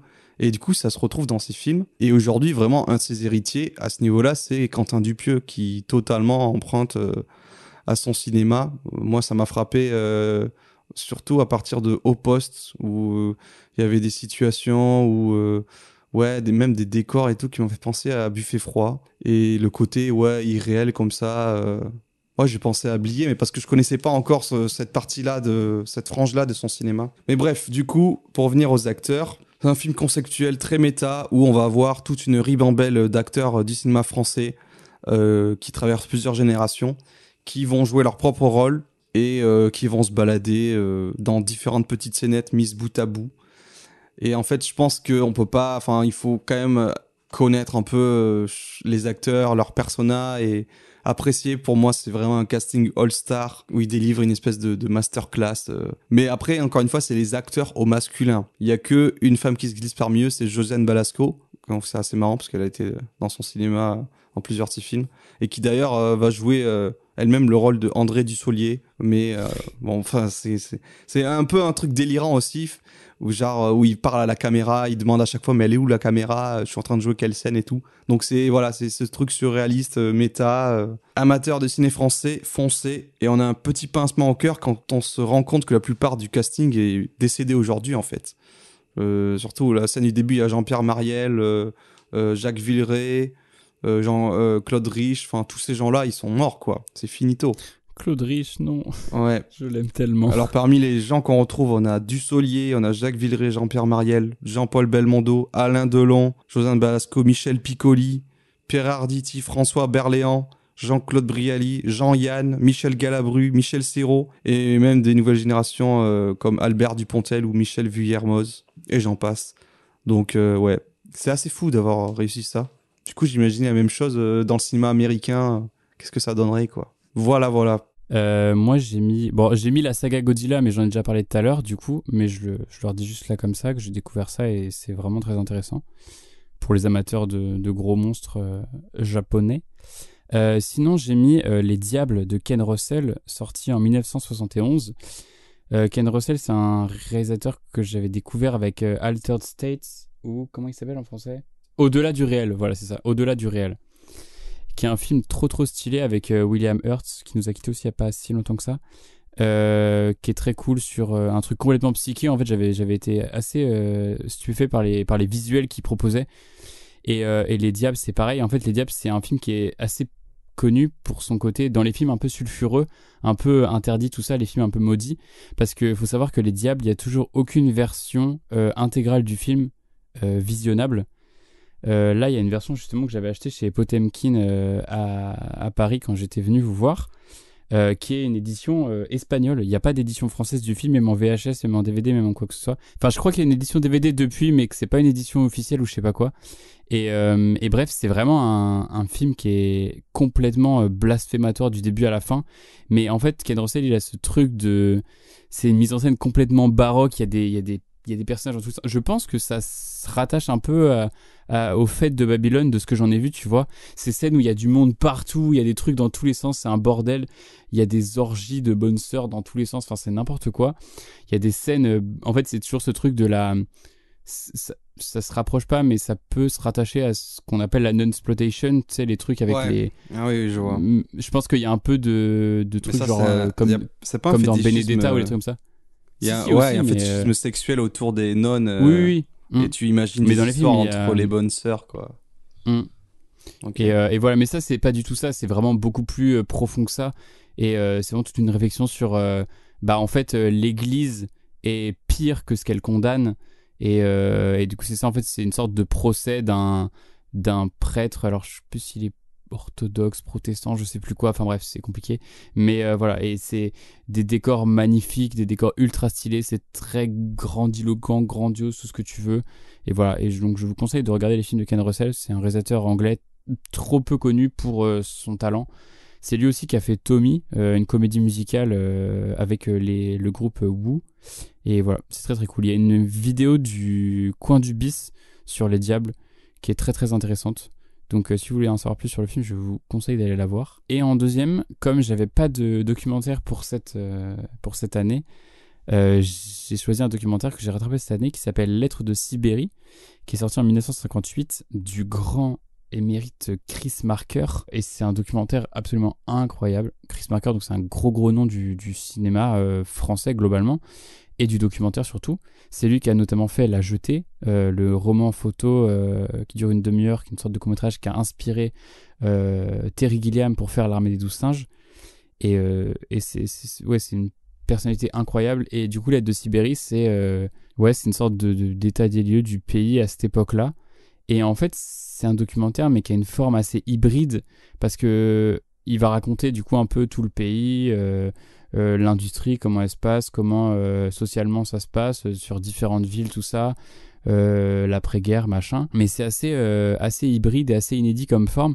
C'est-à-dire qu'il y avait une scène qu'on avait vue en cours, je sais pas si vous vous rappelez, où c'est en gros, t'as trois fois la même scène, mais la voix off et la musique changent. Et en fait, euh, Ouais, ouais, ouais, ça me dit et en fait, c'est pour montrer le pour montrer le pouvoir de la voix off et de et de- montrer le pouvoir du son sur des images. Il y a des il y a des séquences en animation où ils où ils où ils montrent ils font des sortes de de- d'infographies de des mammouths en Sibérie qui sont sous la terre, euh, tout ça qui ont qui ont fini sous terre euh, après les périodes de glaciation.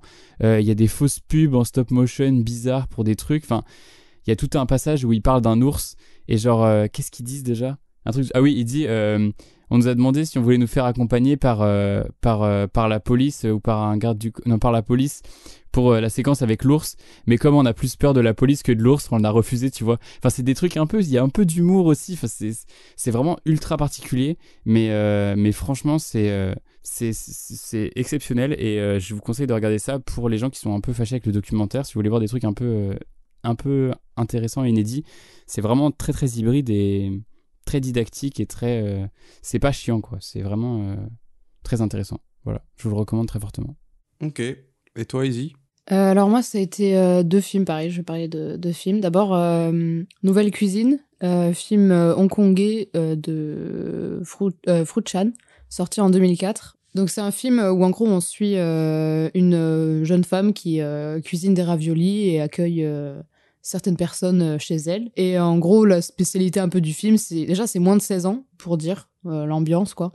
Et euh, ouais, en gros, à l'intérieur, euh, il y a un effet un peu de fontaine de jouvence où euh, la recette des raviolis, c'est en gros des, des fœtus euh, de, de bébés, du coup, d'humains, qui sont dans ces raviolis et qui permettraient de rajeunir, mais euh, c'est assez lent. Et en gros, euh, donc cette euh, femme prépare ses raviolis et va avoir des, une cliente en particulier qu'on va suivre qui croit que son mari euh, la trompe. Donc euh, pour essayer de, la, de le reconquérir, elle veut rajeunir parce qu'il y a aussi un délire, euh, beaucoup, surtout en Asie, de euh, femmes qui il faut toujours qu'elles apparaissent super jeunes. Il y a beaucoup de femmes qui font de la chirurgie.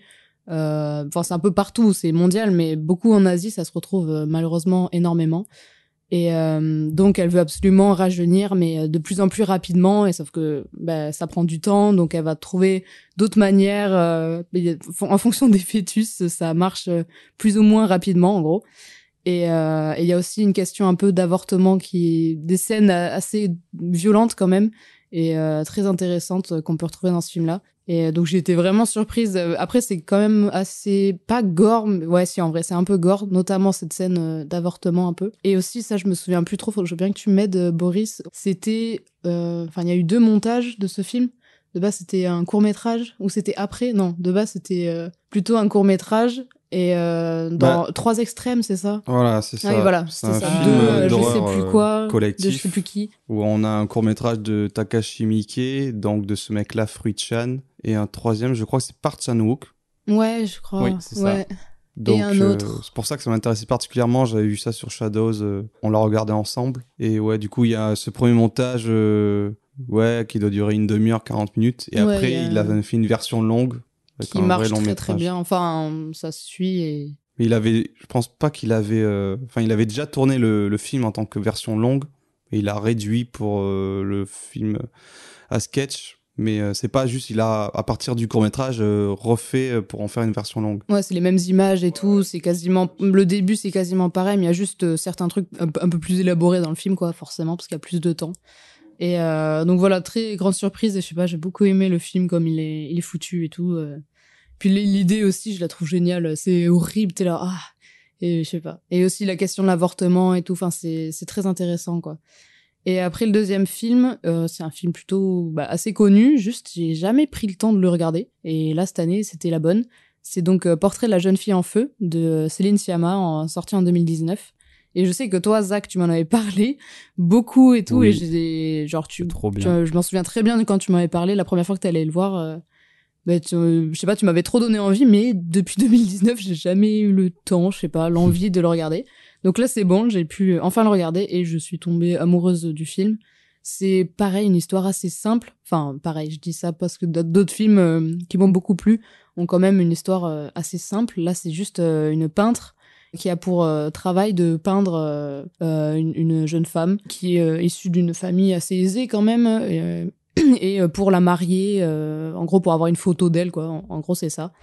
Et sauf qu'elle refuse euh, absolument de voir son visage et tout. À chaque fois ça se passait mal et donc on va suivre un peu cette histoire d'amour qui va naître entre ces deux femmes et voilà c'est et il y a un décor sublime je sais plus où c'était euh, où ils sont dans le film on dirait un peu la Bretagne je sais pas je sais pas ça ressemble un peu je sais pas, euh, mais effectivement, c'est la Ouais, côte. c'est un bord de mer. Ouais, bord de mer, mais Peut-être ça Normandie, fait... non, je sais ouais, pas. bah je sais Ça pas fait du peut-être plus Normandie que Bretagne, ouais. Ouais, je, bah, je, je sais pas, mais en tout cas bord de mer et euh, pareil, il y a des images magnifiques, les, les costumes, enfin les robes et tout sont vraiment, enfin c'est, je sais pas, il y a un beau travail, même la lumière et tout, je trouve ça très joli. Et euh, leur histoire d'amour est assez touchante, c'est très classique on va dire, mais je sais pas comme c'est fait, leur histoire d'amour, euh, leur, euh, je sais pas le l'alchimie qu'il y a dit. entre les deux, c'est magnifique. De quoi? C'est en Normandie? Ah, c'est en. Bretagne? C'est à Quiberon. C'est où ça? Donc c'est vraiment à côté de chez moi, quoi. Allez, ah, je suis trop forte. je reconnais Ouais. mieux le paysage ou quoi là? Incroyable. J'aime encore et plus voilà. le film. ben voilà. Donc euh, ouais, énormément aimé ce, ce film-là. Et enfin, on va terminer avec nos plus grosses attentes de 2024. Donc, on s'est limité à trois films chacun et chacune, euh, sachant qu'il y en a sûrement d'autres, mais voilà, il fallait euh, un moment euh, que la liste s'arrête.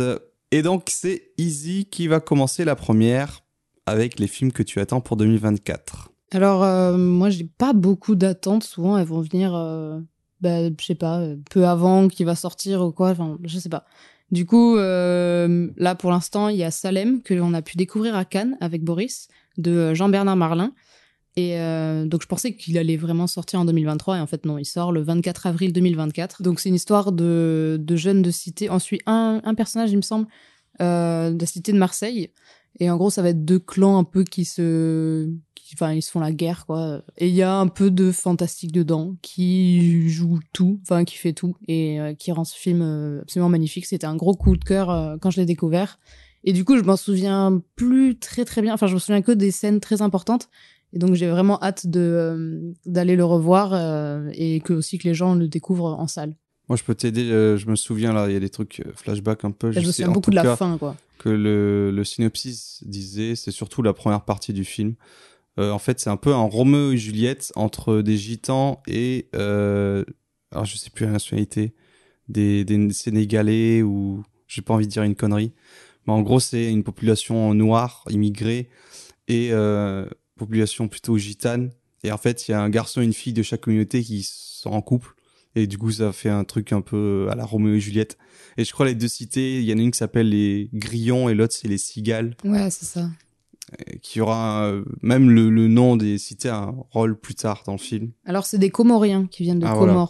euh, Afrique de l'Est. Ok. On avait vu un, un autre film de lui après coup, euh, chez Erazad, son premier film, qui se passe aussi à Marseille. Ça. Et il y a aussi un peu une histoire d'amour entre deux Oh. clans. euh. Ouais, non, moins. Ah oui, non, je pardon, je Mais ouais, il fait coup. des films Non, toujours, il met en avant la jeunesse et un certain parler à Marseille, euh, une certaine violence. euh, mais on est dans un cinéma social, réaliste, euh, tout en est là. Il vient ajouter, Mais comme tu as dit, une ouais. certaine forme de poésie qui est bienvenue. Bah, c'est plus que de la poésie. Enfin, ça va loin, je trouve, et ça fait vraiment tout le film. euh. Pour ça, je, enfin, je trouve qu'il me fait penser à, à la montagne juste pour ce côté très réaliste, et d'un coup, hop, euh, il va partir euh, dans un truc fantastique, euh, magnifique. Sans trop aller dedans, quoi. C'est juste la petite touche qu'il faut, quoi. Et après, la deuxième attente, c'est euh, bah, Dune, partie 2, de Denis Villeneuve, qui sort du coup 28 février 2024, donc c'est très bientôt.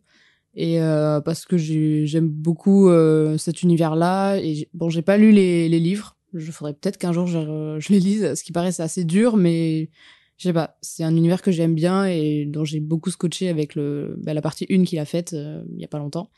Donc euh, j'ai hâte de le voir et euh, j'aime beaucoup euh, Zendaya, donc euh, hâte de la revoir. Par contre, je commence à plus supporter Timothée Chalamet, donc j'ai un peu peur. Mais on verra avec Dune 2 si si ça marche ou pas. Et euh, après, il y avait aussi Poor Things, Pauvre créature, que j'attendais beaucoup, mais j'avais hésité de le mettre dans la liste ou pas parce que bah, on l'a regardé là le week-end dernier. Mais je sais que ça c'était une grande attente aussi et pas du tout déçu. Et s'il y a des gens qui l'ont pas vu encore, foncez en salle, allez le voir. C'est euh, C'est vrai. Barbie en bien mieux. Oui, parce qu'on a tous vu euh, Poor Things au moment où on enregistre et on a tous adoré. Il sera sûrement dans Ouais. notre top 2024, à voir. Oh, il l'est Pour l'instant, il est ouais. Et euh, voilà, moi je sais que j'ai aussi vu, bon il n'est pas sorti encore, mais fin janvier, il y a La Zone d'intérêt. Ah ouais. Qui sort. ouais. Oui, Je ouais, vois. ça je veux le voir. Ouais. Je n'en parlerai aussi. pas ici, voilà. Mais euh, c'est aussi un film, je pense, important à découvrir en salle, quand il sort. Alors, pour ma part, euh, les films que j'ai notés, en premier, on a euh, Mickey 17 de Bong Joon-ho. Alors, je recherche juste deux secondes parce que je voulais avoir le pitch. En tout cas, je sais que c'est le retour de Bong Joon-ho euh, après Parasite, son dernier film qui date de 2019. Donc, ce serait 4 ou 5 ans plus tard. Et la mauvaise nouvelle, c'était qu'il était prévu pour 2024 à une certaine date et ça a été repoussé à une date indéterminée. On sait, on n'en sait pas plus, donc peut-être qu'il sortira même pas cette année. Et je crois que c'était lié, euh, mais je sais pas pourquoi, euh, par rapport aux grèves qu'il y avait eu à Hollywood. Bon, je sais pas. En tout cas, il faut savoir qu'au casting, il y aura, bon déjà, euh, Robert Pattinson. Ensuite, il y a Tony Collette, Mark Ruffalo et Steven Yeun, entre autres. Oh. Avec wow, Darius Konji à la cinématographie, mais non. Et donc, ça parle de l'histoire de Mickey Seven, qui est un individu envoyé coloniser une planète gelée. À chaque fois qu'il meurt, ses souvenirs sont implantés dans un nouveau corps et sa mission reprend. Après être mort à six reprises, Mickey Seven commence à comprendre le but réel de sa mission. Donc voilà, je pense qu'on est sur un truc de science-fiction. euh, et il n'y a rien euh, comme info à part un, un visuel de Pattinson qui a la tête à l'envers. euh. Ça a l'air stylé le le speech et tout. Ouais, ça a l'air cool. Voilà, moi c'est Bong Joon-ho, je fais confiance et je fonce maintenant, il n'y a pas de problème. hein. Ouais, c'est ça. Euh, sinon, en autre film, j'attends également le retour de Alex Garland avec Civil War. Rien à voir avec le Marvel, s'il vous plaît. Alex Garland, qui était connu pour avoir fait euh, bah, son premier film, c'était euh, merde, Ex Machina. Et après, il a fait Annihilation. Et dernièrement, c'était Men. Donc, euh, un mec qui est pas mal dans la science-fiction. Et ouais, dans le Men, c'était plus un truc d'horreur symbolique. euh, voilà. Mais aussi, il était connu avant pour être un scénariste euh, qui travaillait souvent avec Danny Boyle. Il a écrit La plage ou 28 jours plus tard. En attendant, là, son projet bien réel, Civil War, parce qu'il y a une bande-annonce qui est sortie qui me donne très envie, avec euh, un casting de fou furieux aussi. On a Jesse Plemons, euh, Kirsten Dunst qui va jouer l'héro- l'héroïne, Wagner Moura qui était connu euh, pour euh, le rôle de Pablo Escobar dans la série Narcos. Voilà, et en gros, c'est Kirsten Dunst, je crois, qui incarne une journaliste, reporter un peu de guerre, qui va circuler dans une Amérique en proie à une espèce de guerre civile. Et en fait, c'est une guerre civile dans le pays qui fait rage où les seuls États libres qui sont alliés, c'est la Californie et le Texas. Et tous les autres, ils sont contre eux, je crois. Du coup, voilà, c'est une relecture de la guerre de sécession, je sais pas. Voilà, ça a l'air d'être un truc un peu en mode post-apo ou catastrophique. Euh, Ouais, ça me donne envie. Et en dernier, j'avais mis comme film euh, Megalopolis de Francis Ford Coppola. Donc, euh, c'est un petit peu le film événement. Euh, D'ailleurs, c'est prévu pour 2024, mais il n'y a pas vraiment de date de sortie encore fixée, donc peut-être que ça sera repoussé. Euh, le retour de Coppola à la réalisation, parce qu'il n'avait pas fait de film depuis, attendez, je vérifie, je crois 10 ans. Enfin, surtout, il est très vieux. hein. C'est un des génies du nouvel Hollywood, euh, la même génération que George Lucas, Scorsese ou euh, Spielberg et Brian De Palma. Le mec, il a ouais, 84 ans. Je crois son dernier film, c'était 2011 ou 2013. Attendez, je. Ouais, 2011, son dernier film, Twixt. Donc ça fait, euh, ça fait 13 ans. hein. En fait, il était parti à la retraite, Papy Coppola. Il y avait juste sa fille qui continuait, évidemment.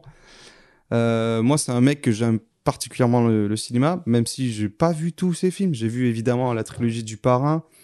J'ai vu son Dracula, euh, Apocalypse Now, et je crois que c'est tout. Hein. Que dire sur ce film. Je sais même pas de quoi ça parle.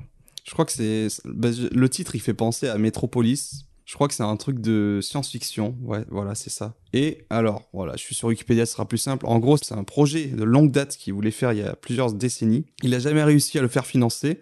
Parce qu'en fait, il faut savoir que Coppola, euh, à part vraiment euh, ces succès que j'ai évoqués plus tôt, dernièrement, dans les années 2000, c'était une chute de plus en plus basse, quoi. Euh, il a connu beaucoup euh, d'échecs dans sa vie parce que trop gonflé d'orgueil sûrement par les succès inattendus du parrain par exemple. Après il se permettait des fois de- d'avoir des films avec des budgets impressionnants et derrière personne n'allait le voir. Donc du coup il a été plusieurs fois en banqueroute. Et là en plus l'erreur qu'il a fait c'est euh, il a dit ok je vais moi-même euh, produire le film, je vais tout, enfin en gros plutôt que de faire appel à des sociétés de prod qui vont chercher des financements extérieurs comme c'est le cas traditionnellement, il a voulu mettre son argent personnel en jeu. Et donc pour ça, euh, le gars qui a des vignobles, euh, il a vendu pas mal de ses vignobles, des châteaux, des trucs comme ça, pour pouvoir financer le film à la hauteur de 100 à 120 millions de dollars. Et euh, il s'est entouré d'un casting assez intéressant comme Adam Driver, Aubrey Plaza, Forrest Whitaker, Lawrence Fishburne ou Shia LaBeouf. Il y a aussi d'autres euh, d'anciens acteurs. On retrouve John Voight, Dustin Hoffman ou sa sœur Talia Shire qui jouait déjà dans la trilogie du parrain. Donc voilà, ça reste quand même un truc euh, assez mystérieux. Euh, alors là, j'ai un synopsis. À New York, une jeune femme est partagée entre la loyauté envers son père, qui a une vision conservatrice de la société, et son amant plus progressiste et tourné vers l'avenir. Bon là, je vous le dis clairement, euh, ça me donne pas envie en lisant ce synopsis. En fait, la vérité, c'est que c'est pas mon film. C'était un film de Zach. Il m'a demandé d'inverser parce que j'avais peut-être plus de choses à dire. Mais oui, ok, c'est un truc que j'attends. Mais comme c'est encore assez mystérieux autour, euh, je sais pas plus. Et j'ai peur d'être déçu en fait. Parce que souvent, des fois, il y a des vieux réals, quand ils continuent de faire des films, c'est catastrophique. Je pense à Ridley Scott, qui une fois sur trois a fait un bon film aujourd'hui. Et euh, même Clint Eastwood, tout ça, bon, il faut raccrocher un moment. Donc lui, je sais pas ce que ça va donner. Mais je suis intrigué, ouais. Du coup, le film que j'ai piqué à Boris, c'est Furiosa. Euh, une saga euh, Mad Max, je crois que ça s'appelle de la sorte, oui c'est ça. Donc le retour de la saga Mad Max après euh, Fury Road, qui est sorti je sais plus quand, en 2015, un truc comme ça, Ouais. qui était exceptionnel, retour grandiose de cette saga des années 80, qui avait déjà eu trois volets à l'époque et qui était très très stylé. Le 1 était très cool, le 2 est incroyable. Et le 3 euh, est un peu plus euh, facile mais moi je le trouve très très cool aussi. Pour moi cette saga c'est pour l'instant sans faute et c'est vraiment une saga d'auteur en fait. Malgré que ce soit quand même assez grand public mais c'est George Miller qui a toujours tenu la barre, qui a lancé le truc de base, qui a toujours continué ça, qui l'a relancé euh, du coup après pour Fury Road. Et du coup là il- c'est un préquel euh, spin-off un peu sur le personnage de Furiosa euh, qui est dans Fury du coup qui va être joué par Anya Taylor-Joy et euh, il y a Chris Hemsworth dedans aussi. Mais après, je, à part la bande-annonce que j'ai vue vite fait, je sais pas ce que c'est l'histoire et tout et j'ai pas envie d'en savoir plus en vrai parce que j'ai envie de le découvrir en, salle et j'avais pas eu la chance à l'époque de voir Fury Road en salle. Donc là, je- j'espère me rattraper et voir ça en salle parce que bah, c'est c'est magnifique. Après, j'ai toujours peur dans les Mad Max de la redite parce que c'est toujours le désert en fait. Mais je sais pas, il arrive toujours à faire un truc un peu original et, euh, et donc voilà, ça va être très cool. Donc ça sort le 22 mai 2024, donc euh, très très hâte de voir ça. Je sais pas si t'avais des trucs à rajouter Boris euh, sur Furiosa. Euh, non, mais c'est aussi un film que j'attends, évidemment. Pour l'actrice principale, non? Aussi. Oh ouais. Oui, j'aime beaucoup cette actrice, mais euh, en vrai, en vrai, c'est, je l'attendais, j'avais une hype et la bande-annonce m'a un petit peu refroidi. Euh, donc j'espère être surpris. En fait, euh, j'avais l'impression de voir une redite effectivement de, de la DA de. Fury Road et je me demande comment il va se réinventer en fait. Ouais, c'est ça. Parce que Fury Road a vraiment euh, remis euh, au goût du jour un petit peu l'univers de Mad Max qui commence à être bien à partir du deuxième volet. Pour moi, c'est là qu'on a en plus cette esthétique vraiment post-apo dans le désert et tout, telle qu'on la connaît aujourd'hui. Mais voilà, euh, au vu des premières images de Furiosa, euh, bon, t'as dit que tu savais pas de quoi ça parlait. Enfin, pour moi, c'est juste un préquel sur euh, le Oui, personnage ça, de joué par Charlize Theron, tu vois. Après, on, Ouais. on en savoir plus. Et Chris Hemsworth qui est méconnaissable euh, dans la bande-annonce parce qu'ils ont foutu un- une prothèse de faux nez. Toujours ce truc de prendre un mec beau gosse pour le salir un peu, bon.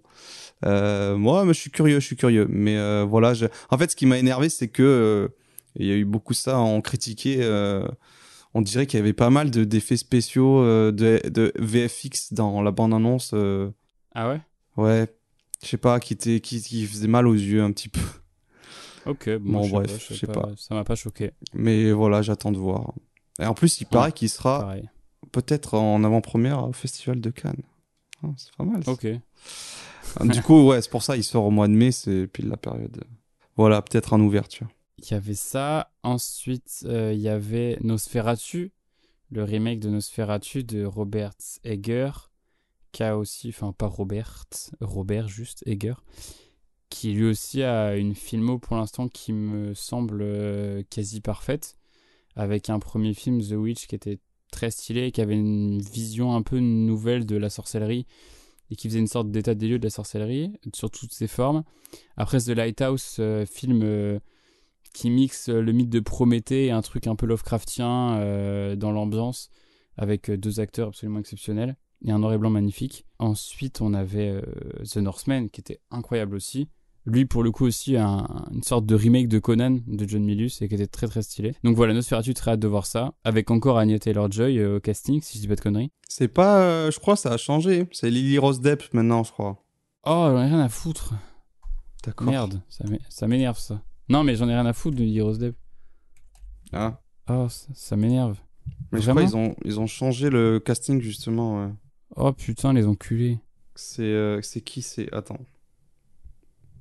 C'est qui qui fait le Bill vampire C'est Bill Skarsgård. Skars- Skarsgård. Ils sont chiants à dire leur nom de famille. C'est euh, Bill, c'est le mec qui faisait Pennywise, le, le clown dans ça. c'est ça. Ouais. C'est ça. Oui, Il y a Nicolas changé. Nicolas Ouais. J'aime bien pour le coup. Et Willem Defoe, mon bébou, toujours là. Aaron Taylor Johnson, putain, ça fait longtemps qu'on l'a pas vu lui. Euh, bref, voilà. Donc euh, ça, j'ai hâte de voir ça parce que c'est un réalisateur que j'aime beaucoup. Et le film de base, j'aime beaucoup aussi. Je trouve qu'il est vraiment très très stylé. Donc euh, à voir. Et pour finir, ça, ça va aller vite parce qu'on n'a aucune info sur ce film. C'est The Substance, le prochain film de Caroline Farja, donc Coraline, pardon, putain. Caroline. Donc, le dernier, je vais refaire. Donc, le, le dernier film, il n'y a pas beaucoup d'infos là-dessus, donc ça va aller vite. C'est The Substance de Coralie Farja, qui du coup avait sorti Revenge. euh, C'était quoi en 2016, 2017, je sais plus. Ouais, 2017, je crois, un truc comme ça. Ces eaux-là. je, ne sais, je ne sais point, mais c'était un film que 2018. bon, qui est pas qui est pas non plus exceptionnel, mais moi je le trouve, je l'ai je l'ai vraiment trouvé très très cool. C'est vraiment genre le rape, rape and revenge par excellence. C'est viscéral, c'est- ça se passe dans le désert, c'est vraiment très très stylé avec une musique de fou. Donc j'avais vraiment bien aimé. C'est un peu mal Et joué. du coup là elle revient. Oh je sais pas, moi je l'ai pas trouvé. Mais après ça fait longtemps que je l'ai pas vu donc euh, je me rappelle pas. Et donc c'est marqué décrit comme une vision explosive et féministe de l'horreur corporelle. Donc euh, moi je dis oui. Et du coup pour l'instant au casting il y a Margaret Qualley, Demi Moore et Ray Liotta. Donc euh, Margaret Qualley, c'est l'actrice que t'aimes bien, Easy. Tu sais, qui joue la. Dans Pauvre créature, elle joue la deuxième créature. Oui, la débile là, Ah. ouais, oui. Ouais, Oui, elle joue ça, dans une oui. très belle série. euh. C'est qui les autres, t'as dit? Après? Euh, Demi Moore Ok. et Ray Liotta. Mais il est mort, Ray Liotta. Ah bon? Ah bah oui, alors ah, ça a ça doit changé. son putain. dernier film. Ah, Ou soit- alors ça a changé peut-être. Non, mais ça, ouais, non, mais ça a été tourné avant qu'il meure. Ou alors, euh, c'est ouais, peut-être changement de Ah, il casting. a marqué. Ah oui, non, c'est ça. Dennis Quaid crédité au casting du film sur IMDb, sans doute en remplacement de Ray Liotta. Ouais, ok. Voilà, donc euh, voilà, c'est ça. Oui, effectivement, je suis un débile, moi.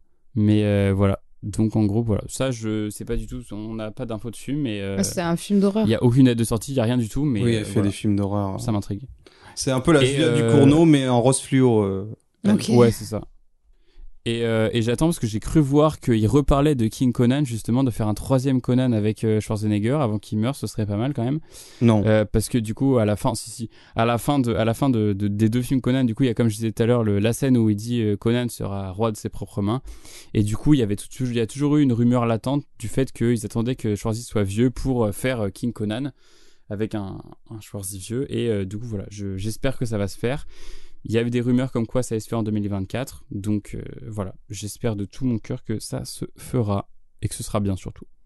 Voilà. Eh bien merci, on peut dire que l'espoir fait vivre, comme nous espérons que vous avez apprécié ce numéro spécial de l'ultime séance consacré à notre top film de l'année 2023. En attendant, vous pouvez nous retrouver sur toutes les plateformes de streaming, euh, à savoir euh, Spotify, Deezer, Apple Podcast, Google Podcast euh, et tutti quanti. Et puis, on va vous dire au revoir à une prochaine fois. Ça sera un numéro soit spécial, un numéro hors série, on n'en sait pas plus, ou un numéro classique qui sera présenté par Easy cette fois-ci. Easy, Isaac, merci beaucoup d'avoir été à mes côtés.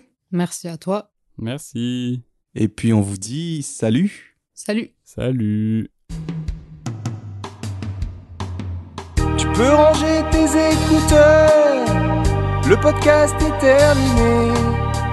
Descends bien à ton arrêt, ferme bien la porte des WC. J'espère que tu as bien noté les films qui t'ont intéressé.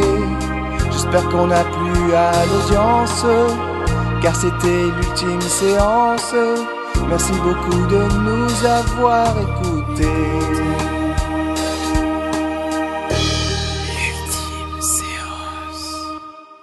Et bah c'était bien de la merde. Oh, moi, je trouve ça fort Ah, putain, il intéressant. casse les couilles le texte, c'est ce genre de musique là. Peut-être que je reviendrai au prochain spectacle.